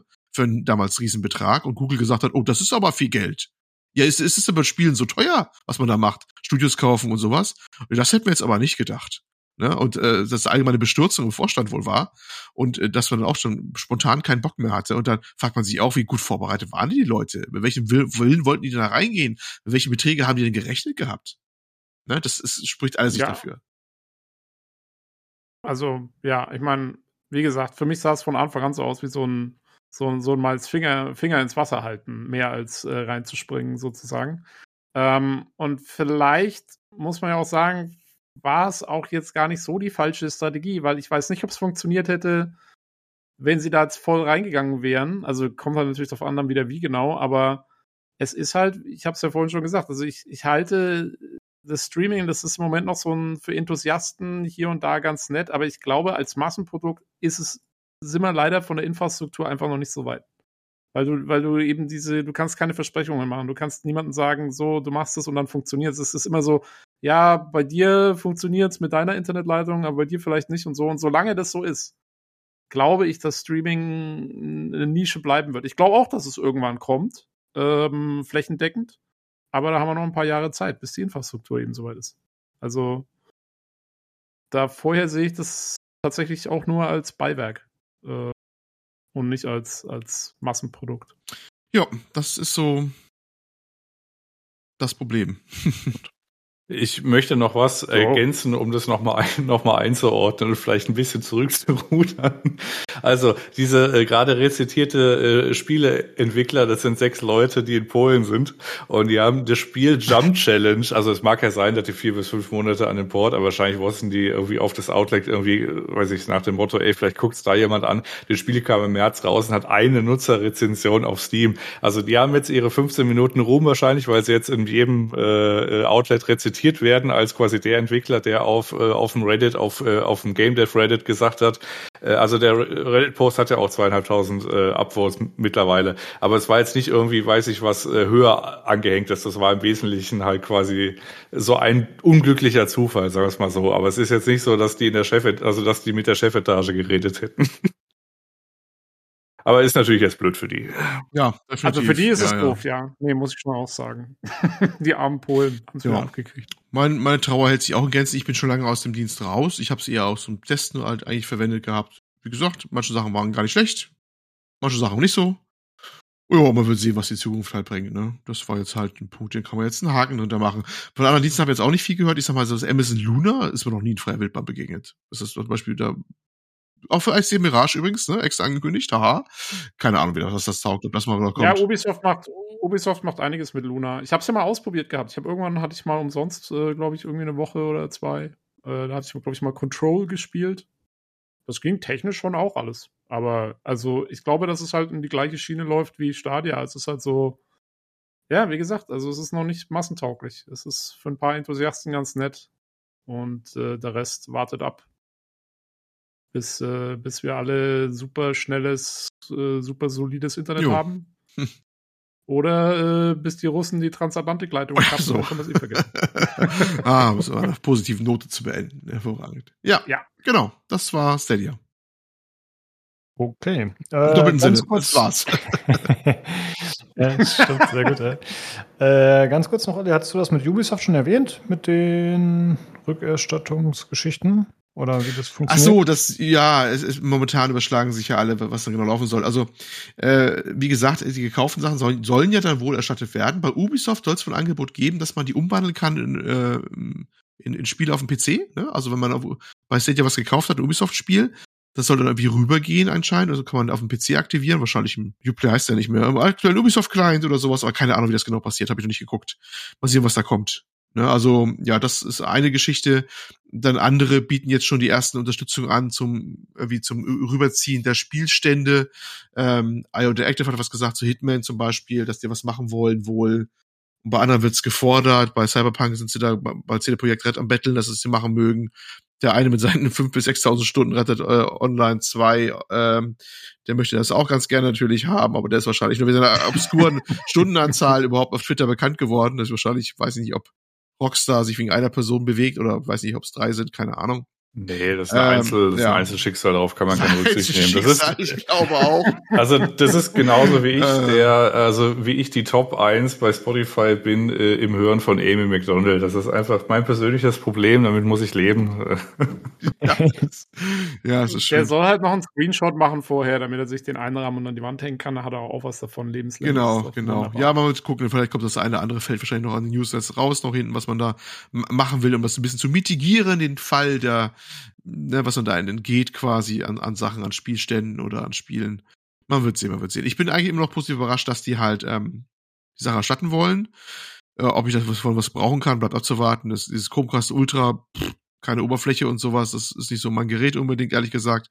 Und der Controller, ja, da müssen sie erstmal dieses Bluetooth-Modul, was das Ding hat, mal freischalten per Firmware-Update, wenn man es vielleicht mal als normalen Controller mal irgendwo einsetzen kann überhaupt. Und das bleibt abzuwarten, ob sie das tun werden. Es gibt eine Bewegung im Netz gerade, die fordert genau das, aber ob Google das macht, bleibt abzuwarten. Es war so, sowieso nicht der geilste Controller. Er geht zwar halbwegs ordentlich, aber ich sag mal so, der ist sowas von verklebt und verschweißt, wenn der Akku mal drin tot ist, dann kannst du das Ding wahrscheinlich eh knicken. Also, ja. Jan, hattest, hattest du nicht mal vorgeschlagen, den einfach in so eine Glasvitrine zu stellen, so als als Ja, ja, Zeitzeugnis. jetzt äh, sofort nicht mehr anfassen, einfach in so einer Glasvitrine. Das ist so ein Genau. bisschen hier, hier wie, wie, wie bei Island, als, als der letzte McDonalds irgendwie dazu gemacht hat, wo sie dann das letzte Happy Meal oder so vor 23 Jahren in diesen Glaskasten gemacht hatten. Ungefähr so musst du es mit deinem Game Controller machen. Hm. okay. Ich werde es in Erwägung ziehen. Vielleicht gebe ich auch einen Hund zum Spielen. Muss ich mal gucken. Zwischen den beiden Extremen schwanke ich noch. Da ist ein Akku drin, lass den armen Hund in Ruhe. das ist, das ist nachher ein Akkuhund. Ist auch gut. Ja, Ja. gut. Das soll es gewesen sein. Dann alles klar. Ja, das waren die News heute. Ähm, nächste Woche sieht es so aus, dass wir höchstwahrscheinlich, voraussichtlich, über die CitizenCon sprechen werden, die äh, Star Citizen Hausmesse, die ja jährlich stattfindet. Ah, ein weiteres Projekt, äh, das seinesgleichen sucht. Genau, so wird sein. Stimmt. Äh, Olli ist ja, glaube ich, die nächsten zwei, drei Wochen nicht am Start. Ne? Du bist busy. Das heißt, äh, Tobi und ich werden das wuppen mit Gästen. Ich bin, äh, möglich. Hm? Zweite Hälfte Oktober bin ich weg. also- Hm. Äh, Ja. Also nächste Ja, Woche ja, da. ja. Ach so. Ah, ja, Ma okay, machst du okay. denn mit bei der äh, Star Citizen Folge? Du warst ja bisher, warst du, glaube ich, noch nie dabei, ne? Das ist eine gute Frage. Muss ich mal, muss ich, mu- muss ich mal in, in mir gehen. äh, Ne? Ja, wir gucken mal. Es wäre halt gut, wenn du es dir anschauen könntest vorher. Ja, ja, Es, ja. wird, es wird knapp, weil die ist, äh, die ist halt am Samstag. Also mal gucken, Uh, wie wir das alles Okay, hinkriegen. okay.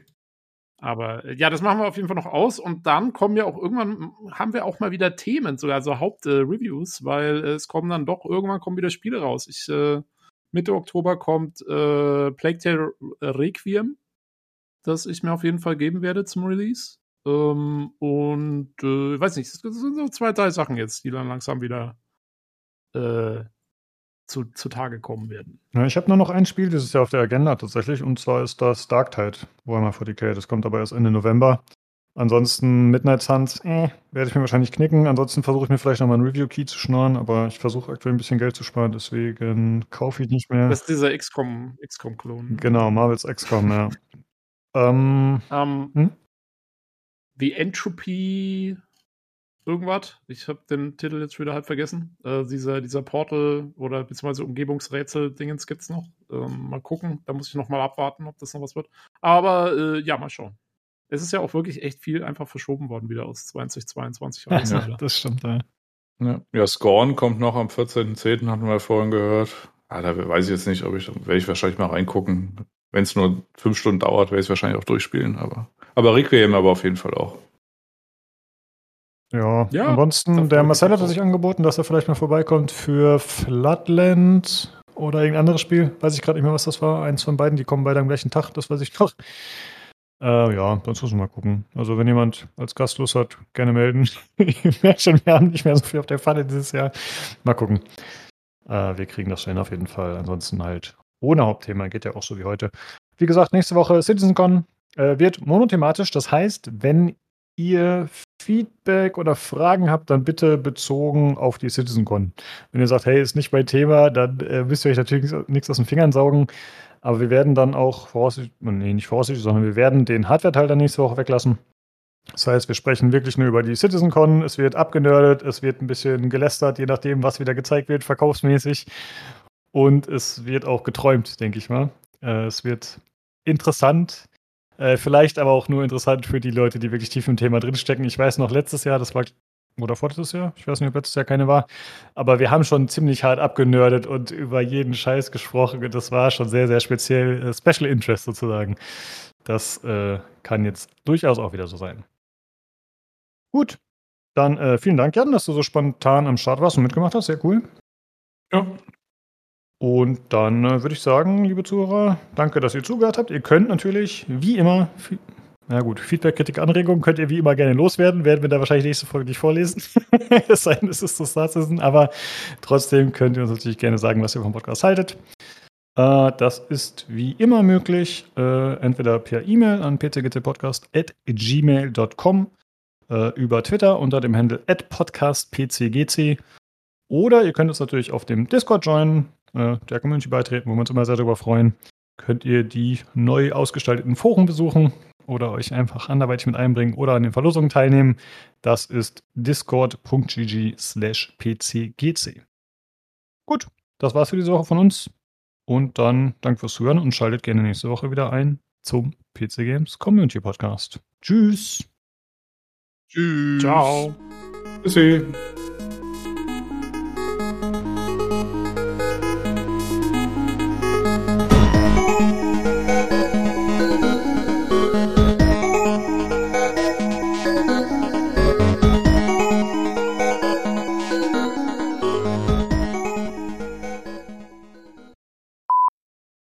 Gut. Gut. Gut. Ja, das ist, jetzt bin ich ganz, ganz verwirrt. Fangen wir an jetzt. Das ist ja, jetzt bin ich Ja. schon. Oh Gott. Scheint so. Muss Scheiße. das, muss das sein? Und Scheiße. Okay. Gut. Äh, äh, habt ihr denn alle irgendwas gespielt diese Woche? Jan, ja klar. Tobi, Olli. Olli anscheinend Ja. auch. Das ist mit, ja. Jetzt sagt Jan, na klar. Ja, da brauchen wir nicht fragen. Das ist doch. Und ja, musst du fragen, was hast, hast du durchgespielt? Ne? Das ist die Frage. Das ist aber Ja. nicht so relevant. Ja. Wie viel hast du? ja, auch da ist die Antwort ja. Ich habe hier Mio Mate Zero. Finde ich sehr lecker. Mio, ist immer neu irgendwie das Ding, oder? Ich weiß nicht, zumindest bei uns war es neu. Nö, ist schon Jahre. Ich trinke das regelmäßig, aber Zero ist, kannte ich auch noch nicht so lange. Ja. Ah. Wenn hab äh, ja, äh, hatte ich im Sommer ein paar Mal getrunken, so ein äh, 5 Liter Trebbiano äh, vom Fass billiger Weißwein und da ein bisschen Mio, äh, Mio-Rate rein Mm. und, und dann den Rest einfach auffüllen in Eiswürfeln. Hervorragendes Sommergetränk. Oh ja, das Mm. klingt gut. Ist ein bisschen ekelhaft, aber äh, gibt ja auch diverse Weinmischgetränke, also von daher bin ich am Zahn der Zeit. Schweine, gleich Todesdrohung mit rausschicken, ne? Ja, Review natürlich noch Fotz die Wand genau. an, sagst du dann, ne? Das ist ja hier. Ach ja, da muss ich jetzt immer, also Fotz die Wand an. Ja. Okay. Was ist der Kontext von Fotz die Wand? Ist das, ist das was Schlechtes? Ist das was Gutes? Ist das einfach nur ein Ausdruck des Ich glaube, Erstaunens? das ist Pots, Potsblitz, Eiderdaus. Sowas hätte ich mir jetzt Guck mal, Ah, das sagt okay, der okay, Mann, der okay, mir okay. vorwirft, ich würde alte Begriffe, be- ich würde pfiffig, ja, pfiffig ist aber alt. Und Ja, er das ist Potsblitz. Ach so, das sagen die jungen Leute heute wieder. Ich verstehe schon. Nee, nee, nee, Olli, das kannst du mir jetzt nicht ankreiden. Du, das ist ja Oh. quasi im Kontext der Serie. Die benutzen sowas auch. Ja, also da kann man einfach, das ist einfach ein, äh, ein reicher Korb an, äh, ja, an sprachlichen Redewendungen, den man einfach so in seinen alltäglichen Sprachgebrauch einfach überführen kann. Also ich habe zum Beispiel, weiß ich, dieses ist, ist mir Furche übernommen. Wenn ich, äh, Ich liebe diese Jetztzeit-Story von Assassin's Creed. Ich, ich, ich, ich mag immer nicht, wenn Leute immer sagen, ah, mach doch, mach doch die nicht Ja, du mehr, bist mach ja noch Geschichte. Gefühlt bist du wie ein Stadia-Nutzer. Man hat nur von ihnen gehört, aber du, es ist doch, Ja, einer von drei ja, Leuten. Ja, die sich wirklich, äh, die sich da reinfuchsen. ja wirklich.